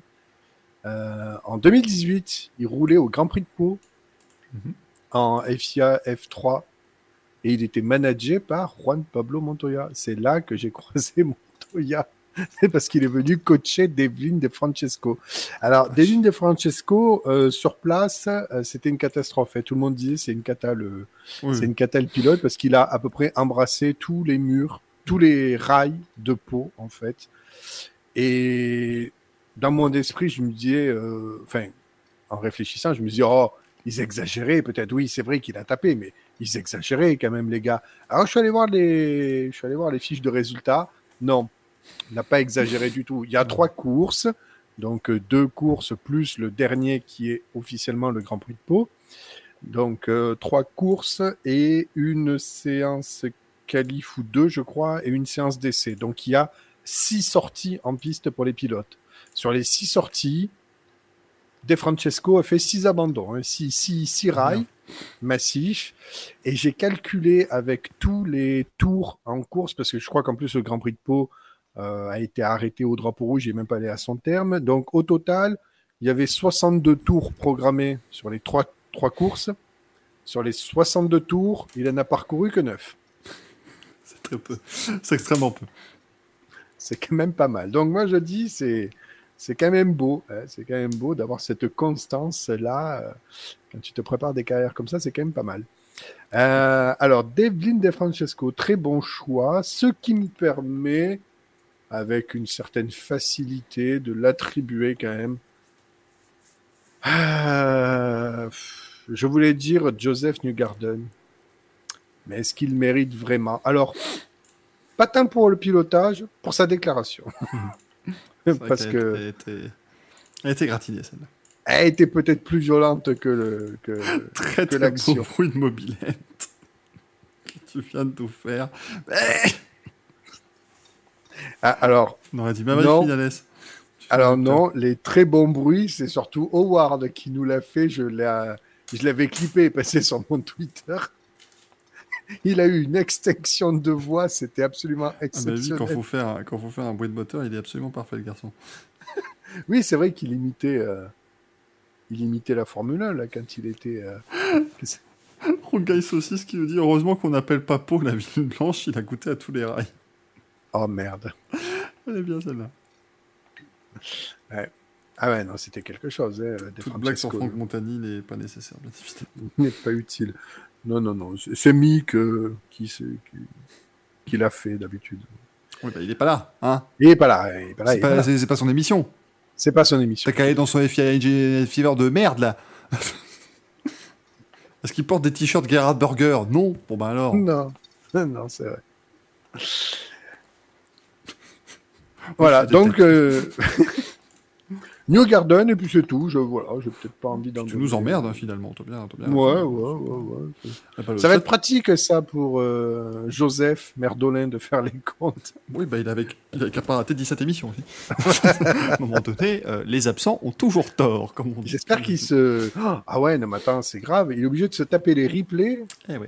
Ah oui, non, mais rien que, ça, avec- rien que ça, ça mérite une prime de risque. Hein, mais, euh, Parce qu'il faut se les enquiller, les replays des émissions. hein. Mais, mais moi, je, je, je vais t'en mettre un d'ailleurs maintenant. Je, Ah, merde. Ajouter un, toi. Et oui. Pourquoi? Parce que, j'ai imité euh, Nagui et tu n'as pas dit euh, Eh, n'oubliez pas votre brosse à dents, sa dent. Et donc, euh, moi, je suis. C'est vrai que j'ai eu un peu de retenue. j'ai eu un peu de retenue. Parce que même le chat l'a mis, donc euh, très déçu. Donc, euh, du coup, je te mets un merdolino aussi. Voilà. Ah bon, d'accord, ok. Et le manche à couilles du chat revient à Oscar Piastri. Ah, comme c'est étonnant. Ça, alors, on lui en Alors. Oscar Piastri, pour quel euh, Bah, chapitre de son œuvre Bah, Parce que- C'était Oscar Piastri et son management pour s'être assis pour l'instant sur deux baquets de Formule 1. Ah ouais. Et que le garçon, quand même, il est passé de je vais piloter trois voitures la même saison à aucune, peut-être. Donc, euh, assez Piastri, ça va devenir Martine à la fin de la saison. hein. Piastri avait un volant. Piastri avait deux volants. Piastri au tribunal. Piastri rentre chez lui. Tu vas pouvoir refaire la chanson de Tom Pilibim avec lui. Oscar Piastri à trois volants. La, la. Puis finalement, il va, Oscar va rentrer chez lui. hein. Il va rentrer en Australie et puis basta. Puis là, voir- Austra... Austrapsias. Non, non. Ah, Il je a essayé de faire un jeu de mots avec Australie et Piastri, mesdames et messieurs. Ah non, ça, c'est compliqué. Évidemment, pour le remarquer. Bon, merci en tout cas, mesdames et messieurs, pour ces très jolis manches à couilles. Merci pour ces euh, balais à boules euh, fort sympathiques. Mon cher Frédéric Merdelin. On le range. Et on le range, bien évidemment, et les couilles seront lustrées avant la prochaine émission. Et là, je viens de vous le faire à la Nagui, bien évidemment, parce que on va vous raconter un petit peu le programme de ce week-end. Euh, Bah écoutez, Bon courage. week-end du 15 août, hein, donc forcément, euh, va pas y avoir grand-chose. hein. C'est le week-end 100% électrique. Oh, putain, il nous emmerde avec son rallycross électrique. Mais effectivement, le championnat du monde de rallycross avec, là, va vraiment fa- pas falloir le louper euh, parce qu'il y a quand même 8 voitures au, au départ. vraiment, c'est c'est un, un gros truc. En plus, pour du rallycross, c'est c'est génial. Euh, donc c'est merveilleux. Mais donc ce week-end, effectivement, euh, le, le rallycross à Landkebanen. Où On elle, rappelle, ça marche bien. on, ra- on- on- on rappelle un peu la communication du championnat il y a 5-6 ans qui voulait tout écraser, qui était là pour. euh, C'était quand même exceptionnel la communication du, du WRX. C'était oui. c'était un, presque au niveau de la Formule 1 à un moment donné. Mais là, du coup, bah, ça se finit euh, beaucoup moins bien que la Formule 1. Formule 1 qui se termine ce week-end. Quelle transition. Tout à Euh, fait. Puisque ce week-end sont les deux e-prix de Séoul. C'est à 9h du matin, par contre. Donc, euh, courage, hein, bien évidemment. Mais euh, les deux dernières courses de la saison à Séoul, c'est euh, Stoffel Van Dorn qui est en tête du championnat avec 39 points d'avance sur Mitch Evans. Deviendra-t-il le premier belge champion du monde FIA J'ai pas l'impression de totalement me tromper. Si, oui, non. attends, je calcule. Parmi les pilotes WRC, non. Non, il n'y a pas eu de titre en WRC, pas eu de titre en F1. Même pas Thierry Boutsen Ah Bah non, Thierry Boutsen il a gagné trois courses, il est mignon lui. Si, rappelez-vous. Jackie, Jackie X a fini deuxième en 70. Alors, par contre, si euh, Van finit deuxième de ce championnat, Là, il, aura, Je il aura m- vraiment fait de la merde ce week-end, très clairement. euh. Je, je m'ouvre une veine. hein, je- On me demande X en endurance. Je sais pas s'il avait remporté un championnat du monde FIA à l'époque. Parce que l'endurance, c'était peut-être pas un championnat du monde. Ouais, je sais pas sous comment ça a été catégorisé. ouais. Euh... Attendez, si je regarde Jackie X World Champion. Ah si, champion du monde d'endurance. Si, si, donc ça va. Jackie X quand même a remporté euh, deux titres en endurance. Et ben Stoffel Van sera le premier belge champion du monde en monoplace peut-être aussi ce week-end. Euh,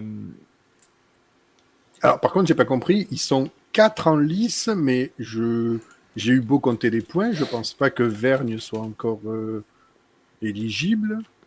euh, bah, c'est de la Formule E, il y a des points pour tout. Mais la pole, la pole, c'est quoi? Deux points? La, un point pour avoir mené. non, c'est 3 points la pole, 1 point le meilleur tour. ouais, Donc ça fait 4 points bonus, plus les 25, tu peux marquer 29 points par prix. ouais. Donc 58 points au total. Euh, 58 points au total. Et Vergne, il est à 58 points, je crois. euh, 57 points. Et oui, Jean-Éric Vergne qui peut être champion. Nom de Dieu. Par contre, s'il fait pas la pole samedi, il est éliminé. hein, c'est- terminé. Mais, euh, mais s'il fait les deux pôles, les deux meilleurs tours et qu'il gagne les deux courses, il va être champion de Formule 1. Ah ouais, si bah Stoffel ouais. Van Dorn ne marque pas un seul point. Chance de cocu, là aussi. Ah bah là. Oui, donc bon, clairement, on peut dire que ça, se dé- ça, ça, ça va se disputer à 3, voire à 2. Enfin, c'est Van Dorme qui tient le tout, et, et voilà, les autres, ils n'ont pas trop leur destin. C'est ça. Mais encore une fois, on, on ne peut que se réjouir du fait que oui, il n'y a pas 19 prétendants au titre ce week-end, certes, mais au moins. euh, Ouais, il y déjà, a c'est une- mieux. Il y a une logique sportive qui a été respectée, puisqu'on a Van Dorn, Evans, Mortara et Vergne qui sont aux quatre premières places, qui ont été les, les quatre hommes forts de la saison, parce que Jean-Éric Verne, c'est plus une, une mauvaise passe sur ses quatre dernières courses, en fait, qui, qui fait qu'il est loin en championnat, mais sinon, il jouait largement le titre. Ouais. Euh, mais sinon, voilà, Van Dorn, Evans, Mortara, ce sera sans doute l'un de ces trois-là. Attention, Antonio Félix Acosta, qui est cinquième du championnat, qui remonte. Ce que j'allais dire. Tu vois, il peut, Même D'Acosta peut doubler vert. il peut passer Verne, il peut peut-être même se retrouver troisième si Mortara fait un mauvais, un mauvais week-end, donc pourquoi pas. euh, ça, va, ça va se battre aussi chez, chez DS Tichita. Oh putain, Euh, Di Grassi est là aussi. Ah oui, Landy Grassi est sixième avec 111 points, c'est absolument affreux. Euh, mais regardez, moi, ce que j'aime beaucoup, c'est que voilà, Jack, Denny, Jack Dennis est 9 du championnat avec 98 points. Pascal Verlaine 10 avec 65 points. C'est plus, c'est plus une marche qu'il y a en T2, c'est un escalier entier, ça fait plaisir. Il y a, il y a, on n'a pas Ouais. lissé les performances par un système de qualif dégueulasse.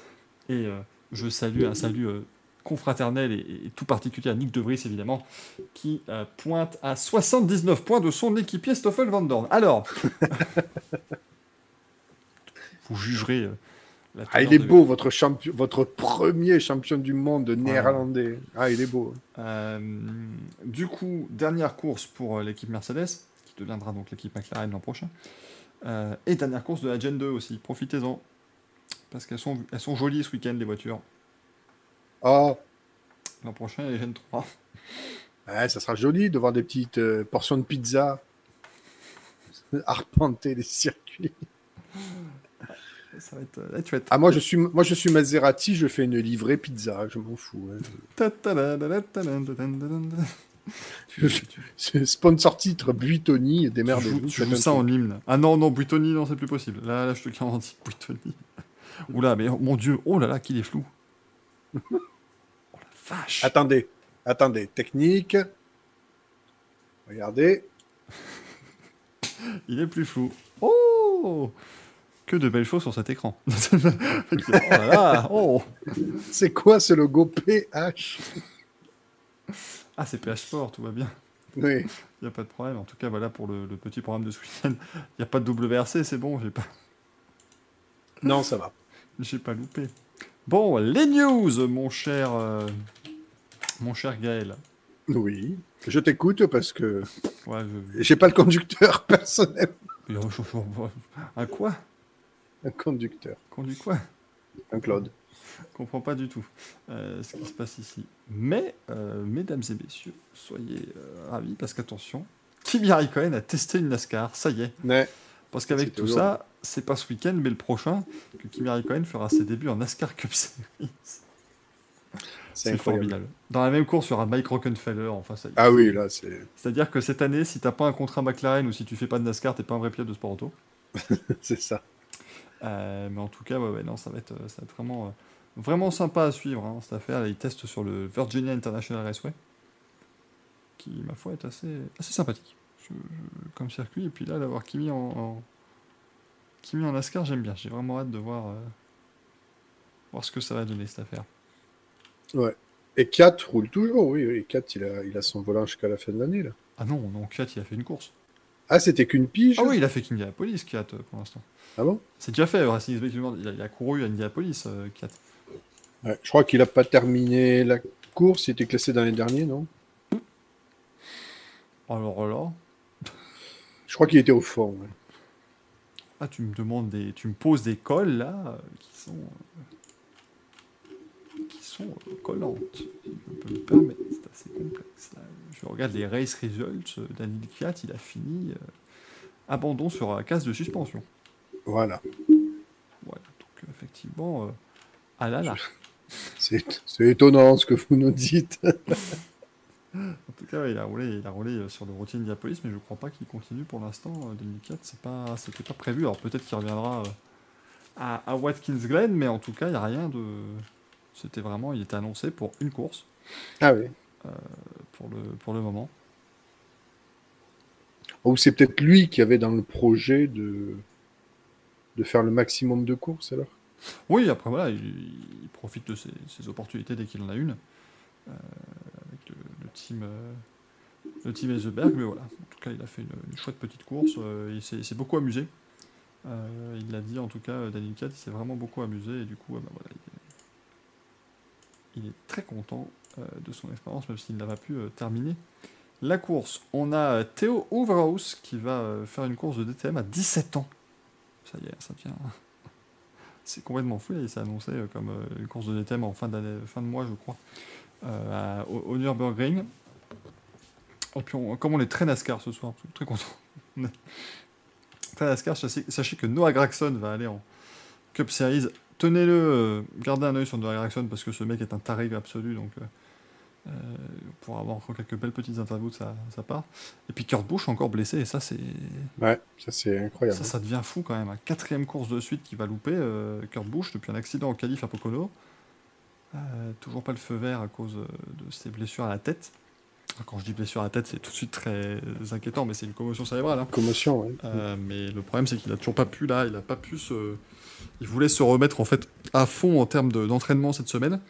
Et il a réalisé en s'entraînant qu'il n'aurait vraiment pas les moyens de, de, de- continuer en fait de tenir sur l'intégralité d'une course parce que c'est Richmond en plus ce week-end, c'est un Nobel très court, très, très physique.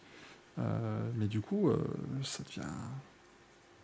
Encore une fois, c'est c'est des accidents qui euh, paraissent pas super impressionnants, mais c'est encore une fois une question de d'angle, de, de façon comment toi ton corps encaisse le choc, ou comment tu tapes, comment tu parce que bon, euh, commotion cérébrale, effectivement, euh, on- on pouvait pas imaginer ça, imaginer ça euh, avec le, le- le- le- entre guillemets relativement peu de vitesse. euh.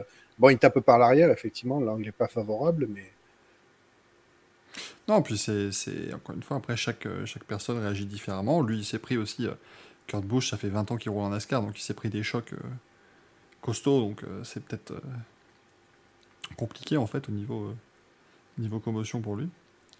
Ça doit pas être... Alors, tu parlais du jeune de 17 ans qui va en DTM. J'ai mieux. Ah. J'ai Victor Vranck qui a 16 ans et qui va débuter ce week-end en WRX. Oui, mais bon, je crois que euh, je serais venu avec un chèque de 500 000 balles, c'est bon, je faisais aussi la course. hein. Ça aurait fait 9 voitures.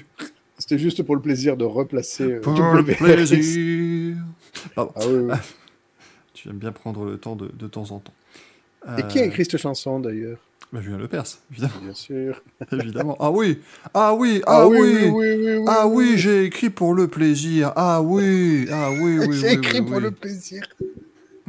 Ah oui, et saviez-vous que j'ai aussi chanté De retour de vacances? Ah oui, ah oui, ça c'est de la musique. Ah oui, ah oui, Gaël, on va vous offrir l'annuel.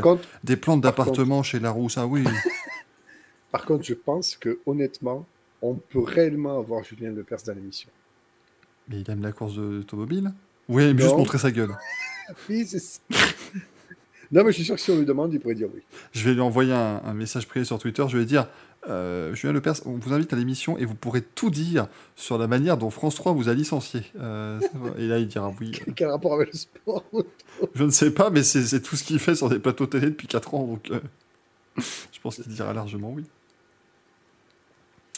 Euh, et puis Sébastien Loeb reviendra au rallye d'Acropole aussi, ça, ça va faire plaisir, c'est annoncé cette semaine. Euh, on va retrouver le, le boss sur un rallye très, très, très exigeant, donc euh, ça va être euh, Ouais. Encore très sympa à suivre cette affaire. Et je pense que pour la majorité du chat, le fait que Julien Lepers ait écrit pour le plaisir d'Hervé Villard, d'Hervé Villard, hein, Euh, Oui, oui. oui. euh, c'était news, certainement, donc ça compte. ça compte dans la, dans la discipline. Euh, Rogaï excuse-moi, la Launch Life de retour en DTM l'an prochain. Ah non, non, non, non, non, le DTM, ça fait, fait 40 ans qu'ils sont pas allés sur la Launch Life. hein, non, non. Eh, c'était GT3 le DTM maintenant. Ça deviendra trop. Enfin, techniquement, il y a les 24 heures du Nürburgring, mais c'est pas pareil. c'est- du folklore. Mais euh, une course de GT3, non, non, ce serait trop. Pour moi, ce serait trop compliqué. Tu n'as pas d'autres euh, infos Si, bah si, oh là là, mais si, si, c'est important parce que euh, on, va, on n'a pas parlé tout à l'heure pendant le MotoGP, mais on, veut vraiment adresser toutes nos, euh, tous nos soutiens et tout, toute notre force à, à Gino Rea qui euh, a été victime d'un terrible accident lors des euh, 8 heures de Suzuka euh, ce, ce week-end, euh, qui est toujours à, l'hôpital après son, son très gros crash en, en- en essai. On a euh, craint malheureusement pour, euh, pour sa vie et il est encore actuellement, euh, euh, je crois, euh, à, à l'hôpital évidemment au Japon. Il est euh, principalement blessé à la tête après cette, euh, cette très grosse chute. Pour ceux qui ne, qui ne voient pas trop, c'est arrivé à l'endroit où, euh, où, où Dai- Daijiro Kato a malheureusement perdu la vie. euh, au Grand Prix du Japon 2003 de, MotoGP et donc c'est à la sortie en fait du, du 130 r euh, avant la, dernière chicane et c'est un très très très gros accident pour, pour Gino Rea et on, on espère que voilà, tout, va, tout va bien aller. Alors euh, sa famille dit qu'il commence à, aller un peu mieux. Euh, en gros, il y avait des gonflements euh, autour de, son cerveau dans sa boîte crânienne. Ces gonflements ont commencé un peu à, se résorber à, à- baisser. Donc c'est voilà, dans, un état stable. Et il se remet, nous dit sa famille, il se remet des, effets secondaires, on va dire, habituels d'un traumatisme si, important. Donc on, on espère qu'il va bien. On espère qu'il va s'en remettre, euh, Gino Rea, qui, euh, qui est un, un pilote évidemment sympathique et qui nous avait régalé d'ailleurs en fin, euh, en fin de course aux 24 heures de Spa, si vous aviez suivi cette course. Mais il nous était, il était impliqué dans une bataille incroyable avec Xavier Siméon pour la dernière marche du podium et on espère vraiment que tout va aller au mieux pour lui et euh, en tout cas on adresse euh, tous nos voeux de, de prompt rétablissement parce que on on n'aime jamais voir ce genre de, de nouvelles bien évidemment. Et on espère que ça va aller. Et puis au dernier rang des news, parce que là, attention, euh, priorité au, direct, bien évidemment, avec euh, euh, Mohamed Ben Soulayem, le président de la FIA, qui a tweeté, ça y est, on a une position officielle, véritablement, de la part de la FIA sur le souci, euh, euh, sur l'affaire Oscar euh, Piastri. Bien évidemment, j'essaie juste de retrouver le tweet parce que je suis vraiment quelqu'un qui est bien préparé quand je fais une émission aussi importante que le Racing Café, bien évidemment. Mohamed Ben Soulayem qui a déclaré, je cite, j'espère que vous êtes bien attachés parce que là c'est très important. Le driver contract recognition. Non, mais non, mais dites pas que c'est honteux avant que j'ai commencé à raconter l'histoire, enfin, s'il vous plaît, le chat. Mais le Driver Contract Recognition Board de la FIA a été mis en place pour traiter les questions de priorité contractuelle entre les pilotes et les équipes de F1. C'est pourquoi nous comptons sur leur décision pour résoudre tout conflit. Alors voilà, donc si jamais euh, vous avez une information plus intéressante dans le chat, hein, comme par exemple euh, votre chat fête son anniversaire demain ou quelque chose, n'hésitez pas. Allez-y, hein, vraiment, c'est. c'est- nul ouais. Mais je, je pense qu'il va nous offrir des tweets comme ça. euh, Non, parce que c'est-à-dire que c'est un tweet. C'est un, tweet de Will Buxton qui nous a fait là. Enfin, excusez-moi. Ah, c'est euh, le tweet le plus random euh, de, de l'histoire de Twitter, là. C'est... Attends, par contre, il y a un truc qui marche très bien. Attends, parce que tu peux le faire. Le Driver Contract Recognition Board de la FIA a été mis en place pour traiter les questions de priorité contractuelle entre les pilotes et les équipes de Formule 1. C'est pourquoi nous comptons sur leur décision pour résoudre tout conflit. Dun J'étais sûr, j'étais sûr qu'il allait faire ça.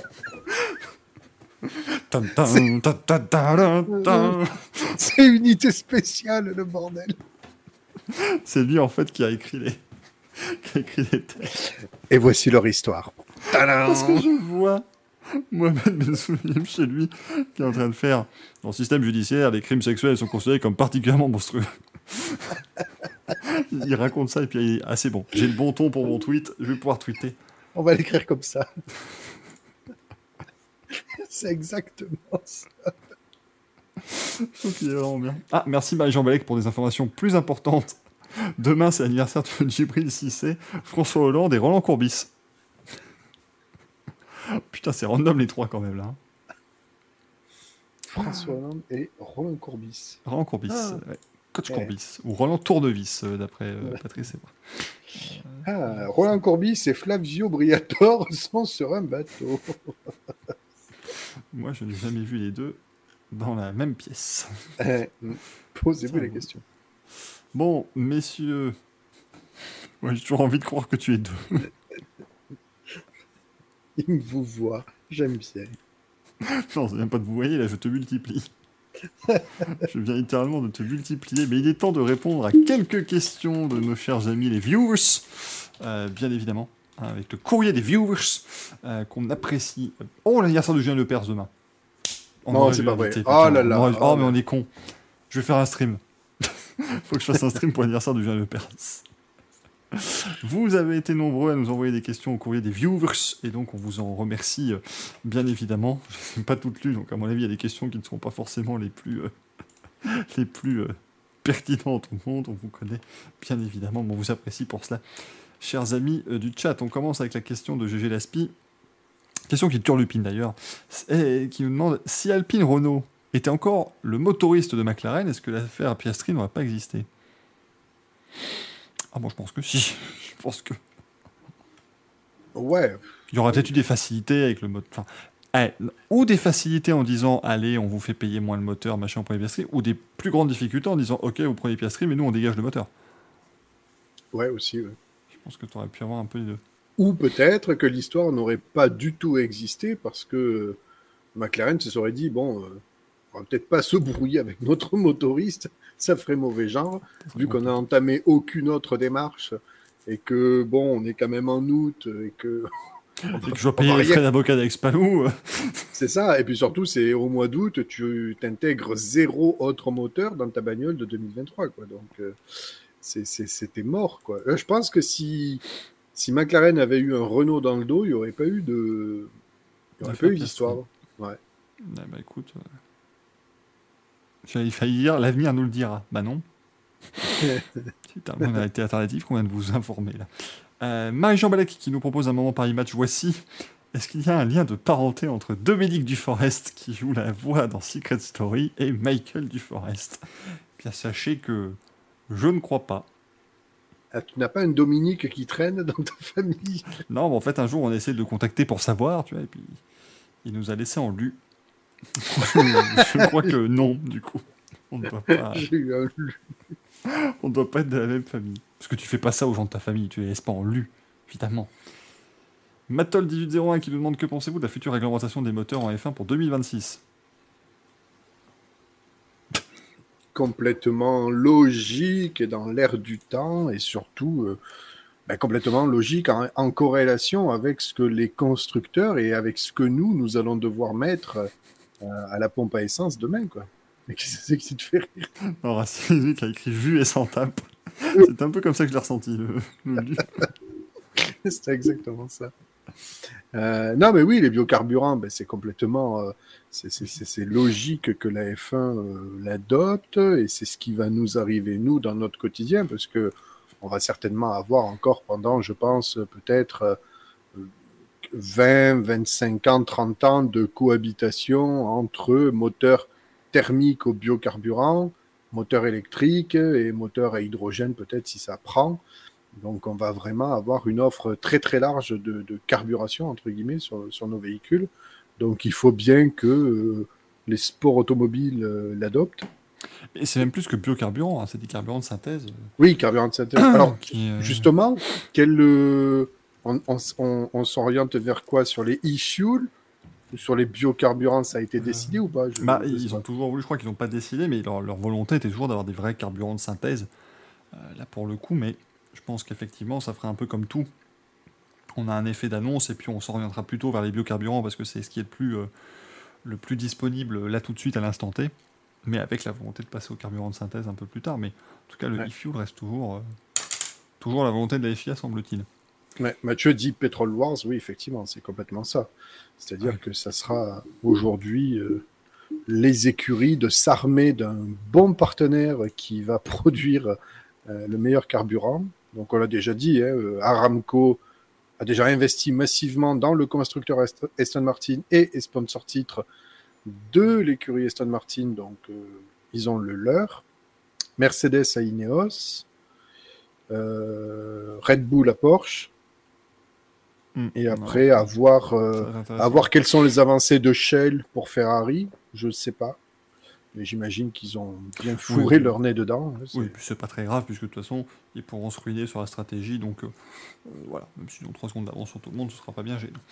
Euh, question de quelqu'un qui n'a pas mis son pseudo, vous avez tout à fait le droit évidemment. En ce jour d'anniversaire de Lucas, petite question sur les inventions. Quelle est l'invention la plus importante des sports mécaniques selon vous? Le système Hans. Voilà. Le... Ah oui, euh, oui, oui, oui. Qui était d'ailleurs très décrié par les pilotes de F1 à Mm. l'époque. Ou alors, si on veut faire une réponse terre à terre, la roue. Mais c'est une réponse chiante. Euh, non, mais clairement, oui, euh, tout ce qui fait partie de la sécurité euh, active et passive, quoi. C'est-à-dire que aujourd'hui, on a, c'est c'est hallucinant tout, euh, tout- tout- toute l'armada des de ce qui compose la sécurité pour un pilote hein, dans une voiture et même sur les combinaisons. hein. On peut parler des, des gants biométriques, on peut parler des accéléromètres qui sont dans les casques, euh, le casque en lui-même, le HANS, le, le- les, combinaisons inifugées, les slips inifugés. Euh, non, mais, non, mais c'est vrai qu'il y a énormément, énormément de- voilà, d'équipements faits pour la sécurité. Donc, euh, rien que ça, ça rend euh, le sport euh, ben, déjà plus, plus, plus sécuritaire, j'allais dire, mais surtout plus beau, parce qu'en fait, les pilotes sont là pour donner le maximum et de ne pas penser à la sécurité. Ça ne veut pas dire qu'ils ne sont pas conscients que le danger existe. C'est juste que eux, leur métier, c'est de conduire le plus vite possible et d'avoir les meilleures performances. Ils sont pas là pour, entre guillemets, avoir cette épée de Damoclès du, de, de, de la sécurité sur leur tête. C'est effectivement aux constructeurs, aux instances d'instaurer euh, tous les bons procédés, tout, tout, tout ce qui fait que on va pouvoir euh, faire de la course le, le plus sécuritairement possible. Exactement. Parce que c'est quand même ce qu'on qu'on souhaite évidemment quand on pratique un sport. Le point J qui nous demande pourquoi est-ce que ça frictionne tant quant à l'arrivée d'une écurie Andretti en Formule 1 Pour des histoires de gros sous, Déjà, comme d'habitude.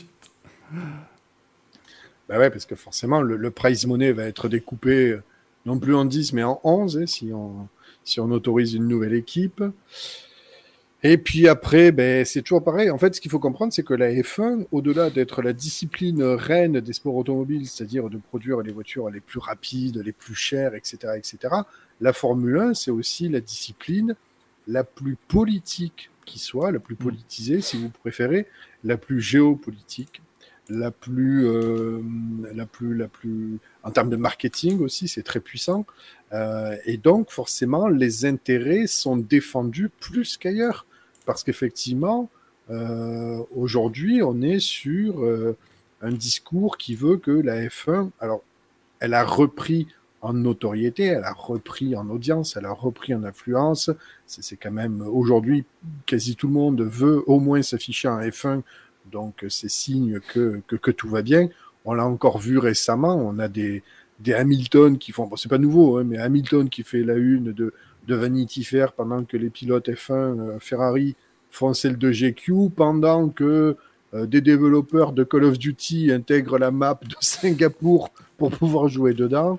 Non mais euh, voilà, c'est pour vous dire à quel point la, la F1 est au sommet de son, de son art.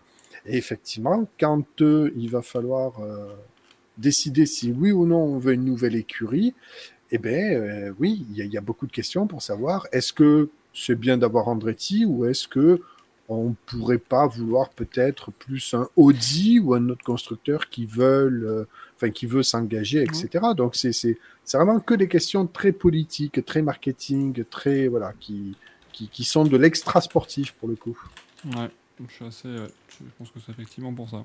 Et, même que le même que le pro. Alors c'est vrai que Andretti, Mario hurle que son projet est hyper avancé, hyper solide et qu'ils souhaitaient faire leur entrée en 2024, même si maintenant, euh, mi-2022 passé, on peut déjà dire que c'est déjà trop tard et que de toute façon, en plus, je crois que les accords Concorde, c'est jusqu'à fin 2025 ou 26 qui vont. Sais Fin pas, alors là, 2025. je, je n'ai pas. euh, Je crois que les accords Concorde ont été signés pour 2021-2025. C'est d'ailleurs pour ça peut-être que la, la, la, la- la motorisation nouvelle entre en 2026.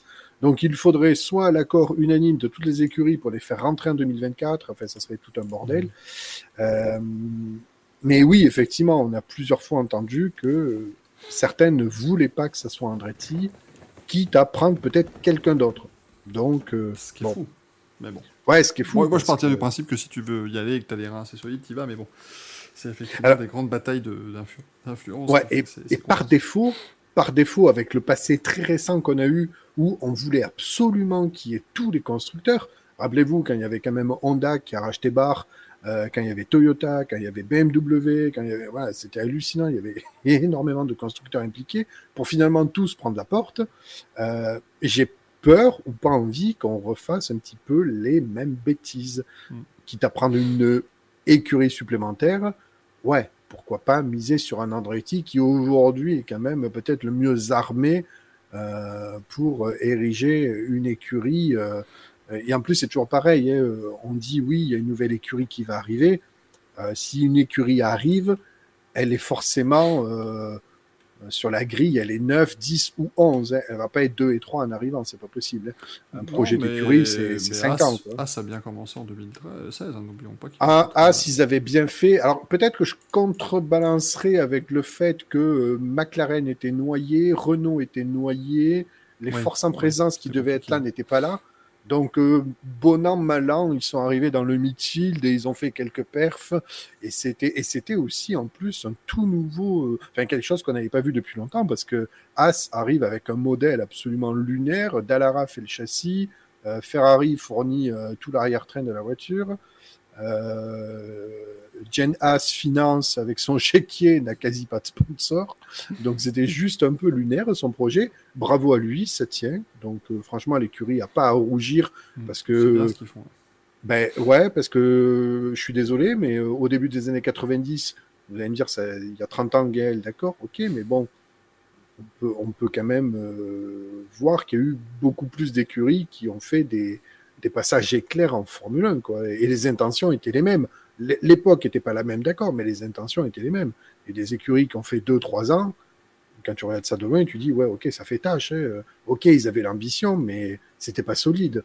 Donc là, euh, et en plus, rappelons quand même que As est arrivé en 2016, année où on n'a pas encore cette hype totale sur le marché US, hein, c'est-à-dire Mhm. que oui, il y avait un Grand Prix des USA, mais en 2016, c'était encore euh, euh, CVC Partner Capital qui détenait la F1. Liberty, ils ont racheté que fin 2016, et euh, Liberty a, mis 2-3 ans à, ramener un peu l'intérêt sur le marché US, euh, la F1. Donc, euh, on avait une écurie américaine qui, entre guillemets, euh, a, a fait un coup de poker. Ils avaient presque rien à foutre ici, quoi.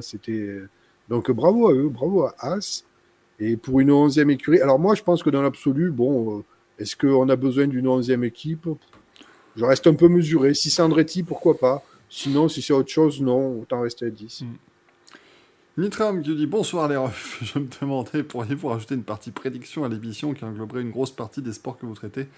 Comme ça, la semaine suivante, on pourrait se moquer de la prédiction la plus foirée en mettant le prix Sergio. Tout ce message parce que j'aime l'idée d'un prix à la gloire de notre ami Sergio, le journaliste.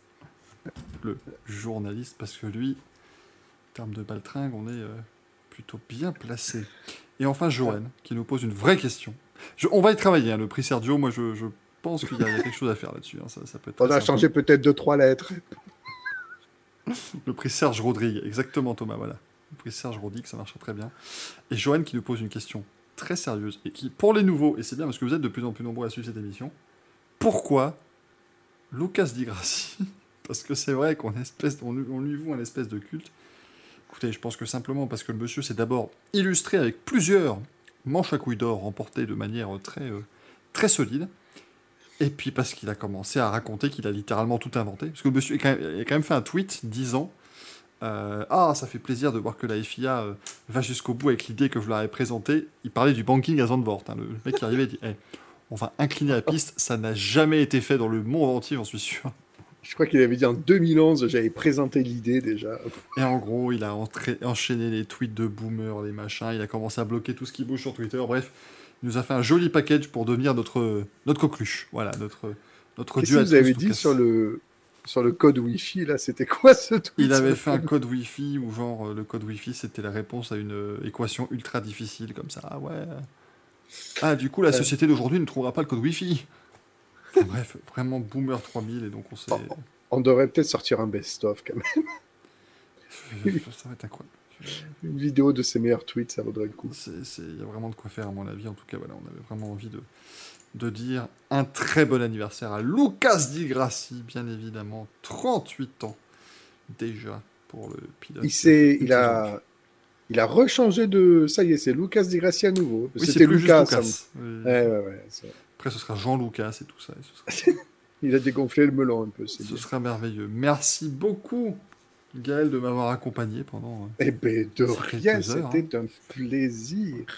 Je me suis régalé comme d'habitude. J'espère que le chat s'est régalé, comme ils disent, Ouais. euh, bien évidemment, chez Yogurt Factory. Bonne régalade, bien évidemment. Je suis désolé, j'ai regardé, pas... regardé Patron Incognito, j'en peux plus. Euh, en tout cas, vous, le chat, vous nous avez régalé, ça c'est Ça certain. avait été formidable comme d'habitude. J'espère que vous avez adoré l'émission. Bien évidemment, on essaiera de refaire des petits lives comme ça de temps en temps. Mais C'est vrai que là, il n'y a pas trop de, de programme. C'est des vacances euh, tranquilles, bien sûr. Mais on se retrouvera jeudi prochain, bien évidemment, dans le Racing Café. Et peut-être aussi une autre journée, mais je garde ça pour moi pour l'instant, euh, bien évidemment. Et on vous tiendra aussi au courant pour plus tard. Euh, je continue à rester, à rester en, en contact très étroit avec évidemment Maître de l'Huile qui me donnera toutes les informations si, euh, Stay tuned. le- voilà, si, le, si le procès euh, est diffusé ou quoi que ce soit. Mais en tout cas, nous, on, on part, on a un plan, on a euh, des choses et bien évidemment, nous comptons sur vous pour venir euh, haranguer la foule du procès euh, parce qu'on ne sait jamais. Peut-être que le juge se dira Oh, allez, leur, le- leur cas était moins bien solidement fourni, mais quand même, quelle ferveur dans les tribunes Et il nous donnerait peut-être quelques millions de compensations. En plus, euh, on rappelle que c'est un, débat et surtout un, un procès très important face à toute cette horde de FIAMG Night Fever, bien évidemment. Merci beaucoup à tout le monde et à bientôt. Bonne nuit, ciao ciao ciao Merci, bye bye.